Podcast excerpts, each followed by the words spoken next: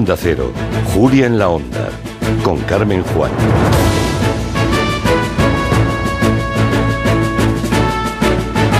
Pues sí, acabamos de repasar las noticias más importantes del día, pero hay uh, otra historia que nos ha llamado mucho la atención y es la preocupante caída en la esperanza de vida media de los británicos. La pandemia afectó a todos los países europeos, de hecho afectó a todo el mundo, pero el caso del Reino Unido venía ya de antes, de mucho antes, de los recortes de los años 80 y ahora ha tocado fondo. La esperanza de vida de los niños británicos nacidos entre 2020 y 2022 es de 78,6 años tres años menos que en España.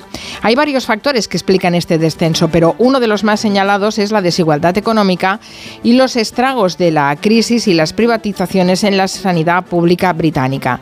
Según un estudio de The Lancet, existe una diferencia de hasta 27 años, 27 años en la esperanza de vida según el nivel socioeconómico del barrio en el que se resida.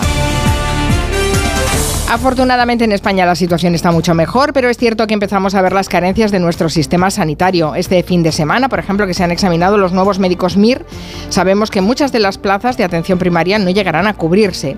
Hay carencia de personal sanitario en general y la precariedad laboral lastra aún más las malas condiciones en las que muchos de nuestros sanitarios trabajan.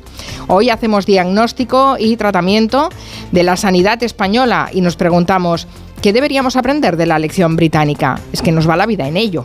Esta tarde en el gabinete con Juan Manuel de Prada, con Elisa Beni y con Carolina Vescanza. También vamos a hablar esta tarde de un personaje de ficción muy querido para los amantes de la novela negra española. Es la inspectora Petra Delicado, la primera mujer detective del noir español. Encargarle el caso a una mujer no me parece mala idea. ¿Petra Delicado? ¿Por qué no?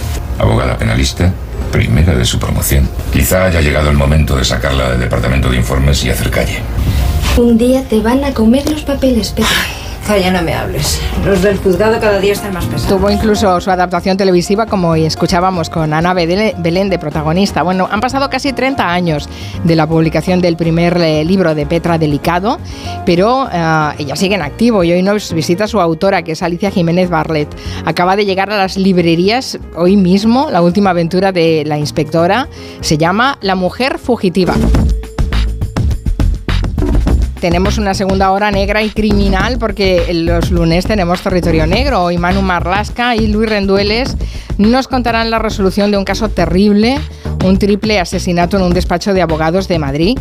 El caso sucedió en 2016. Ahora por fin el asesino acaba de ser condenado a 30 años de prisión en Venezuela, en su país de origen.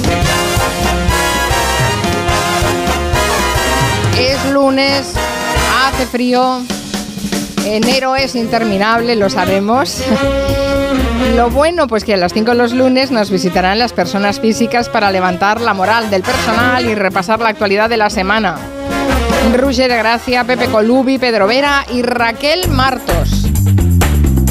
Abrimos ahora la mesa de redacción. Están Aneima León, buenas tardes. Hola, ¿qué tal? Guillem Zaragoza, buenas tardes. ¿Qué tal? Y Marina Martínez Vicens, buenas tardes. Muy buenas. También está Miguel Ángel Cajigal, el barroquista. ¿Qué tal, Miguel Ángel? Hola, hola. Hola, hablando, hoy hablaremos de monumentos. Oh, monumento, que decía José Luis López Vázquez. sí, es que suena fantástico cuando lo dices así, ¿eh? Monumento. Les recuerdo el teléfono del WhatsApp porque seguro que quieren aportar alguna experiencia, opinión o anécdota al programa. Eh, nuestro buzón de voz es este número 638 4420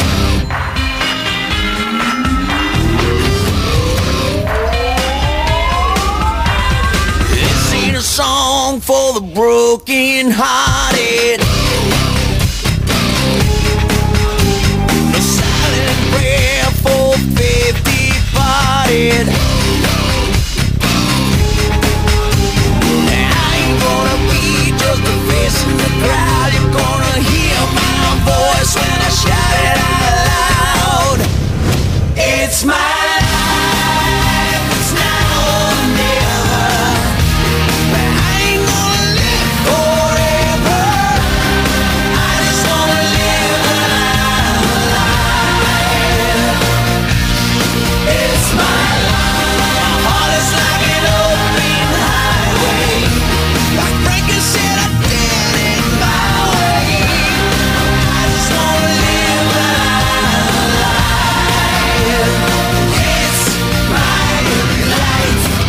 Empezamos con todo un himno. ¿Quién no lo ha cantado a gritos? No sé si en la ducha, afuera, en conciertos, saltando. Lo mejor es el efecto este del wow, wow. Moviendo la melena siempre, desde luego.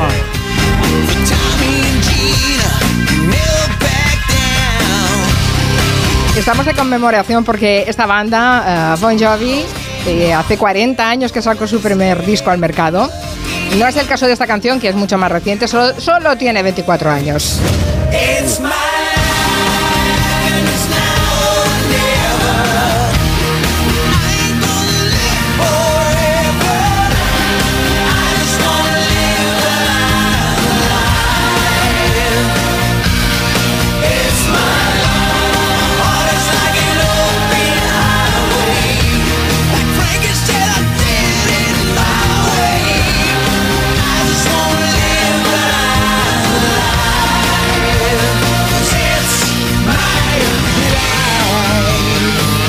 Estarán toda la tarde con eh, It's My Life en la cabeza, que lo sepan, lo sentimos mucho, pero mira, nos hemos venido arriba hoy. y nos gusta. ¿Te gusta barroquista, It's My Life y Bon Jovi? Pero mucho. Es que en el fondo son un poco barrocos estos, ¿eh? ¿Sí? Bon Jovi siempre han tenido ese... con las vocecitas, las melenitas... Eh, un poco barroquitos sí que son. Estaba viendo verdad. que ya no se lo carda, pero sigue teniendo pelazo Bon Jovi. Hombre. Sí. ¿De dónde lo saca? De la cabeza. Pero, pero, pero... Y siempre ropa un poco recargadita, ¿eh? Unas sombreras, unas Eh. tachuelas, unas cositas. eh, bien, barroco. barroquitos, como tú. barroquitos. Mucho cuero.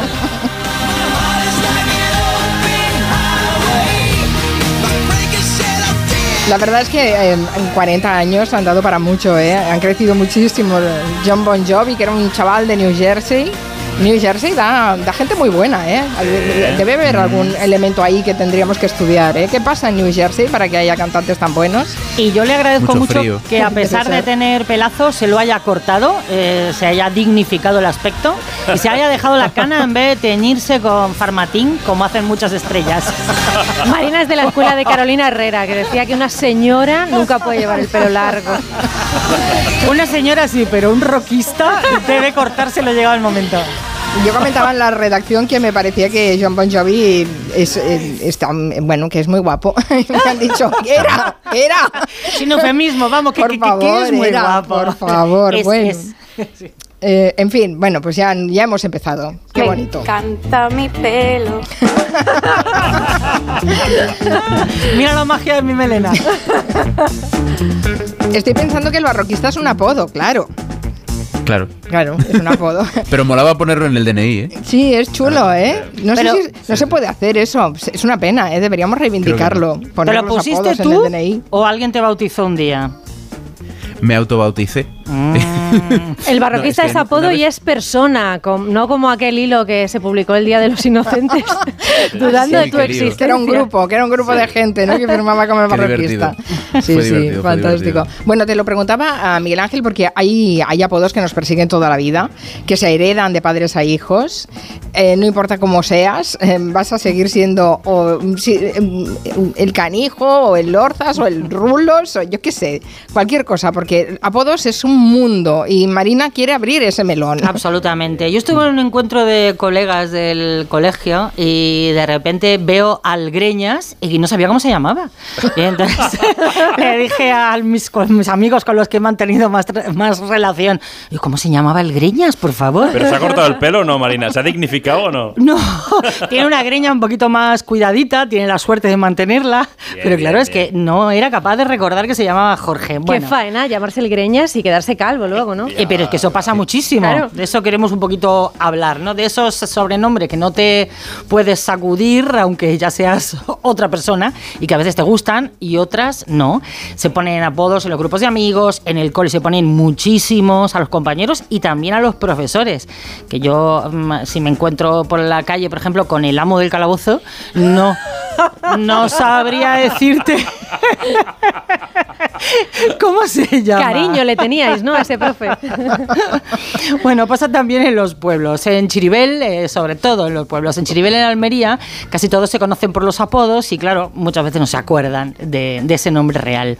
O por el nombre y el apellido, pues no los identifican. ¿no? Por eso decidieron en los años 80 hacer una guía de teléfonos alternativa en la que puedes buscar a los vecinos por el apodo. Nos lo cuenta Paqui Zamora, que es la teniente de alcalde. muchos López, tiene muchos Martínez, tiene muchos Egea, muchos García. Entonces tienes que decir, pues Antonio García el mulero, o Antonio no sé qué, el camarita, o el rubio. Y entonces eh, con el apodo ya sabes exactamente a qué persona te, te estás refiriendo, para no confundirlo. mucho más práctico. A veces el apodo es de la es por la zona de la que provienen. Yo que sé, si uno vino de Galicia hace un siglo y medio, pues ya son los gallegos, los bilbaínos, ¿no? Otras veces por las características físicas. Contaré también que en mi entorno hay un, tipo de 50 años, o sea, de mi edad, al que le llaman Lord. Es un chico delgado y alto. Y cuando pregunté por qué, dijeron, no, Lord de Lorzas. no Lord inglés. Pero yo pensé que era por Lord inglés, tan espigado él. No, no, que de pequeño era rellenito y entonces se ha quedado hasta el día de hoy. Bueno, el marido de Paqui, la teniente de alcalde, nos eh, cuenta también una ¿El marido de. Paqui también es apodo? Podría ser. La familia de los maridos de Paqui. no, pero su- nos, nos habla del- de la saga de su marido, ¿no? Que se llaman la familia del tío Huye, los Huye. El abuelo de mi suegro se ve que estaba un día rondando a, a su futura esposa por la ventana, como se hacía antiguamente, por la reja.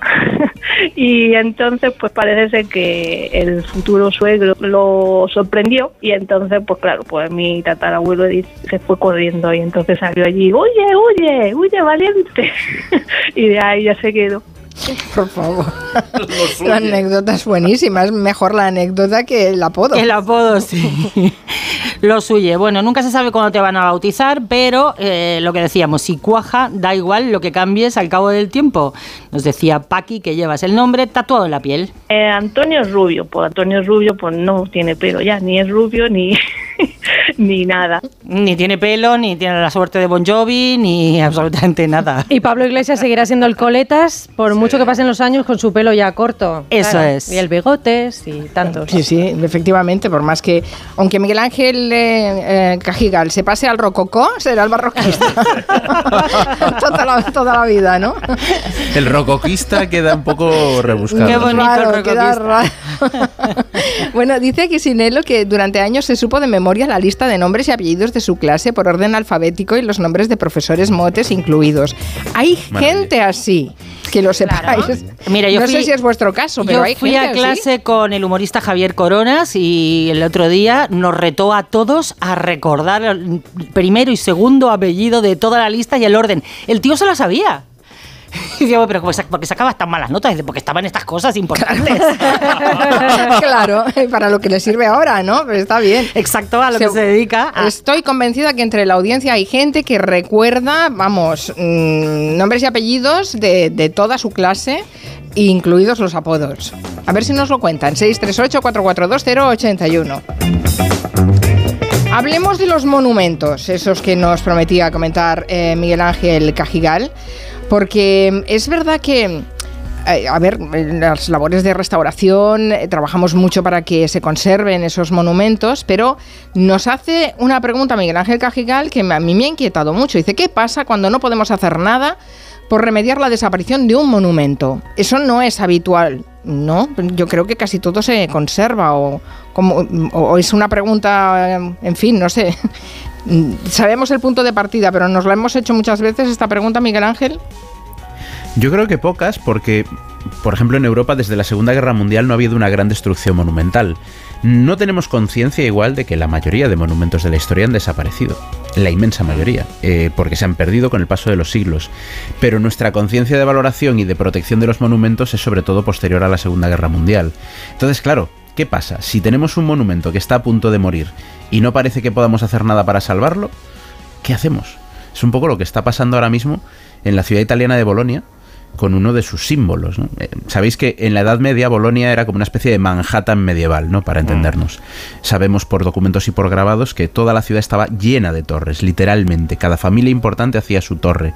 Hay quien dice que pudieron llegar a ser 200, hay quien cree que 200 es mucho, pero que en todo caso como mínimo habría unas 100 y hablamos de torres entre los 60 70 metros y algunas alrededor de los 100 metros de altura. Sí, sí, no, no eran poquita cosa, ¿no? No son poquita cosa, que se conservan muchas, no solo en, en Boloña, en, en San Gimignano, también lo llaman el Manhattan, Exacto. está en, en la. Toscana y creo que tiene como siete de estas mm, rascacielos eh, muy antiguos. Sí, esa especie como de rascacielos medievales. Eh, ¿Qué sucede? Hoy quedan cada vez menos. Eh, en Bolonia no quedan muchas, quedan fragmentos de muchas, pero sobre todo quedan dos, dos torres medievales que sobreviven de esa época y son el símbolo de la ciudad. Son la torre Garisenda y la torre Asinelli. Quien haya estado en Bolonia seguro que se ha subido a alguna de ellas. Eh, son muy queridas por el pueblo de Bolonia. Y bueno, la Asinelli, que tiene casi, casi 100 metros, son como 97-98 metros, llegó a ser la prisión de la ciudad y es uno de los grandes monumentos de Italia. Ahora mismo parece que está bastante sana, pero la otra, la más pequeña, la Garisenda, que tiene eh, alrededor de 50 metros, pues preocupa desde hace ya unos cuantos años y en los últimos meses la cosa se ha puesto grave.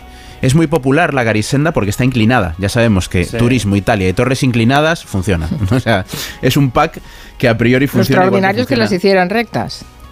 Claro, sí, un poco, a veces parece que sí. Ahí un día tendríamos que hacer una sección, porque hay muchas más torres inclinadas de lo que parece. La gente que venga a Santiago de Compostela, que se fije que hay una torre de las dos del Obradoiro que está torcida, está Ah. inclinada. Lo que pasa es que no se nota mucho.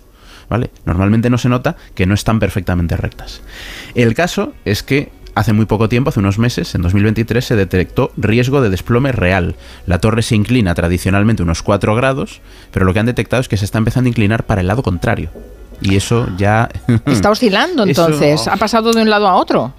está como partiéndose, ¿no? Sigue inclinada hacia ese lado, pero por otro lado está inclinándose en otra dirección. Y eso ya arquitectónicamente es muy complicado, ¿no? Después de analizarla, en octubre el Ayuntamiento de Bolonia dijo que la situación era crítica. Estamos hablando de uno de los símbolos de la ciudad. Anunció que la torre se puede caer, que a lo mejor pasa, a lo mejor no pasa, pero a lo mejor pasa. Y se han puesto a construir un muro, pero no un muro para intentar sujetarla, no, un muro para intentar proteger a los transeúntes y al resto de edificios de la posible caída de la torre, porque estamos hablando de 50 metros de torre. Si se cae un día por la noche, como se cayó el campanile de San Marcos hace poco más de 100 años, que se cayó un día por la noche y los venecianos por la mañana descubrieron la plaza de San Marcos llena de escombros, bueno, y por la noche escucharon el ruido, ¿eh? que se escuchó un estruendo impresionante. Pues claro, ante, ante esta perspectiva, ¿qué hacemos? Mm, ¿Estamos preparados como sociedad para aceptar la desaparición del símbolo de una ciudad como es la Torre Garisenda? Es una pregunta muy complicada porque en realidad quienes trabajamos en patrimonio cultural sabemos que los monumentos, las obras de arte, llega un día que mueren, desaparecen. Evidentemente trabajamos para que ese día esté lo más lejos posible, pero llegará un día que se caiga. Claro, y yo imagino que lo que es, pe- es peor es asumir la impotencia de que no vas a poder hacer nada. Están en esas. Porque dijeron, bueno, podríamos desmontarle otros 10 metros de torre a ver si no cae. Pero claro, ahora es peligroso hacerlo. Porque si te pones a desmontar parte de la garisenda en el estado en el que está, a lo mejor provocas que se caiga precisamente con esas operaciones. Entonces es un dilema bastante considerable. Mm. Están las dos torres bastante juntas, es decir, Muy mm, pegaditas. Claro, es que mm, pueden hacer un efecto dominó, puede caer una, en el caso de que, de que caiga, si es que cae, y puede afectar a la otra. Eso es lo que más peligra. Sabéis que siempre cuando vemos que vamos a perder estas cosas, enseguida surge la, la solidaridad. Igual que pasó con el incendio de Notre Dame, que de repente aparecían los millones de dólares por todas partes para restaurar la catedral. No había tanto para su mantenimiento, pero sí para recuperarla. Pues ahora Bolonia ha conseguido en muy pocas semanas casi 4 millones de euros en donaciones. Es mucha pasta eso, ¿eh? Sí, claro, Pero, claro. Pero, ¿qué haces con ese dinero si no sabes muy bien cómo solucionar el problema que tienes? Exacto. ¿En qué se gasta? Algo de esperanza yo creo que tienen porque recordemos que la historia de la torre inclinada más famosa de Italia y del mundo, que es la torre de Pisa, al final acabó bien. Hubo una época en la que la cosa parecía muy- pintaba muy mal. Han conseguido revertir la inclinación de la torre de Pisa y no solo eso, sino que se ha vuelto a abrir al público y su salud parece que no corre peligro. Pero no tiene pinta de que vaya a ser el mismo caso. En Sí, todo sí, caso, pero vamos hay, a ver hay cómo que ver, evoluciona. hay que ver la, la ingeniería que hay en esa torre de Pisa, ¿eh? que está Sí, atada es por todas partes. Es, Y fue una campaña increíble. mundial. Fue Sí. una campaña mundial donde especialistas de patrimonio de los cinco continentes trabajaron para intentar volver a enderezar la torre de Pisa, que es lo que se hizo. Poquito a poco se volvió a enderezar. Pero en este caso, si estamos diciendo que se está inclinando en otra dirección nueva, eh, veremos, veremos cómo acaba esto, pero pinta mal. Vaya, eh, la verdad es que me he quedado con esa pregunta, ¿eh? ¿Cómo puede asumir una ciudad la pérdida de uno de sus mayores eh, símbolos y además asistir impotente a ello cuando teóricamente tienes la tendrías la capacidad eh, o los conocimientos o incluso el dinero para poder eh, arreglarlo, ¿no? Y sin embargo no puedes. Es, es, me parece terrible. Dice la gata fraca que la Torre Nueva de Zaragoza, mudéjar del siglo XV, debió ser espectacular. Fue derribada en 1892. Si es que si hacemos catálogo de todos los símbolos y todo el patrimonio que hemos ido perdiendo por Sí, sí. desidia, por, por eh, infravalorarlo, aparte de los conflictos bélicos, evidentemente, que se llevaron y se siguen llevando por delante muchas cosas, pero sí, sí, bueno, por eso hay enciclopedias Además- de antiguos monumentos de la historia. Además, que si me verás. permites, esa torre de Zaragoza, que a mí la gente maravillosa del Museo Pablo Gargallo, de los museos de Zaragoza, que es genial, gente maravillosa, me contaron la historia y hay un establecimiento de, de hostelería en la plaza, más o menos donde estaba la torre, que tiene abajo una, una especie de pequeño museo sobre la torre, porque hay fotos de esa torre. ¿eh?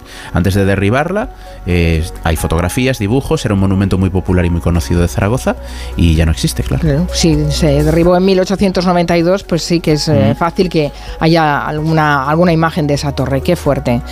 Vamos a hacer una, una pausa.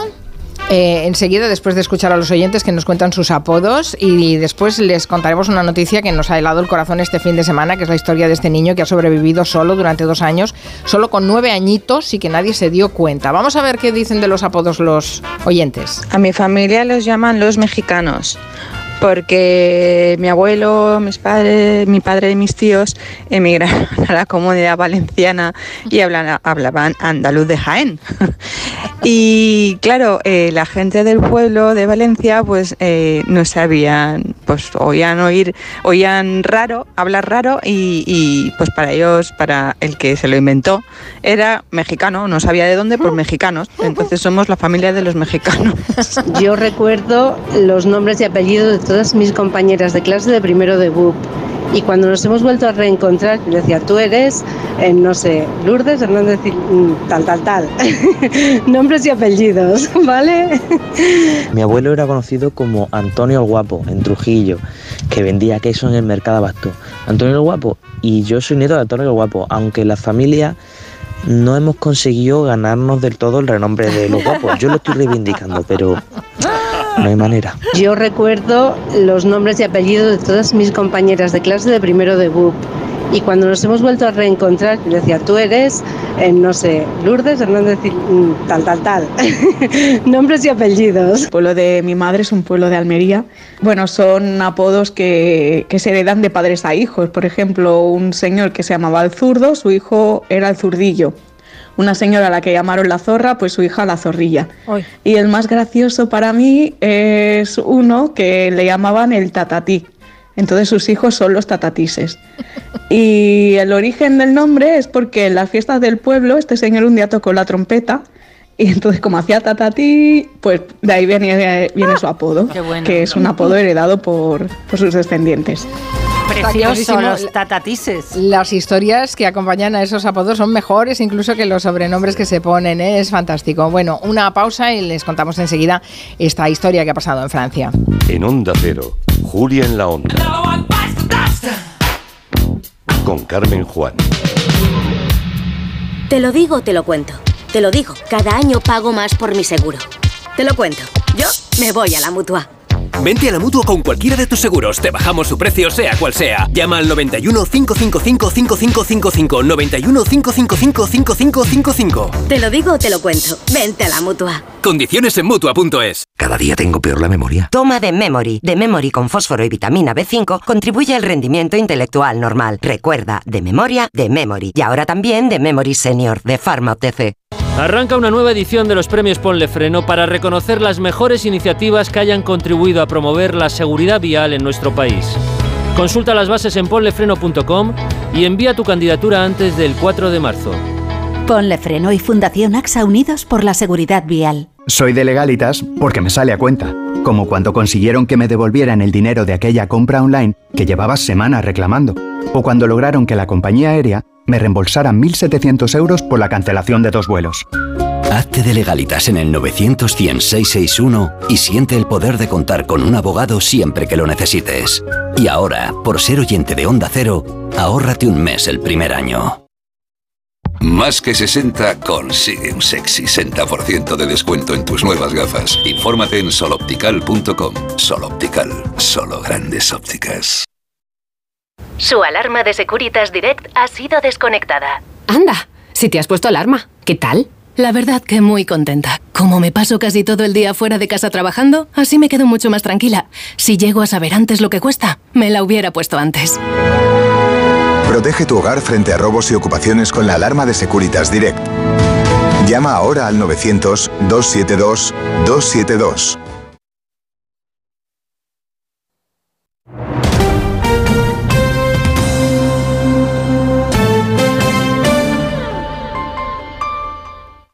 ¿Este año te has propuesto recuperar el pelo perdido?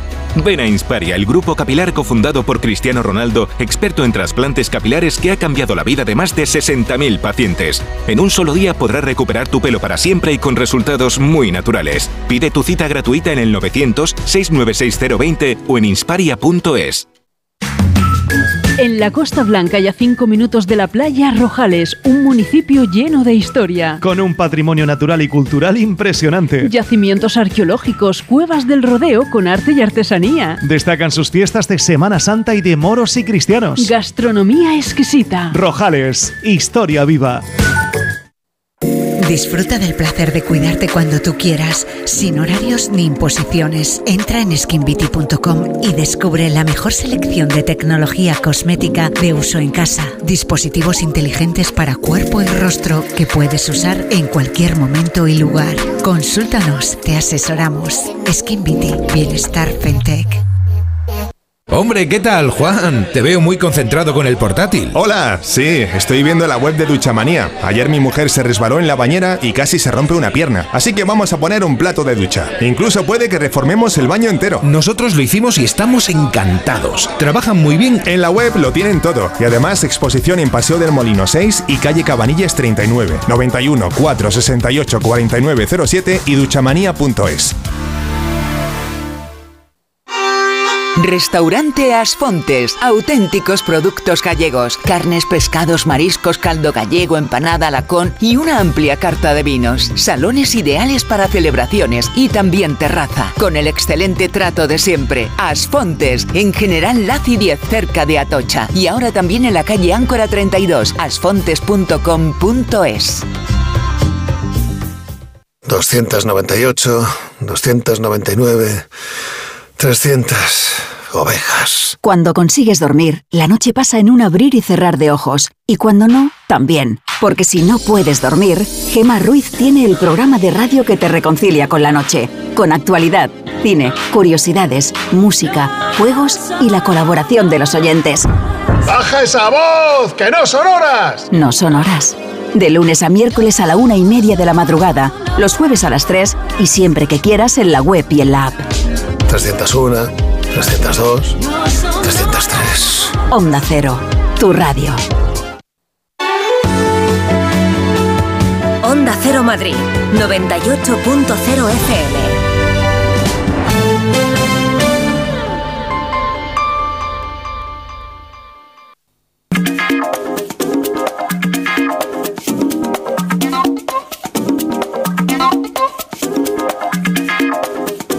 Mira lo que nos cuenta David García Senjo, Miguel Ángel. Dice, una de las torres de la colegiata de San Isidro de Madrid se abrió por la mitad por una fuga de agua en el subsuelo y hubo que recalzar la cimentación y atar las dos partes de la torre.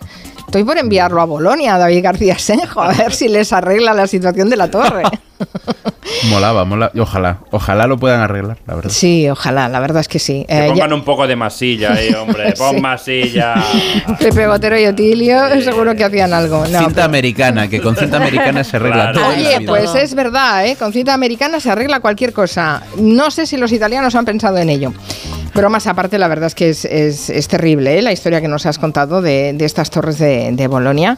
Bueno, otra historia que nos ha dejado congelados este fin de semana es la de un niño de nueve años que ha vivido solo durante dos años sin que nadie se diera cuenta y además seguía yendo al cole con buenas notas. Bueno, es increíble. Sí, su madre lo abandonó, él se quedó viviendo solo en una casa sin calefacción ni electricidad, subsistiendo con latas de comida que le daban o que robaban, se ha publicado, pero seguía yendo al colegio contento y sacando buenas notas. Ese es un poco el resumen de la historia que nos han contado los medios, pero nos surgen mil preguntas. O sea, ¿cómo pudo pasar? ¿Cómo es posible que durante dos años no saltaran las alarmas entre vecinos, en la escuela? ¿Por qué no se hizo nada antes? Yo creo que lo mejor es que Álvaro del Río, nuestro corresponsal en París, nos cuente todo lo que se sabe de este caso, que tiene a Francia conmocionada y, que hay muchos que apuntan a que merece una peli esta historia. Sí, desde luego. Vamos a hablar con Álvaro del Río. Buenas tardes, Álvaro, ¿qué tal? ¿Qué tal? Buenas tardes, Carmen. Bueno, la historia se hizo pública este sábado a raíz del juicio a la madre por ese delito de, abandono. Mm, y decía Anne ¿no? que también en Francia ha conmocionado esta historia, como nosotros cuando la descubrimos, que nos quedamos congelados. ¿Cómo se descubrió después de dos años que este niño había sido abandonado y que había vivido solo? Pues eh, quizás eso es lo más sorprendente, ¿no? Eh, ¿Cómo explicar que pasarán dos años antes de que finalmente un vecino alertara a, la policía, ¿no? Lo sorprendente es que durante ese tiempo, estamos hablando de mediados de 2020 a mediados de, 2022, nadie ve nada extraño, ¿no? Nadie advierte nada raro, sobre todo en, el colegio, porque, como decías, el niño pues, acude todos los días, porque de lo contrario, si no hubiera ido al colegio, pues esto habría alertado quizá a los profesores, ¿no? Claro. Pero el caso es que el niño va al colegio todos los días, hace los deberes, eh, además con buenos resultados, rinde bien. Y así durante, pues eso, prácticamente dos años, en el vecindario es quizá donde sí que empieza a haber sospechas, eh, porque el niño se le ve siempre solo. Algunos vecinos dicen, han dicho a la prensa local, que, de vez en cuando le llevaban comida, eh, que al chaval le han sorprendido también robando tomates del balcón de la vecina, o sea que había una serie de indicios y ya es en mayo de 2022, eh, pues cuando un vecino decide denunciar la, la, situación a la policía local y a partir de ahí pues la gendarmería abre una investigación que es la que determina efectivamente que la madre no residía allí y que apenas se ocupa del menor al que prácticamente había abandonado, porque lo que sabemos es que la madre vivía no muy lejos, vivía a cinco kilómetros eh, con su compañera sentimental y que iba a verle, pero muy de vez en cuando, justo para llevarle eh, algo de comida, o iban juntos, eh, es decir, la madre y el, y el niño al, a los bancos de alimentos, eh, pero él estaba solo, solo para organizarse las comidas, como decía Aneima, se alimentaba pues, de, conservas, de galletas, de latas, de congelados, que incluso no podía calentar, porque muchas veces en la casa no había ni luz, no había electricidad, no había calefacción, dormía bajo tres edredones en su habitación, ¿no? que había convertido prácticamente en una especie de, de fortaleza, porque dice, el niño explicaba que no salía de su habitación eh, y sorprende además también ¿no? que, el propio niño cuidara su aseo personal porque iba perfectamente aseado al colegio y lo, y lo contrario quizá pues hubiera alertado a, pues a los docentes. ¿no? Claro, dices que eh, se ha celebrado ese juicio a la madre por un delito de abandono. ¿Solo hay madre? ¿No hay nadie más en la familia? ¿Es un niño que está solo en el mundo? Pues eh, Carmen, esa es una de, de las multitudes de las múltiples preguntas ¿no? que, que, han quedado en el aire, de los muchos eh, flecos sueltos que hay, eh, pues si la madre, por ejemplo, le daba dinero, eh, si la madre hacía un poco de seguimiento escolar, si acudía a las reuniones escolares con los tutores o no, no sabemos si el niño ha estado enfermo, si iba al médico o no, si tenía más familiares, como tú dices, sabemos que la madre se había separado del padre y que había eh, le habían dado a ella la, custodia, pero no sabemos si había tíos, si había abuelos, si de vez en cuando le, visitaban. En todo caso, da la impresión de ser una familia eh, muy, muy desestructurada y lo que ha quedado acreditado, eso. Sí, es que la mayor parte del tiempo estaba solo porque eh, en el piso familiar donde estaba el, crío, pues no había enseres personales de la madre, no había prendas de adulto, y en el otro vecindario donde vivía la madre con su, con su pareja, pues nadie había visto al, pequeño, no, no, le conocían, y además la investigación ha, demostrado también, eh, mediante la geolocalización y los datos del móvil, pues que la madre prácticamente no pasaba eh, por, el, por el piso o muy poco, y que la mayor parte del tiempo el niño estaba solo para, para ir al colegio, para volver y para organizarse eh, pues eso, con, las actividades cotidianas. Increíble, porque estamos hablando de un niño de nueve años. ¿Qué, dónde está este niño ahora? Pues eh, sabemos eh, que el niño, eh, afortunadamente, ha encontrado un hogar desde hace un año, lleva en una familia de, acogida donde, pues según indica la prensa, parece que evoluciona favorablemente. la madre tenía derecho a verle, pero en este año, al parecer, solo ha ido dos veces, en dos ocasiones, a ver al niño, así que se le habría suspendido temporalmente ese derecho de visita.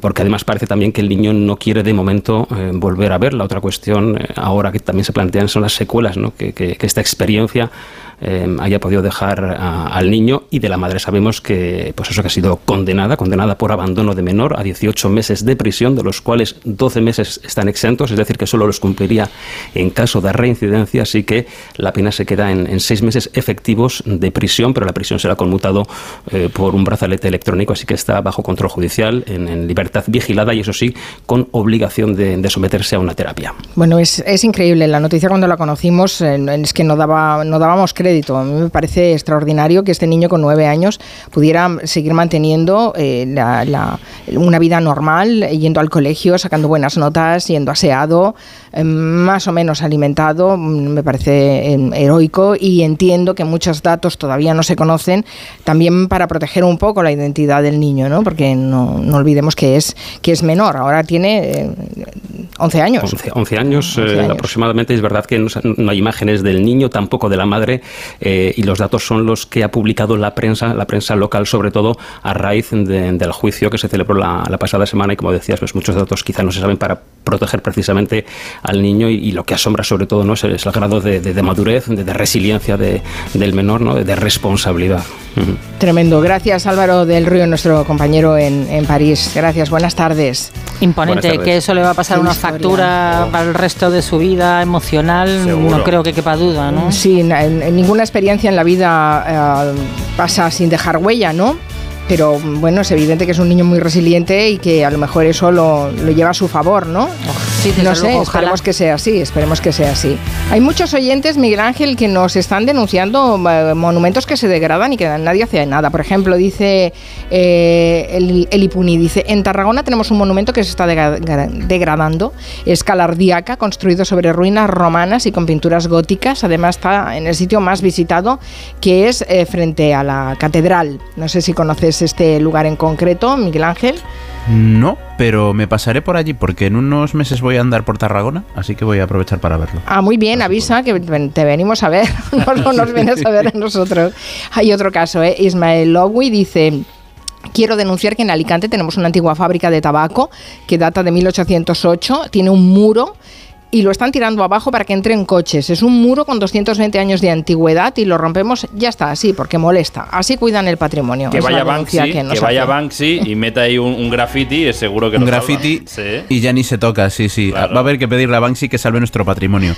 ahí hay que decir que Hispania Nostra eh, que trabaja mucho por el patrimonio más en peligro, especialmente el patrimonio más complicado, eh, tiene una lista roja y las solicitudes de inscripción a la lista roja, que son muy sencillas de tramitar, se pueden hacer. Cualquier ciudadano, cualquier persona puede hacerla desde su casa online, aportando un poco de información, la referencia de dónde está el bien y bueno, no hace milagros, pero estar en la lista roja de Hispania Nostra permite visibilizar mucho del abandono patrimonial. Ah, pues está bien. Todos aquellos que nos están ahora denunciando situaciones de abandono de patrimonio, que, tomen nota de lo que nos acaba de decir el barroquista. Dice Laín de Macías que en Sevilla, la parte superior de la fachada iglesia de la Hermandad de Nuestra Señora del Rosario y Santo Cristo de la Paz está inclinada y que siempre da cosica al pasar, que uno no puede dejar de mirar esa inclinación. Sí, eso, eso también se produce, ¿no? Cuando ves una cosa que no está recta. Aguantará mi paso, se caerá hoy. Como se caiga hoy, justo hoy que paso yo. Mala suerte, qué puntería, ¿no? Bueno, no sé si sois vosotros de dar abrazos. Eh, hay gente que es muy de achuchar, hay gente que lo es menos, que marca más distancias. Lo pregunto porque ayer fue el Día Internacional del Abrazo y como nos dio pena no poder contarlo porque era domingo, pues lo contamos hoy. ¿Qué pasa? Sí, bueno, es que la historia es muy bonita, ahora la contaremos, pero antes os pregunto, ¿os acordáis de cuando en plena pandemia no podíamos abrazar a nadie? Claro. la gente lo pedía a gritos. cuatro semanas de encierro y cero abrazos. Tengo mono, tengo mucho mono. Estábamos acostumbrados pues, a besar a la familia, a mi madre, cuando la veía. Lo que más Bueno, pues eh, el Día del Abrazo se le ocurrió en 1986 a un ciudadano de Michigan, Kevin Saborney, porque estaba preocupado porque en su familia y en su entorno eh, de amigos no se daban abrazos. Entonces le propuso al abuelo de una amiga suya, que fabricaba los calendarios Chase, si podía incluir un día dedicado a los abrazos en sus calendarios. A ese abuelo le pareció una idea genial y buscó un día en el que no hubiera muchas festividades, entre Navidades y San Valentín. Encontró el día 21 de enero, el caso es que poco después el resto de fabricantes de calendarios empezaron a copiar a Chase y así se ha quedado. Y es que los abrazos son muy importantes. La doctora en psicología Carmen Alegría, muy bueno este apellido para este tema, dice que ella ha llegado a recetar abrazos. Cada vez que un paciente me pregunta cómo puede mejorar, qué puede tomar para elevar el sistema inmune, entre las múltiples recomendaciones que le doy, una de ellas, por supuesto, los abrazos. Bueno, ¿y cuáles son los beneficios de los abrazos? Pues mejoran muchas cosas. Mejora el sistema inmunitario, mejora la tensión, tanto la tensión muscular como la tensión arterial, mejora el sueño, mejora casi todos los sistemas, porque hay dos cosas fundamentales, que aumentan la oxitocina, que es por supuesto la hormona del amor, y a su vez automáticamente disminuye el cortisol, que es la hormona del miedo, digamos que es la hormona del estrés. Yo no sé si sois de dar abrazos a, a chuchones o, o no dejáis que os abracen o no abrazáis. Si quiero a la persona o mm, tengo siento afecto por ella, sí. Ahora la oxitocina, si te da no sé cómo se pondrá, ¿no? Claro. Sí, hay, hay, hay gente que es muy de, de achuchar, hay gente que le gusta ese contacto físico, hay gente que no, que mantiene las distancias y no tiene solo que ver con el afecto que tengas por la persona que Claro. tienes a tu alrededor, ¿eh? Es, es así. Sí, es, es- es probablemente la misma gente que en vez de dar la mano da la punta de los dedos, ¿no? Sí, Que, que en lugar de dar besos giran toda la cara y, y chocan las mejillas, Eso ¿no? es, y besan al aire. Levantan una ceja. Eh. Dice Avi en Twitter, dice, la familia de mi padre es noche oscura. Se asomó el abuelo a la calle y dijo, qué noche más oscura. Y ya está, adjudicado el mote. En mi pueblo, en Lucena, pues como es lógico, hay muchos motes. Pero hay uno que me causa mucha curiosidad y es Pollahierro. Aquí en Lucena pregunta por el de la goma, el de los neumáticos. Pollahierro y todo el mundo sabe quién es Pollahierro. Yo vivo en un pueblecito muy pequeñito de las Urdes, en Martilandrán, y aquí todo el mundo se llama por motes y por apodo. El otro día iba paseando, digo, anda, mira, ahí va Alvejina con el albarique y el páncaro. está el capagatos, está el troneras, está la toroto, eh, hay de todo. Y nosotros que venimos de fuera y llevamos viviendo en el pueblo tres años, pues nos han apodado los hippies. Yo soy maestra y dos de los apodos que más graciosos que he tenido son o han sido la micromachín y la pinipón. No hace falta explicar que soy bajita, ¿no? Ay, la micro machine. Es Son cariñosos época, ¿eh? los dos de todas maneras. Son más cariñosos que el amo del calabozo. Qué bueno. Y lo del polla-hierro, a ver, o es literal o es, em, O es irónico. figurado, o es figurado. o es irónico. Falta contexto. Sí, sí. Hay también contextos en los que los apodos son un poco complicados. Yo, por ejemplo, en mi grupo familiar, donde están mis tíos, está toda la familia, mis primos, de pronto alguien pone, se ha muerto fulanita, sí, hombre, la de los tres pedos. Y dices, hombre, igual, ay, pobres, con lo buena gente que son los tres pedos, ¿sabes? Y están comunicando un fallecimiento. Es raro, es raro. Eh, sí, claro, sí, sí, sí. Visto así es raro. No os he preguntado si vosotros teníais en la familia algún apodo, más allá del eh, barroquista, no, no lo sé. Bueno, a mí me llamaban el Zara en, ¿El Zara? en el instituto, sí. De Zaragoza. De Zaragoza. Ah, vale. Y había uno de un curso que iba un curso por delante de mí que me llamaba el Mañico. Fíjate, Sí. nada que ver, Sí. pero bueno. Lo, lo pillamos. Sí, pues ya está. ¿Y tú, Marina, tienes algún mote en tu Nunca, familia? nunca he tenido motes. Siempre he sido Marina en el colegio, en todas partes. A lo mejor porque el nombre no era muy habitual, pero me encantaría, si queréis. Hombre, ¿cómo que no? Marinator. Ah, no. Bueno, sí, he tenido. Marinator, sí. Y otra vez, cuando estuve trabajando en un restaurante, me llamaban, me acabo de acordar en este momento, la sintética. ¿La sintética? ¿Por qué? ¿Por qué? Porque tenía mucho pecho. Oh, oh, oh, oh. Bueno, Vosotros lo habéis preguntado. sí. tremendo, tremendo. Bueno, está bien. Eh, bien, sigamos adelante, como que no, no ha oído la cosa.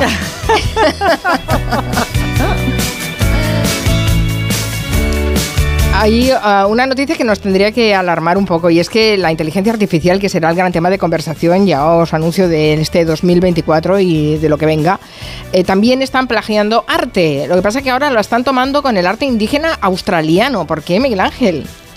Es que no, es que no nos deja vivir la inteligencia artificial. Pensaba Llevamos. que ibas a decir que no nos deja vivir el arte indígena australiano. Ay, pobres, pobres. No, que va. Fíjate que hace ya más de un año que empezamos a informar de esto y da la sensación de que no hay semana en el que no se monte un jaleo.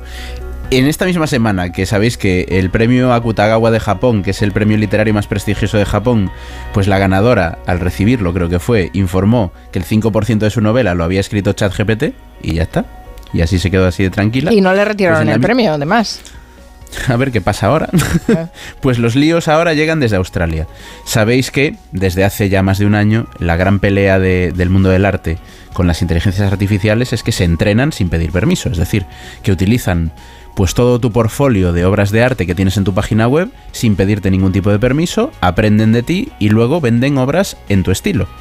Bueno, pues esto ha pasado con el Dreamtime, lo que es el arte tradicional aborigen australiano, que se caracteriza pues colores naturales, figuras geométricas, patrones repetidos, en buena medida es un arte que recuerda mucho al propio paisaje australiano, pues lo que está sucediendo es que la IA, diferentes IAs de hecho, están replicando el arte tradicional aborigen australiano.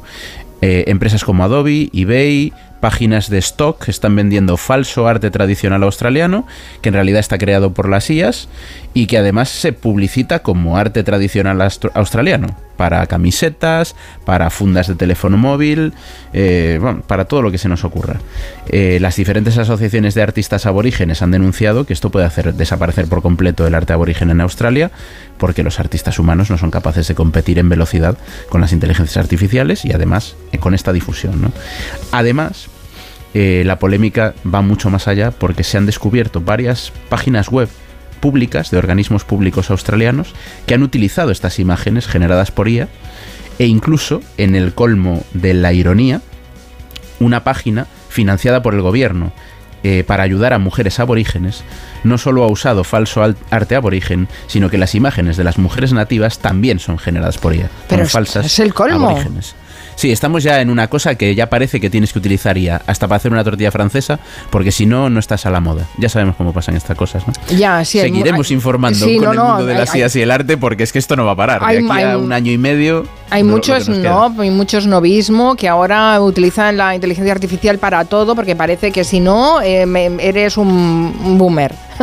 es Sí, que sí. sí. exacto, pero es que hasta llegar a este punto en el que puedes poner en riesgo eh, la- la- precisamente la- el arte indígena australiano de los aborígenes y que incluso se la cuelan al propio gobierno a, a través de páginas web que están para ayudar a mujeres aborígenes eh, en esa artesanía, es que me parece que de verdad que, que vamos fatal. Es tremendo.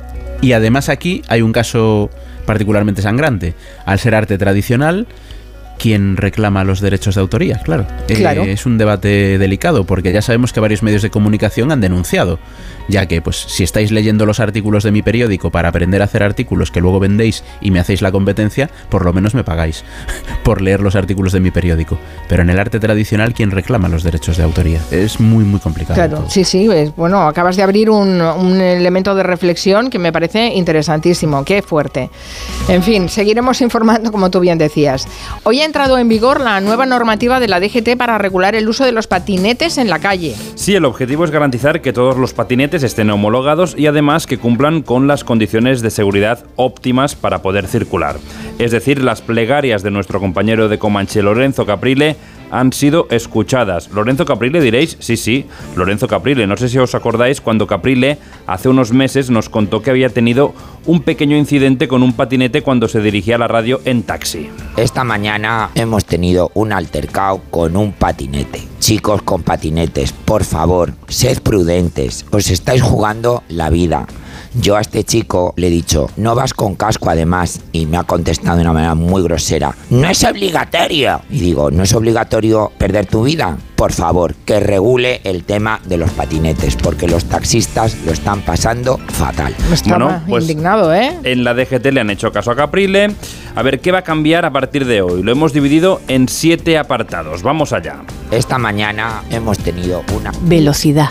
Será de 25 km por hora como máximo. A partir de ahí, el motor dejará de impulsar al vehículo y no se podrá manipular la potencia de estos vehículos. Sistema de frenado. Todos los vehículos deberán disponer de dos frenos independientes. Además, los vehículos de más de dos ruedas deberán tener freno de estacionamiento. Avisador acústico. Deberán llevar el claxon o la pita de toda la vida y si son vehículos de mercancías deberán incorporar un avisador de marcha atrás. Visibilidad.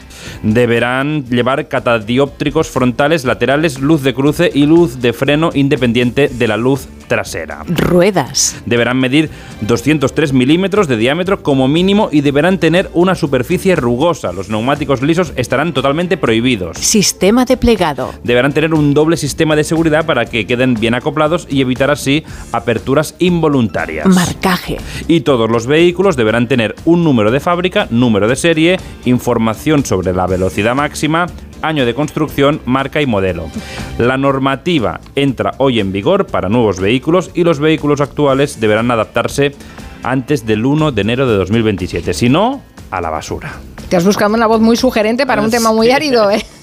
Bueno, que le pido de vez en cuando ayuda a, a Nuria para que me ponga los titulitos. Sí, sí, porque vamos, a- no está mal, ¿eh? La normativa. A mí me la preguntas en el examen y no me la dan en el carnet, ¿eh? Uf, tremendo todo lo que hay que tener en cuenta. Pero sí, sí, tenía que regularse y no solo por la indignación de Caprile, sino porque todos los que vamos por las ciudades nos damos cuenta de que eso sí. hay que regularlo. Los dermatólogos, y esto también deberíamos regularlo, están preocupados, alertan que cada vez hay más niños y niñas adictos a los cosméticos. Se les conoce como los Sephora Kids. Sí, que no hablamos de coger la barra de labios de la madre o ponerse un poco de sombra de ojos, que eso es un juego puntual que se ha hecho siempre sin importancia alguna. Estamos hablando de niñas pequeñas de 7, 8, 10 años que tienen una rutina diaria de skincare. Y que se ponen serums, cremas antiarrugas, antiojeras y un montón de productos que están diseñados para pieles adultas. Es una moda que viene y que se fomenta en redes sociales. O me voy a arreglar para salir con mis papás y unos amigos de mis papás. Bueno, ahora em, yo me echo corrector. Yo les recomiendo usar un contorno de ojos para Hay que no decenas de vídeos en TikTok, en Instagram como este, que siguen miles de niñas en todo el mundo que luego piden y a las que se les compran sus propios productos cosméticos. Yo que ayer estuve en el primo y niñas de 8 años, 9 diciendo, no hace falta serum. ¿Qué serum, y No tengo ni puta idea para qué sirve el serum, pero para ti no es, mi hermano. No es que necesito una cremita para la piel, pero vamos a ver, madre hermana, ¿qué cremita para necesita tú para la piel, ya? Yo no sé si es porque como vengan las influencers echándose 34 potingues, pero madre hermana, que tú tienes 10 años, mi hermana, que la otra tiene 10 pero cotizado. Que Bueno. no termino de entender, Guille. Efectivamente, llama la atención por lo que implica sociológicamente la preocupación precoz y excesiva por la estética, la sexualización de las niñas, pero más allá de la parte psicológica, digamos, esta moda tiene riesgos físicos también. La dermatóloga pediátrica Marta Valdivieso del Hospital Infanta Leonor de Madrid nos contaba que los especialistas están muy preocupados y muy alerta con esta nueva corriente infantil. Estos productos que no necesitan a veces son incluso productos anti-aging, o sea, cremas eh, que llevan retinoides, que llevan glicólicos, que llevan eh, ácido salicílico, hidroxiácidos, que no, no solamente no necesitan esas pieles, sino que además pueden crear en, en un futuro reacciones alérgicas, por ejemplo, reacciones de contacto, irritaciones, incluso se pueden sensibilizar a productos que puede ser que necesiten en un futuro y que no los vayan a poder utilizar precisamente por esas alergias tempranas que podemos ver, ¿no? La ironía además es que todos esos cosméticos lo que buscan, lo que intentan es conseguir pieles lo más parecidas posibles a las de los niños, porque son por definición pieles perfectas, no necesitan nada o casi nada. Una piel preadolescente, es decir, una piel en la que no, en la que todavía no se ha producido el cambio hormonal, es una piel sana, por definición. No necesita nada, necesita una buena higiene, por supuesto, un lavado de cara diariamente o una hidratante en algunos casos muy concretos y una fotoprotección solar cuando hay solo, cuando va a haber mucha exposición solar. Nos puede parecer que entre todo lo que ven los críos en, Internet, de, contenido violento y sexual, pues lo de las cremitas es como una cosa menor, ¿no? Inocua o inocente, pero no lo es. No les toca esto por edad y se combate, como siempre, con información y responsabilidad. Son los propios padres también quienes tienen que vigilar un poquito a sus hijos y controlar qué se está comprando, con qué y qué se está poniendo en la cara. Si los, si los niños entienden por qué no deben de utilizarlo y entienden realmente cuáles son los peligros, probablemente no lo hagan. E incluso, bueno, pues fomentar que, estos niños sigan en redes sociales a dermatólogos y no solo a TikTokers famosos de su edad que les están vendiendo motos muchas veces mm, dentro de productos que, que a ellos les pagan para promocionar. Sí, sí, además es que la piel tiene memoria y todo esto después eh, lo recordarán para mal, seguramente. En fin, qué desastre. Ya ves, entre las redes sociales y la inteligencia artificial vamos a tener un, año 24 muy, muy movidito. Gracias Miguel Ángel Cajigal, el barroquista. Hasta el lunes. Hasta el lunes.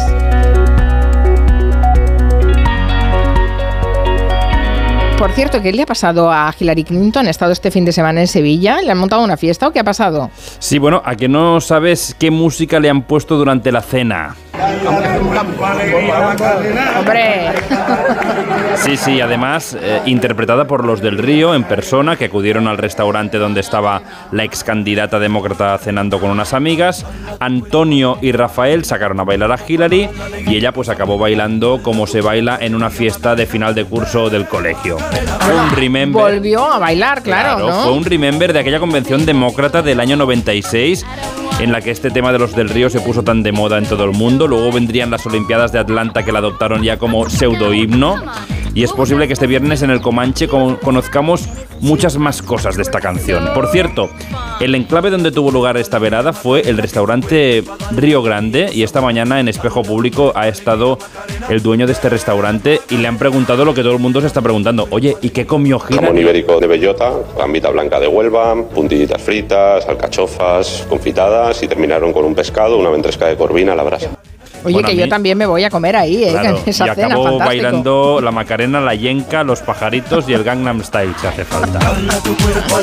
¿Cuántas veces hemos recordado esto de la, de la Macarena ah, en la convención demócrata que se vio bailando a Hillary Clinton y fue una imagen que dio la vuelta al mundo? Pues mira, ha vuelto a Sevilla y no, ha pasado desapercibida. Al menos en la Macarena la han, la han tenido que bailar y volver a cantar.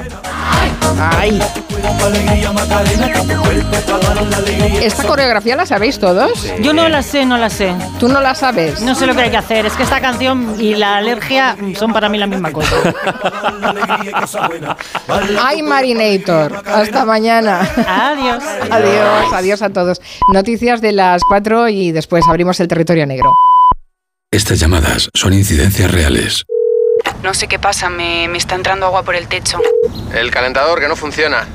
No hay luz y se me está descongelando todo. En estos momentos, ¿qué seguro de hogar elegirías? Mafre, la aseguradora de más confianza en España. Ahora, con la facilidad de pagar mes a mes.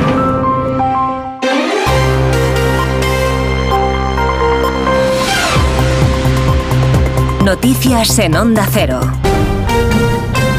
tardes. El Supremo pide a la Fiscalía que se pronuncie sobre si debe o no asumir la investigación por terrorismo contra el expresidente catalán Carles Puigdemont, como le ha pedido el magistrado García Castellón. Pone en marcha el proceso para decidir si le imputa o no. Eva Llamazares. El Supremo da el primer paso para decidir si se queda la investigación por terrorismo a Puigdemont en el caso Tsunami, tal y como solicita el juez de la Audiencia Nacional, Manuel García Castellón. La Sala Segunda del Alto Tribunal ha remitido el asunto a la Fiscalía, que tendrá que informar sobre la competencia del Supremo para investigar el caso Tsunami las protestas violentas tras la sentencia del Prusés, dada la condición de aforado de Puigdemont. En la misma providencia, el Supremo designa ponente para decidir sobre la admisión o no de la exposición razonada enviada por el juez será el magistrado Juan Ramón Verdugo quien, una vez recibido el informe del fiscal, decida si el Supremo abre finalmente una investigación por terrorismo contra Puigdemont, lo que podría complicar su futuro penal pese a la amnistía.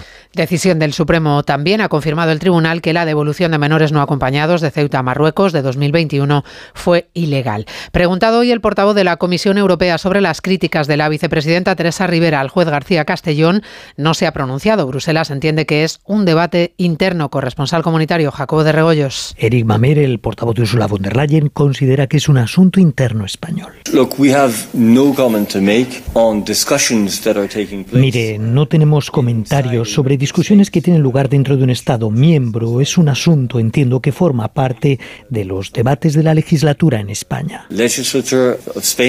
Este portavoz tampoco ha ofrecido novedad alguna sobre si el Ejecutivo Comunitario aceptará finalmente mediar en la renovación del Consejo General del Poder Judicial. En todo caso, sí que ha aclarado que la Comisión Europea todavía no ha terminado su proceso de reflexión. Sigue la Comisión de Empleo en el Congreso, comparecencia de la ministra Yolanda Díaz, que tras la subida del salario mínimo sin el consenso empresarial, se compromete ahora a sacar adelante la reforma de la jornada laboral con o sin los empresarios. Congreso, Caridad García. Sí, cuatro horas se cumplen ya de esta comparecencia en la que insiste Yolanda Díaz en que reducir la jornada de trabajo no es una cuestión ideológica, es esta ahora su máxima prioridad política y aunque buscará un acuerdo tripartito, no será esta condición necesaria, no será el apoyo empresarial una condición necesaria. Vamos a intentar un acuerdo, a mí me gustaría que fuera tripartito, si no puede ser tripartito será bipartito, pero vamos a hacerlo, eso sí, en el marco del diálogo social y, por supuesto, en el marco de la deliberación parlamentaria de sus señorías. La vicepresidenta ha contado que ha enviado una carta formal a su compañero de gabinete, el ministro de Economía, Carlos Cuerpo, para iniciar los trámites para reforzar el papel de los trabajadores en la toma de decisiones de sus empresas. También recuerda Díaz que en breve se abordará la reforma del despido con una indemnización que dejará de estar tasada en días para tener en cuenta otros elementos cualitativos. Sigue el turno de réplica de los portavoces.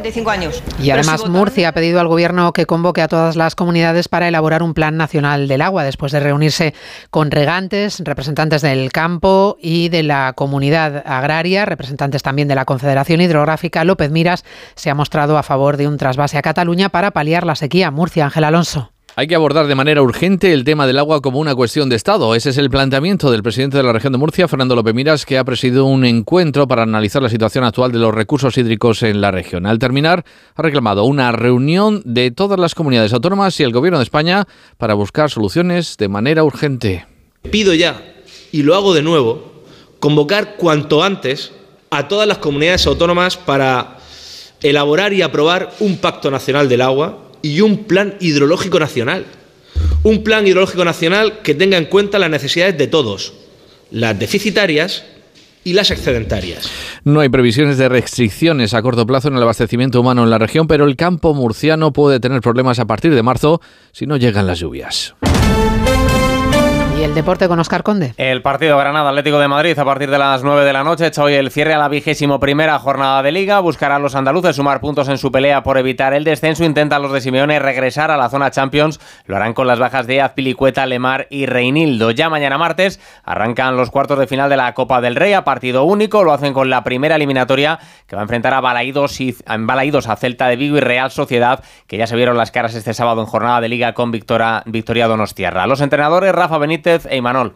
Nosotros tenemos una gran ventaja y es que jugamos en casa con nuestro público. Lo hemos hecho bien en la Copa y esto sería eh, hacerlo aún mejor. Ilusión, motivación, todo eso lo tenemos. Lo que sí cambia es que cada vez está más cerca, ¿no? Y, y si pasamos esta eliminatoria, estaríamos en las semifinales. La ilusión tanto de los aficionados como del propio equipo ha aumentado. Se completó también la jornada en segunda con el partido del líder, el Leganés, que recibe al Burgos. Y recordar que en el Open de Australia, Carlos Alcaraz ha logrado clasificarse para los cuartos de final tras superar en tres sets al serbio Kesmanovic. El miércoles, el español buscará el pase a semifinales ante el alemán Zverev. Actualizamos la información en una hora, a las 5, las 4 en Canarias. Trabajo, casa, ducha, cena, cama. Salir de trabajar con el piloto automático no tiene pérdida, aunque pensándolo bien, sales perdiendo. Te pierdes conversaciones, te pierdes risas, te pierdes lo que sucede a tu alrededor. Salir de trabajar con el piloto automático es el camino fácil. Muchos lo siguen, otros, y cada vez somos más, preferimos seguir la brújula para no perdernos nada. La brújula con Rafa La Torre. Toda la actualidad de lunes a viernes desde las 7 y siempre que quieras en la web y en la app. Onda Cero, tu radio. Julia en la Onda.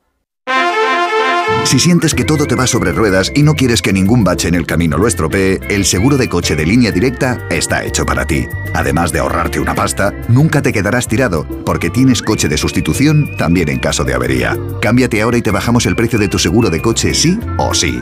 Ven directo a lineadirecta.com o llama al 917-700-700. El valor de ser directo. Consulta condiciones. En Lowy somos más cañeros que nunca, porque te traemos nuestra mejor ofertaza. Fibra y móvil 5G por solo 29,95, precio definitivo. Si quieres ahorrar, corre a lowy.es o llama al 1456.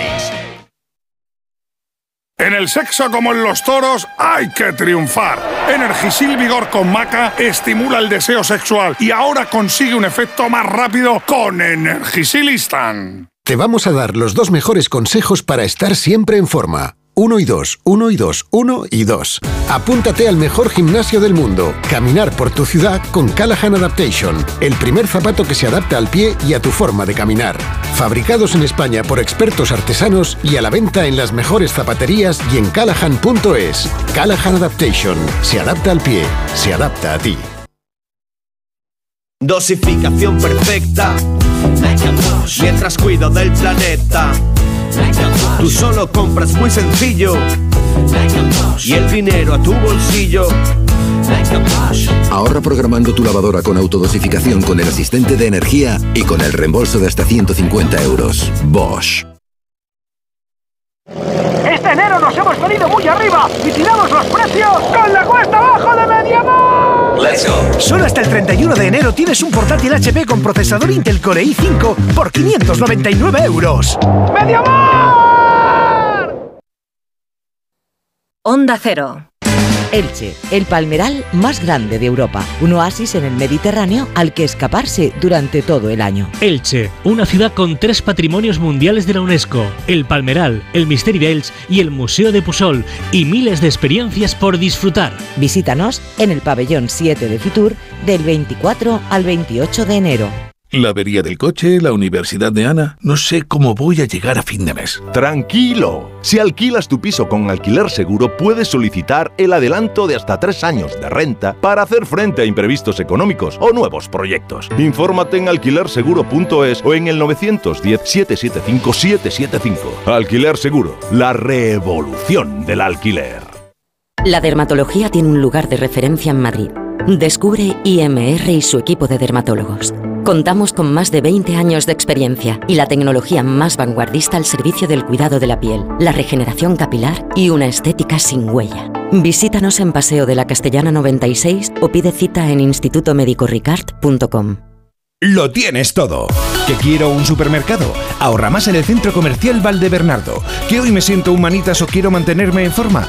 CMB Bricolaje o mi gimnasio Dream Fit. Y por supuesto joyerías, belleza, complementos, ópticas, farmacia, todo en el Centro Comercial Valdebernardo para ir de compras. Boulevard José Prat 35.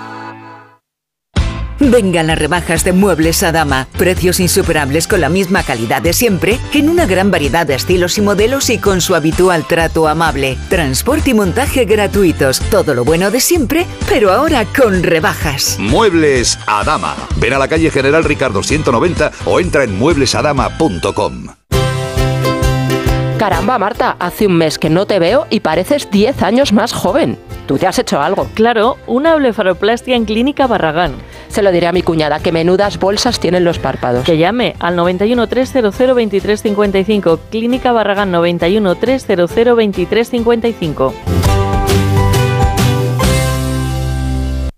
Ven y vive la experiencia. Del 24 al 28 de enero llega Fitur, Feria Internacional de Turismo. Descubre las maravillas de Ecuador y sus cuatro mundos junto con miles de destinos de todo el planeta. Sábado y domingo abierto al público. Entra en ifema.es y compra tu entrada. IFEMA Madrid. Siente la inspiración. Como el perro y el gato. Como siempre, como todos los fines de semana, dispuestos a pasar un buen rato charlando de esos buenos amigos que son los no racionales que conviven con nosotros en nuestros hogares. Todo sobre las mascotas con Carlos Rodríguez. Sábados a las 3, domingos a las 2 y media de la tarde y siempre que quieras en la app y en la web de Onda Cero. Patrocinado por Menforsan, los especialistas en cuidados, higiene y cosmética natural para las mascotas. Te mereces esta radio. Onda Cero, tu radio.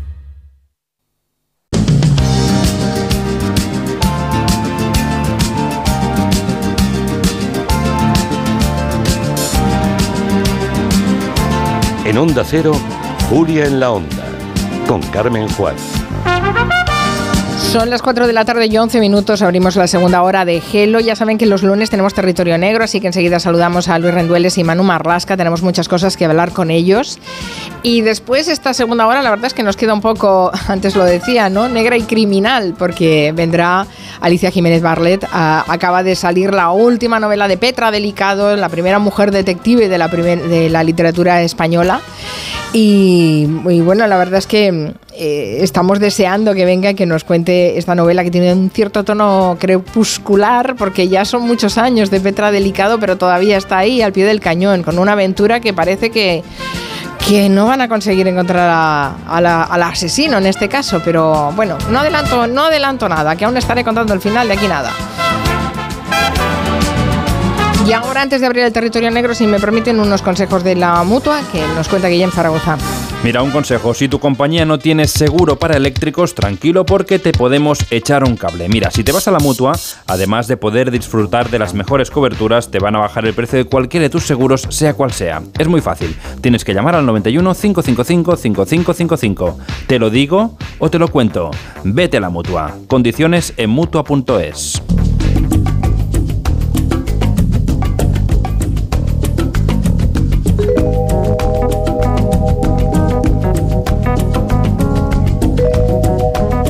Vamos a saludar a Manu Marlasca. Buenas tardes, Manu. ¿Qué tal? Buenas tardes. Y Luis Rendueles. ¿Qué tal, Luis? ¿Cómo estás? Hola, buenas tardes.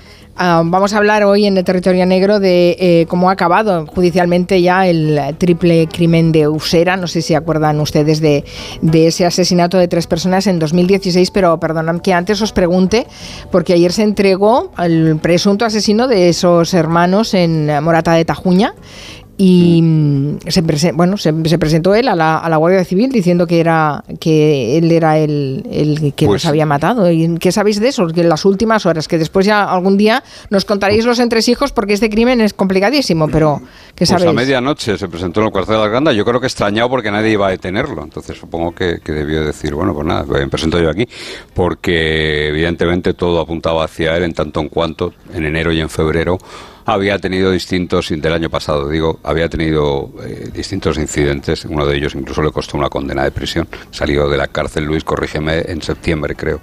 En septiembre, sí, acepta una condena de dos años por el... Una conformidad. exacto, por el ataque a martillazos a una de, a, la, digamos, la primera hermana. Y con, ah, esa condena sale de, con esa condena sale de prisión en septiembre y un día de diciembre es cuando parece ser que mata a los tres hermanos. O sea que, eh, a ver, lo, raro es que no se hubiera, no lo hubieran detenido antes, eh, es lo que vienes a decir con una cierta ironía, ¿no, Manu? Bueno, eh, yo, supongo que, él debió estar esperando desde el jueves que aparecen los cadáveres y ya el domingo se debió presentar. evidentemente estaba en el foco de la Guardia Civil, en el radar de la Guardia Civil. Yo creo que, que vamos, no tengo la garantía de esto, pero, pero casi sería el único sospechoso de este crimen. ¿no? Y estaba en Arganda, estaba por ahí al lado. Le acogieron, le acogieron como inquilino, esas hermanas. Acuérdate que hay una, hay una estafa amorosa, no cometida por este hombre, por este pakistaní, sino por estafadores profesionales que se hacen pasar por militares americanos. Acogen Ah, no, pero digo por, por, digamos que los estafadores son nigerianos. sí, las fotos, sí, las fotos. Le ponen fotos de militares americanos muy guapos, entre ellos Wesley Clark. Bueno, en fin, sí que da para un territorio negro. Sí, da para un territorio negro. Ahí los entresijos, yo leía la historia y pensaba, madre mía, como no me lo expliquen Manu Marlas, que Luis Rendueles, no me entero exactamente de lo que está pasando en este. Pues nada, quedas emplazada para temporada de Tajuña. Muchas gracias. bueno, pues eh, lo escucharemos en un próximo territorio negro. Ahora nos vamos a ese a lo que pasó el 22 de junio de 2016. Recuerden que tres personas fueron asesinadas en un despacho de abogados de Madrid, lo, llamó, lo llamaron el triple crimen de Usera que fue resuelto por la policía en un tiempo récord, pero que han tenido que pasar eh, siete años para que el autor de la matanza sea condenado. Bueno, pues ya ha sido condenado. Un tribunal mm. venezolano, que es su país de origen, al que huyó él, pues lo ha condenado a 30 años de prisión, que es la máxima pena que contempla la República Bolivariana. Creo que deberíamos recordar un poco los hechos, si os parece. Sí, porque habrá oyentes jóvenes que no, que no se acordarán. Jóvenes, claro, imagínate una cosa de 2016, ya hemos Y otros con poca memoria que tampoco se acordarán. Y además, curiosamente, no habíamos abordado nunca el triple crimen de Usera en territorio negro. Ah, no. Eh, no, no, no, no. He estado repasando los 702 territorios negros que llevamos hasta hoy y no habíamos hablado 703 de con el de hoy, ¿eh? Sí, probablemente porque pilló casi en verano. Bueno, de total, que vamos a, hablar del crimen de Usera. Esto ocurrió el 22 de junio del año 2016. Un abogado peruano que había llegado a España unos años atrás y que había hecho cierta fortuna, se llama Víctor Salas. Eh, ese día, el titular del despacho, Víctor Salas, durmió una siesta un poquito más larga de lo habitual. Así que al regresar a su oficina en torno a las 6 de la tarde, se encontró con que allí había bastante follón, eh, estaban los bomberos, había varios clientes y de la ventana de su oficina salía eh, fuego, un poquito de humo, salía humo más bien. Le explicaron que lo que había allí es que era un pequeño incendio y que eh, los bomberos habían encontrado dentro del despacho tres cadáveres, tres cuerpos. Los cuerpos fueron identificados muy rápidamente, correspondían a dos empleadas de Víctor, que eran Maritza Osorio, de 51 años, y Elisa Consuegra, de 31, y un cliente que estaba en el despacho, un que se llamaba Pepe Castillo, de 42 años. Todos ellos, dos de ellas, las mujeres habían sido asesinadas de certeras cuchilladas y Pepe lo habían reventado el, cráneo a golpes. Además, el criminal había intentado borrar sus huellas, pues quemando los cuerpos, echando un poquito de gasolina por encima, eh, echando unos cuantos papeles y eso fue lo que provocó un pequeño incendio que no sirvió para destruir muchas pruebas. Ya, pero no iban a por ellos, los encontraron ahí. Bueno, de hecho no tenía nada contra ellos, ni siquiera los conocía, no los conocía de nada el asesino. Murieron por estar ahí, efectivamente, en el peor momento. El verdadero objetivo del asesino era Víctor, ese abogado que te decía Manu, el titular de ese despacho del barrio de Usera en Madrid, que se libró de morir por, por esa siesta que te decía Manuel, que, es, que la hizo más larga de la habitual. ¿no? El asesino confundió a Pepe, el taxista, que estaba allí intentando arreglar unos papeles, con Víctor, con el abogado. Y eso explica el ensañamiento con el hombre, ¿no? porque le reventó la cabeza a golpes con un objeto duro y romo, probablemente una pata de cabra. Uf, ¿y por qué actuó había de por allí por el despacho. Qué horror, ¿por qué actuó de esa manera tan violenta? Bueno, pues el propio Víctor, en las primeras horas de la investigación, el, tema se hizo cargo del grupo quinto de homicidios de la Brigada de Policía Judicial, y digo que el propio Víctor, el propio objetivo, eh, puso a la policía sobre la pista del asesino, y además el asesino había dejado unas cuantas pistas falsas en el escenario. ¿no? Por ejemplo, apareció en el cuarto de baño, una tarjeta de visita bastante peculiar con el supuesto logotipo del cártel de Juárez, que ni tú ni yo sabíamos que había un logotipo del cártel de Juárez, pues este señor imprimió uno para, para, dejarlo ahí como falsa pista, ¿no? Lo cierto es que la realidad era mucho más mundana, no tenía nada que ver con cárteles, con organizaciones criminales ni con nada parecido, ¿no?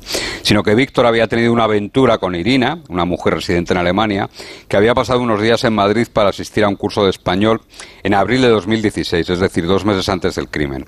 Eh, en una noche de Madrid conoció a Víctor, se produjo el flechazo, no se separaron mientras ella estuvo en Madrid, pero claro, había un problema, que es que Irina estaba casada y su marido descubrió cuando ella regresó a Alemania el 19 de mayo unas conversaciones bastante explícitas entre ella y su amante. Así que ese marido engañado eh, se convirtió, claro, en el principal sospechoso. Sí, Víctor contó a la policía que después de descubrir esos mensajes entre él y su mujer, el marido de Irina le había amenazado de manera explícita, que le había dicho textualmente yo he sido soldado en Estados Unidos, me han entrenado para matar y voy a ir a por ti a matarte. Sé quién eres. Deja en paz a Irina, que es mi mujer. El abogado dio a los policías españoles un dato bastante inquietante y es que ese esposo celoso era un veterano de guerra, nada menos que un marine, un antiguo marine, que había sido condecorado con el corazón púrpura y que había estado en misiones de combate en Irak y en Afganistán. O sea, que era verdad que era un, ex soldado. Además, Dahut Janit Ortiz, que así se llama, habla varios idiomas. El, español, porque nació en Venezuela, exactamente en Barquisimeto, el 29 de agosto del año 70, aunque es cierto que renunció a la nacionalidad venezolana para adquirir la norteamericana primero y luego la alemana y además domina los idiomas de esos países, es decir, el alemán y el inglés. Y además habla ruso, que es el país de origen de Irina, de su esposa. Siendo soldado norteamericano, Dahut fue enviado en el año 2011 a una base militar en Würzburgo, que es una pequeña ciudad universitaria alemana, donde allí, en esa pequeñita ciudad, conoció a Irina. O sea, a Víctor, el de la siesta, que es el que salva la, vida, de, vamos, casi de, de, casualidad, por alargar esa siesta, es el, que lo ve claro. Dice, no, no, eh, el, que está detrás seguramente sea el marido el que le pone sobre la pista a la policía. Eso es. A partir de ahí resulta complicado porque Dahut, el marine, preparó bastante bien su crimen. Antes de coger el coche y emprender un viaje de más de 2.000 kilómetros hasta Madrid, le dejó un amigo suyo de Alemania su tarjeta de crédito, su carnet para entrar en el gimnasio y su teléfono móvil le pidió al amigo, al que se quedaba en Alemania, que hiciera compras y que asistiese a ese gimnasio con la credencial de él, del marine, para propiciarse una cortada, para que pareciera que estaba en Alemania. Y se hizo con un teléfono prepago. Durante el viaje a España se inventó un rudimentario pero sistema bastante eficaz para hacer creer a su mujer que él seguía en Alemania. Él llamaba con un teléfono prepago a su amigo, que se había quedado con su móvil, y este con su móvil llamaba a Irina, a la mujer. Lo que oía, aunque lo oía regular, era la voz de su marido a través del altavoz. O sea, había total alevosía, porque lo, lo, había preparado con todos los detalles para eh, tener una coartada. Eh, pero tal y como lo narráis, eh, con estos preparativos, mm, se llegó o se pudo acreditar la presencia de, de Dahut en Madrid. Bueno, pues mira, Víctor llamó hacia las diez y media de la noche del día del triple crimen, es decir, cuando unas pocas horas después de encontrarse los cadáveres, él llamó a Irina, porque enseguida pensó que pues, eso podía haberlo hecho Dahut. Le llamó y le preguntó si sabía dónde estaba. La mujer le dijo que apenas unas horas antes había hablado con él y que pese a que se oía mal, por esa chapuza que hemos contado de los teléfonos, él le aseguró que estaba tomando una hamburguesa con un amigo en una localidad cercana. De hecho, sin pedírselo, le mandó el ticket de la consumición como para acreditar que estaba allí, ¿no? Que estaba en Alemania que estaba en Alemania. Pese a sus precauciones, Dahut cometió algún descuido, afortunadamente. Por ejemplo, en el escenario del crimen dejó un tapón de color verde de plástico de una botella de agua mineral que no se vende en España, sino que se vende sobre todo por encima de ningún otro país, se vende en Alemania y en Francia. Así que con la declaración de Víctor de las amenazas, con ese detalle de ese tapón, todo apuntaba a Dahut, todos los indicios, pero la policía se topó con la a veces desesperante burocracia e inacción de, la justicia. ¿Ah, sí? ¿Por qué? ¿Qué ocurrió? Bueno, una investigación casi multinacional y el juez tardó bastante en permitir que los policías españoles fueran a Alemania, que era donde estaban todas esas, esas pistas falsas que había dejado. ¿no?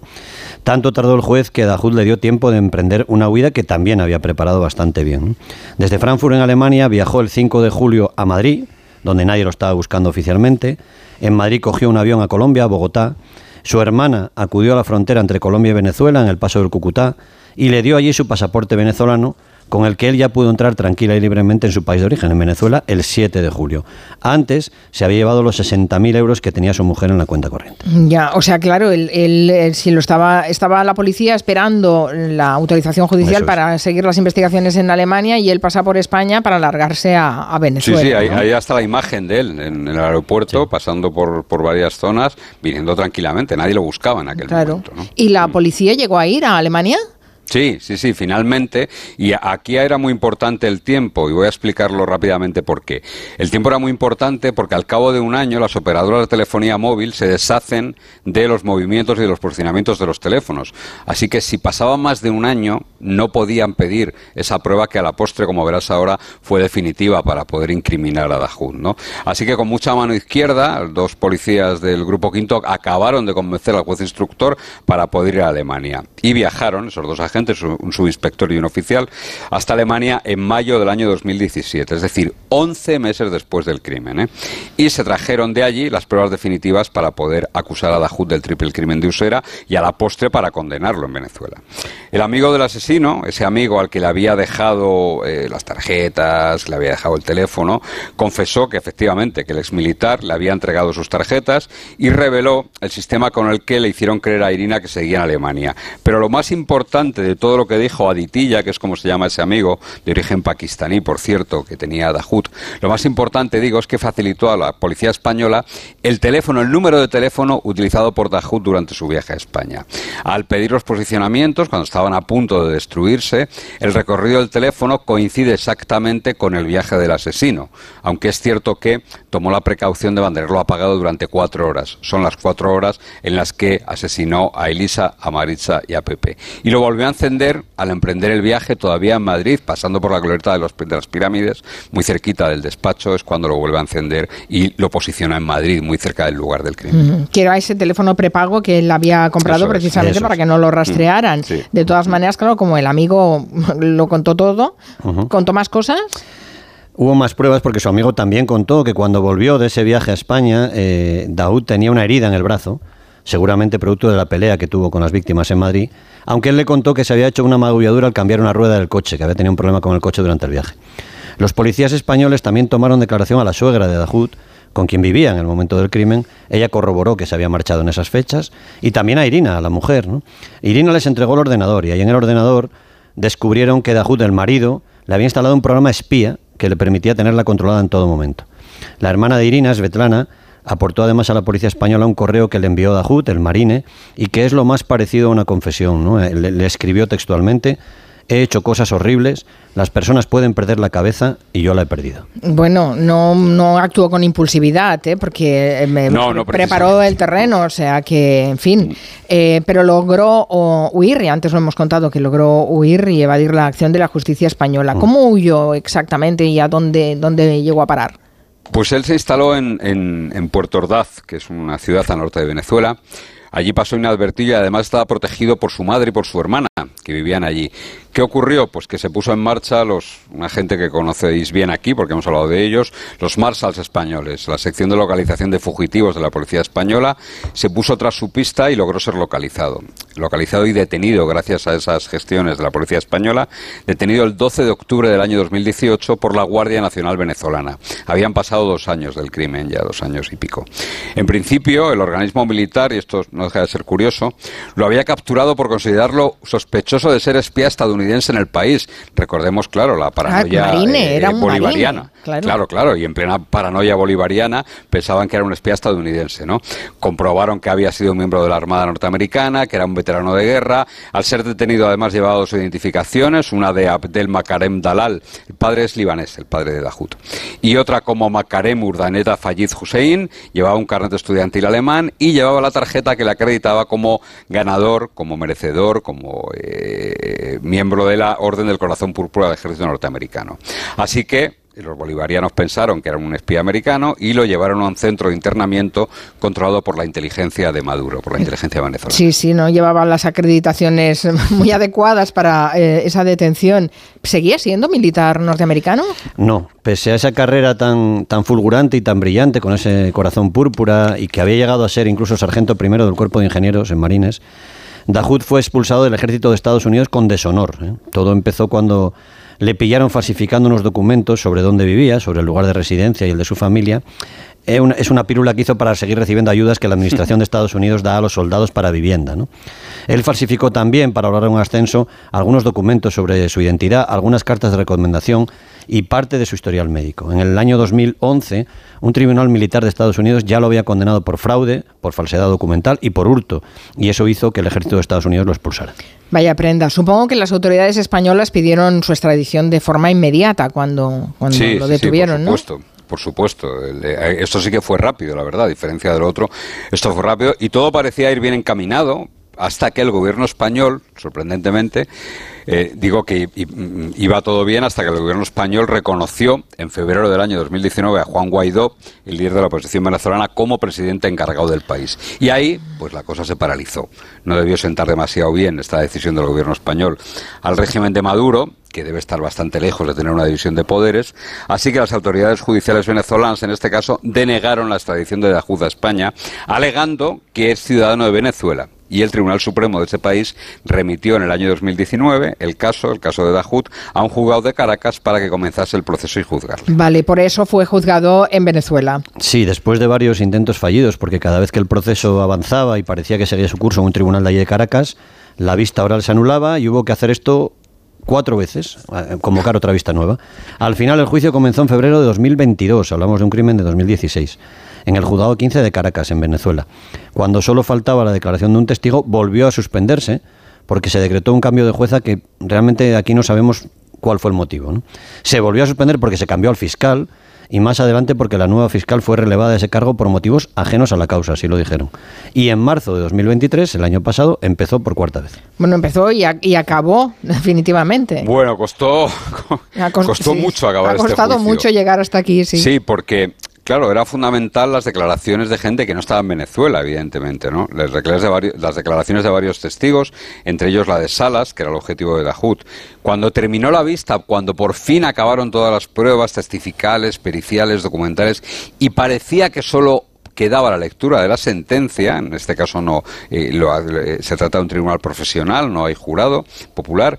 Bueno, pues en ese momento, digo, hubo un momento de incertidumbre e incluso de muchos nervios porque las autoridades venezolanas le dijeron a las españolas que no encontraban a Dajuz, que no sabían dónde estaba y que no le podían trasladar para escuchar el fallo. ¿Lo han encontrado ya a Dahut? Sí, sí, parece que sí. Y acabaron condenándole por fin hace unos días a 30 años de prisión.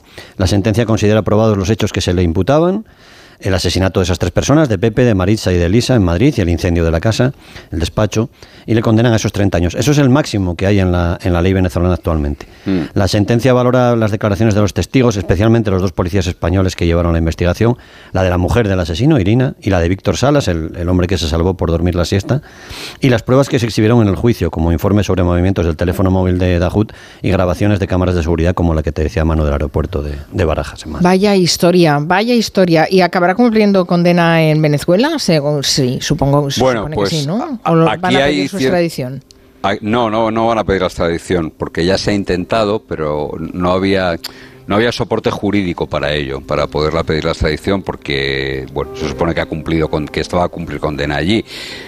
Hay quien dice que su pasado como militar norteamericano y la información que pueda tener le puede garantizar una buena vida en prisión o incluso una vida más corta en prisión. ¿no? Sí, si recupera la memoria de su vida anterior, digamos, y cuenta algo en Venezuela, a lo mejor a lo mejor se le reduce. Claro, que menuda vida este este hombre, sí, increíble. Bueno, pues eh, ahora no podemos decir que no hemos contado lo del triple crimen de Usera en el territorio negro. Por cierto, Luis, los, miles, decenas de miles de personas que han comprado el libro Territorio Negro sí que lo han podido leer. Manuel, en otra época hubiese vendido Crecepelo eh, por carromatos del oeste americano. Bueno, pero estáis Porque ahí, ahí, se contaba el libro. Eh, así que estáis preparando el caso. Estáis preparando el segundo volumen, ¿no? Porque es que ya lleváis 703 territorios negros, seguro que bueno, se merece si, si es un encargo, si lo tomamos como un encargo nos ponemos. Por cierto, Luis, que hoy eh, publicas en el periódico que la policía ha identificado a seis autores del apaleamiento del muñeco de Pedro Sánchez, cual piñata en la sede de Ferraz en Nochevieja.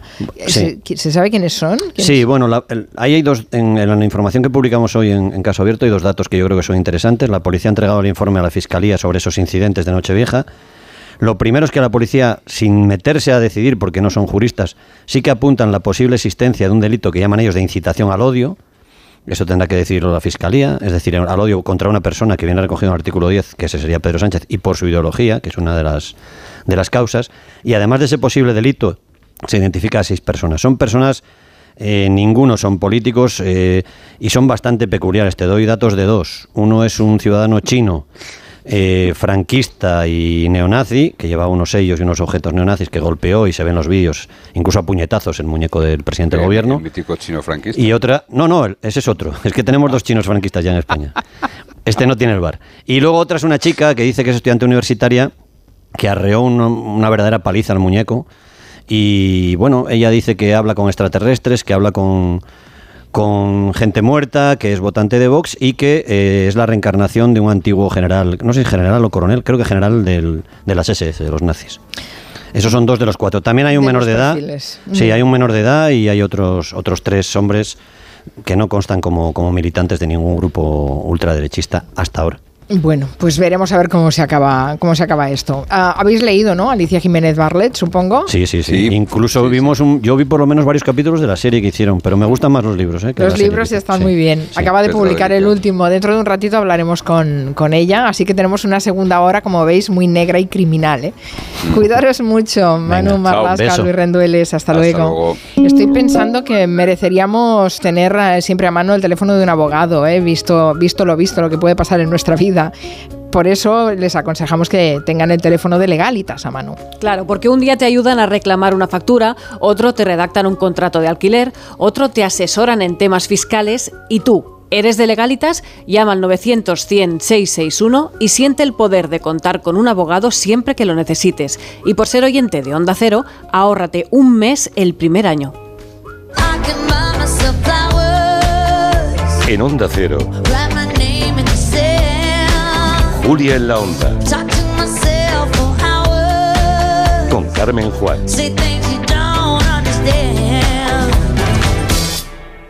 La vida es como un libro y cada capítulo es una nueva oportunidad de empezar de cero y vivir algo que nunca hubieras imaginado. Sea cual sea tu próximo capítulo, lo importante es que lo hagas realidad. Porque dentro de una vida hay muchas vidas y en Cofidis llevamos 30 años ayudándote a vivirlas todas. Entra en cofidis.es y cuenta con nosotros. ¿Te lo digo o te lo cuento? Te lo digo. Ahora que todo se hace online, ¿me haces ir a tu oficina? Te lo cuento.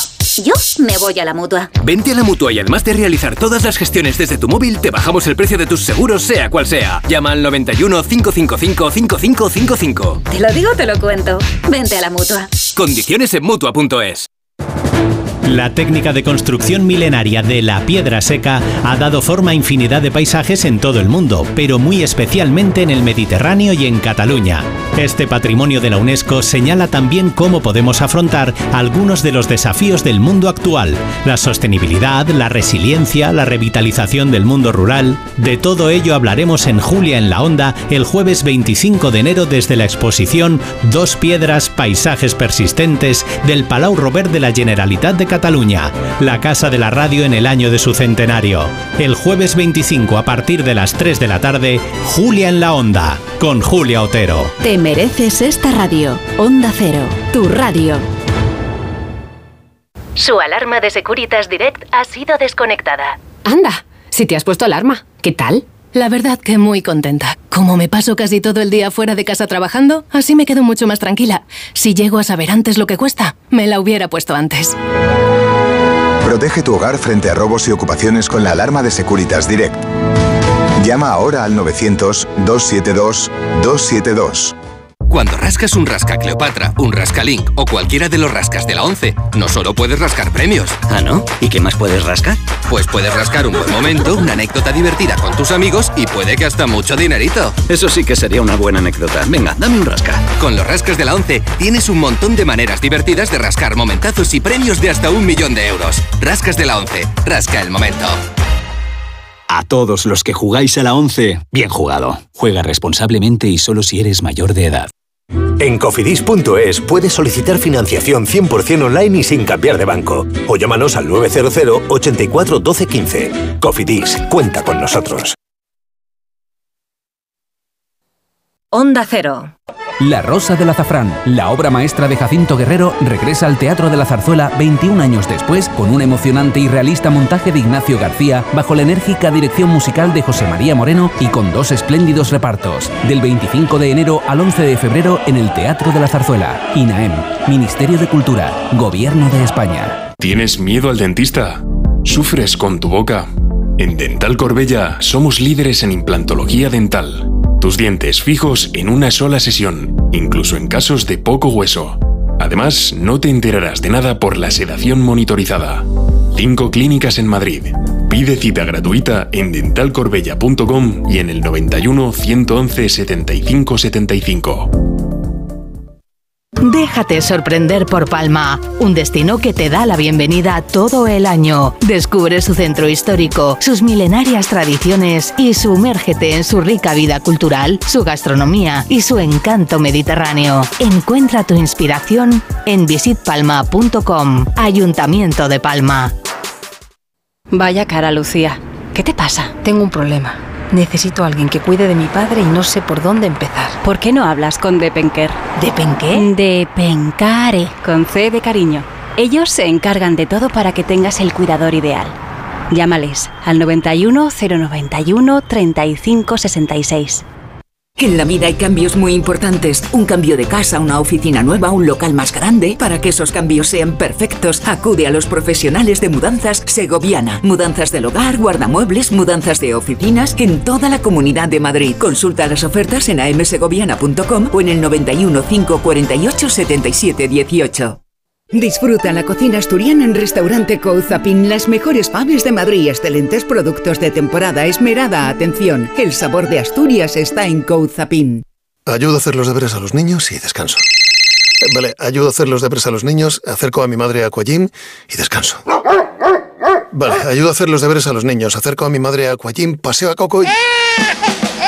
No se puede estar en todo. Bueno, Onda Cero sí, porque está en web, en app, en Twitter, en Instagram, en TikTok, en Facebook, para que puedas escuchar lo que te has perdido en directo, para que puedas comentar y disfrutar de contenidos exclusivos en la comunidad digital de Onda Cero. Onda Cero, tu radio. Pues pon la alarma, haz el café, date una ducha, vístete, coge el bus, espera, sigue esperando, anda hasta el trabajo, trabaja, mira el reloj, trabaja un poco más. Si a ti también se te hacen largas las mañanas, Elena Gijón te la resume. Noticias Mediodía. El mejor resumen de la actualidad matinal con conexiones en todos los lugares donde se producen las noticias. De lunes a viernes a las 2 de la tarde y siempre que quieras en la web y en la app. Onda Cero, tu radio.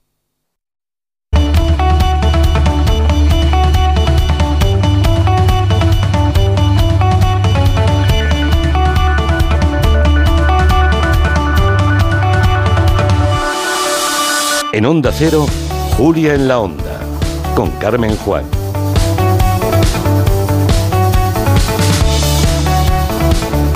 Los que son eh, lectores de novela negra ya saben y conocen a Petra Delicado, los que no, que sepan que la primera mujer detective de la literatura española fue ella, Petra Delicado, nació en el 96.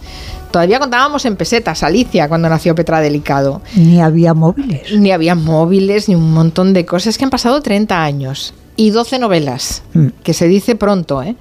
Pues que sepan que la inspectora Delicado sigue activa, dando guerra y su último libro acaba de llegar a las, a las librerías. Es La mujer fugitiva.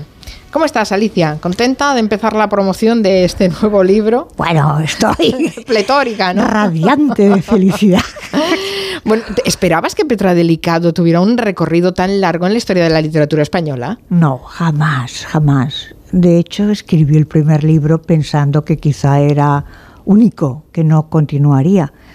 Pero pues tuvo buena acogida y mis propios agentes, Carmen Balcells, de la época de las pesetas también, me dijo que por qué no pensaban la posibilidad de continuar y hacer una serie. Y bueno, seguí su sugerencia. Bueno, además eh, llegó hasta las pantallas, porque eh, antes lo hemos recordado, Petra Delicado tuvo serie de televisión, era Ana Belén, toda- aún. sí, todavía lo puedes recuperar, sí. No, no, no, no. Se ha hecho una serie nueva. ¿Se ha hecho una serie nueva? Eh, ah, en Italia. Aquí en España era Ana Belén la Era Ana protagonista. Belén. Sí. Aquí, eh, aquí es Cortelezzi, una actriz muy famosa en Italia, y está en Sky y ha pasado a muchas plataformas en España.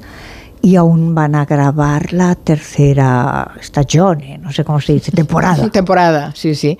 Bueno, o sea que, en fin, eh, ha triunfado en todo el mundo Petra, Petra Delicado. Es mm, una, una inspectora con su fiel segundo a bordo, que, que es Fermín Garzón, un poco, un poco Quijote y Sancho, ¿eh? estos dos, esta pareja. Sí, ¿qué más quisiera yo? Pero bueno, realmente pues tienen unos caracteres complementarios y muy diversos. Y siempre mm, entre ellos subyace la amistad, la amistad que no tiene género ni cultura, ¿no? si es auténtica.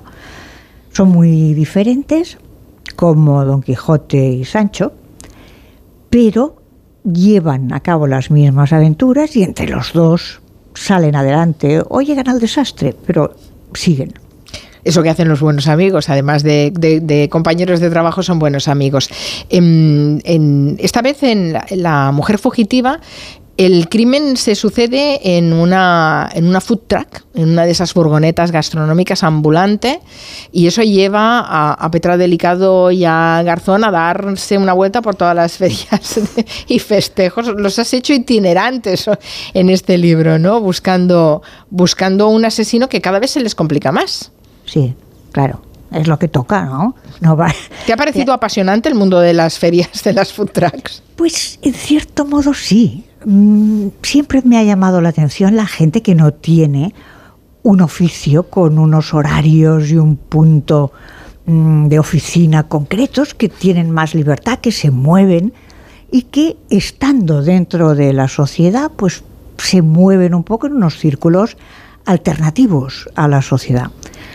Hace muchísimos años escribí un libro que se llamaba Vida sentimental de un camionero, donde se veía pues como un hombre tenía su vida familiar y al mismo tiempo una vida más aventurera porque era nómada. Aquí sucede un poco lo mismo. Mm, aunque van en pareja, estos nómadas, van en pareja. Sí, porque es que una food truck supongo que tiene muchísimo trabajo. Un cocinero, alguien que abastece de materia prima, alguien que sirve a los clientes, no debe ser nada fácil. Mm.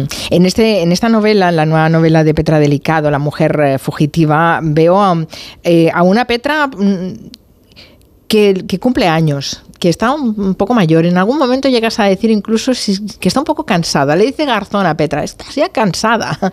Eh, es una novela un poco crepuscular de Petra Delicado, esta Alicia. Ay, quien me diga dónde empieza el crepúsculo, le voy a cubrir de oro, porque no está tan claro. Es cierto que pasan los años por Petra, por Garzón también, aunque como buen hombre no lo reconoce tanto, aunque es mayor que Petra, pero ella sigue activa y sigue peleando y hay veces que esa sensación de estar un poco mayor la hace aún más peleona. Supongo, mm, digo yo, que es crepuscular, pero es un crepúsculo de sol subido, ¿eh? Bueno, está en activo y seguirá en activo. A lo mejor nos sorprendes dentro de poco con otra, con otra novela, eh, después de esta mujer fugitiva. Hay algunos, además de la trama, evidentemente, también hay algunas eh, reflexiones de fondo sociales interesantes. Me gustaría que hiciéramos un poco de comentario de texto, Alicia. Por ejemplo, dices, dice Petra Delicado, los ciudadanos han dejado de confiar en la autoridad, sea la que sea. Eso es una reflexión un poco pospandémica, ¿no? Pues no sé, pero es así. En realidad en España, de una manera consciente e interiorizada, nunca se había respetado mucho la autoridad. Se respetaba por la fuerza. Pero mm, se ven los comentarios cínicos que hacía toda la gente. Sí, sí, este político dirá eso porque tal. O este policía, sí, sí, pero en su casa, ¿cuál? Nunca ha habido realmente el convencimiento de que la autoridad sea también moral, no solo real. Y eso se ha agudizado. Se ha agudizado porque, bueno, pues lo que decimos todos con las redes sociales, puedes pensar y decir.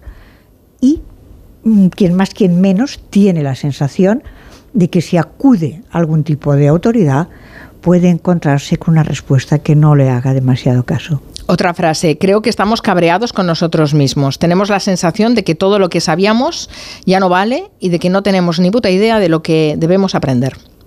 Pues eso ¿Te has sentido así? Sí, esto lo has escrito pues tú en el libro. Pues estaba muy bien aquel día. Estabas inspirada. Estaba inspirada. o cabreada, no sé.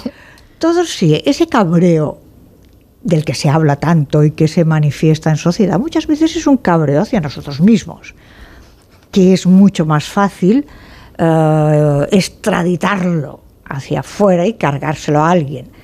Pero en el fondo hay cosas que no comprendemos porque han cambiado muy rápidamente. Y no solo me refiero a la gente con una cierta edad, sino a los jóvenes, que no saben tampoco de dónde viene la historia. Mm, es un cambio tan radical que los mayores por mayores y los jóvenes por jóvenes nos hemos saltado una especie de escalón donde quizá están muchas explicaciones. Entonces, hay que pensar siempre, antes de decir, todo es una porquería, estoy cabreado con el mundo, cabréate contra ti mismo, porque quizás sin comerlo ni beberlo, eres tú el que no tiene la explicación. Ah, también recibimos los periodistas ¿eh? en este libro. Dice, los periodistas se habían vuelto progresivamente menos insistentes. Para concitar verdadera atención, el asesinato debía ser verdaderamente truculento. Bueno, se habla de los periodistas de sucesos. Sí, de sucesos. De literatura nada, ¿eh? Que coste. Ya, está bien, está bien. O sea, un poco corporativa, ¿eh? no, es cierto. Yo a veces he visto algunos trozos de programas en televisión eh, donde se incide en las partes más truculentas de un crimen, en que era el propio padre quien asesinó al niño, que además acababa de comer. Y, Y en cómo se cortaban los miembros de, de un descuartizado, ¿no? Exacto. Siempre se ha hecho quizá, pero ahora mm, hay una proliferación de ese estilo. También en la literatura negra, no solo los periodistas. Parece que si no troceas, como tú dices, adecuadamente y fileteas y lo cuentas, y aquello queda un poco light, lo cual me horroriza. Es más, ha surgido un subgénero, lo llaman así, subgénero de la literatura negra, que es el cozy crime, que el crimen, el crimen amable, digamos, ¿no? Para todas aquellas novelas negras que no te salta la sangre cuando abres las páginas. Lo malo de eso es más que el cozy crime se ha convertido en el cursi crime. Bien, me gusta ese matiz. Entonces, claro, que todos sean Mrs. Marple, abuelitas encantadoras, que se enteran por los periódicos de un crimen y luego por casualidad. Y que, francamente, también vivimos en un mundo que encontrar amabilidad en el crimen es difícil. Supongo que lo ideal sería volver a los clásicos, que es tratar los temas duros con un cierto respeto y con humor, con distanciamiento, incluso con un poco de cinismo para que sea crítico. No sé, eh, ese es mi punto de vista, que por supuesto puede no ser compartible. No, pero eh, escuchándote me doy cuenta que realmente ahora escribir novela negra es un reto quizá más, más, más duro que cuando empezaste hace 30 años con Petra Delicado. Sí, sobre todo escribirá mal, ¿no? Porque ahora no sé si te has fijado, no me gusta decir estas cosas porque pareces una especie de pedante, pero tengo la edad para poder decirlo. Todo el mundo se apunta al carro de la novela negra. Dice, no, yo mm, esto lo tengo chupado, porque además es donde se vende es donde se tiene repercusión social, pues vamos con la novela negra. Y yo creo que no es tan fácil, que la novela negra y cualquier otro tipo de novela requiere mm, que esté bien escrita, para empezar, y que no sea de aluvión, que además se nota enseguida, pero que esté bien escrita sobre todo, por favor. Prego. Em, ¿Tú lees novela negra o prefieres leer otro tipo de literatura? Mm, ambas cosas. Leo novela negra, leo novelas sin género, a, veces ensayo. ¿Y hacemos buena novela negra en España? Sí, yo creo que sí. Mm, bueno, nos hemos inscrito dentro de la corriente de la novela negra mediterránea, estaba muy bien hasta que nos hemos dejado influenciar por la novela nórdica, que es justamente la más sangrienta. Quizá porque la vida de los nórdicos es más grave que la nuestra. Mm, siempre toman café, nunca hace sol, se hace de noche a las 5 de la tarde, según qué épocas. En la novela mediterránea puedes tirar de otras cosas más amables. En la mediterránea em, se bebe cerveza se bebe cerveza, se bebe vino, se come bien, se charla con amigos y teóricamente siempre hace sol. Entonces puedes mm, alejarte con más facilidad de esa novela negra tan sangrienta y tan comercial. Eh, tu anterior novela no, no, era de Petra Delicado, era la, presidenta que se investigaba el asesinato de una tal Vita Castellá, presidenta de la Generalitat Valenciana. Eh, fue un paréntesis en la serie de Petra Delicado, pero también tenía eh, mujeres policías, en este caso las hermanas Berta y Marta Miralles las mujeres están llenando las novelas negras, no solo las novelas negras escritas por mujeres. Parece como si eh, han llegado a las comisarías y, se han instalado ahí, ¿no? ¿Eso es una buena noticia? Es una buena noticia. Hay muchísimos autores que tienen personaje femenino, lo cual tiene delito, también es para decir, oye tíos, como que no. Pero yo creo que la razón está en la realidad. Las comisarías, como tú dices, se han llenado de mujeres. Yo ya hace unos cuantos años pues estuve en algún acto de la toma de despachos de los jóvenes policías y me quedé asombrada de la cantidad de mujeres policías jóvenes que hay en los Mossos, en la Policía Nacional, en cualquier policía autonómica de todo el mapa. Tengo la sensación de que es un kit pro quo. Salen muchas mujeres en las novelas porque hay muchas mujeres en la policía. Eh, hay una de las cosas que también se, se, ve, subyace en esta última novela de Alicia Jiménez Barlet, La mujer fugitiva, y es el elefante en la habitación. Es, eh, es la sempiterna rivalidad entre las distintas fuerzas del orden, ¿no? Policía, Guardia Civil, Mossus, de lo que nadie habla claramente, pero eso está ahí, eso se palpa, ¿no?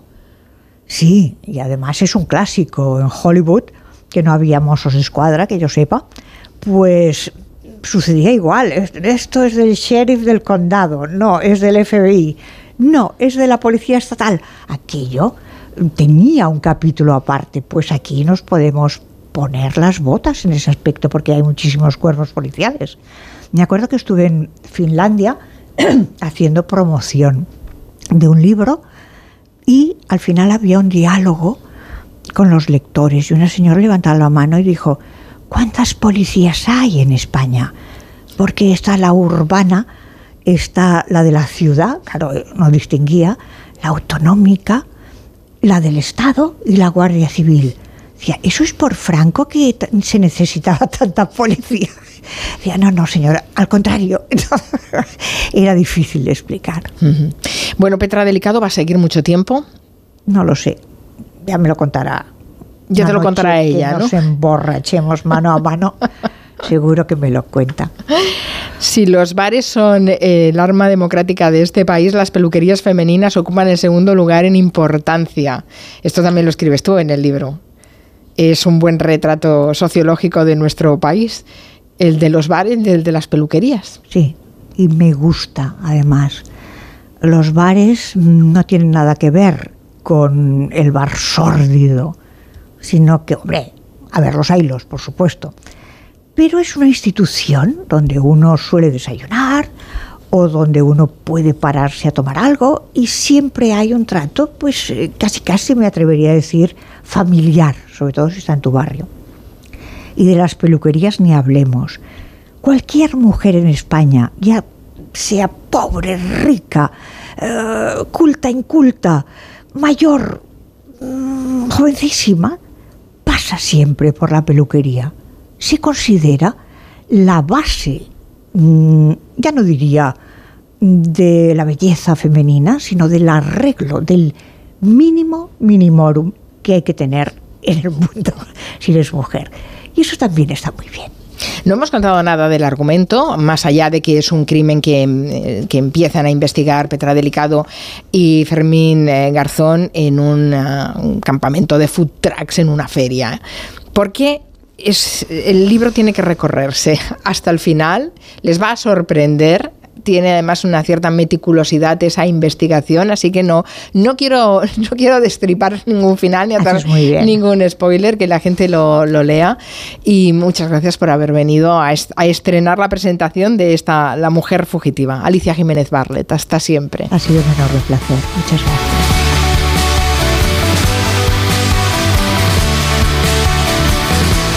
En Onda Cero, Julia en la Onda, con Carmen Juan. No te preocupes por la cuesta de enero, porque este año nos hemos venido muy arriba y tiramos los precios con la cuesta abajo de Mediamar. ¡Let's go! Este enero lánzate a por las mejores ofertas en la mejor tecnología en tu tienda y en mediamar.es. ¡Y en la app de Mediamar!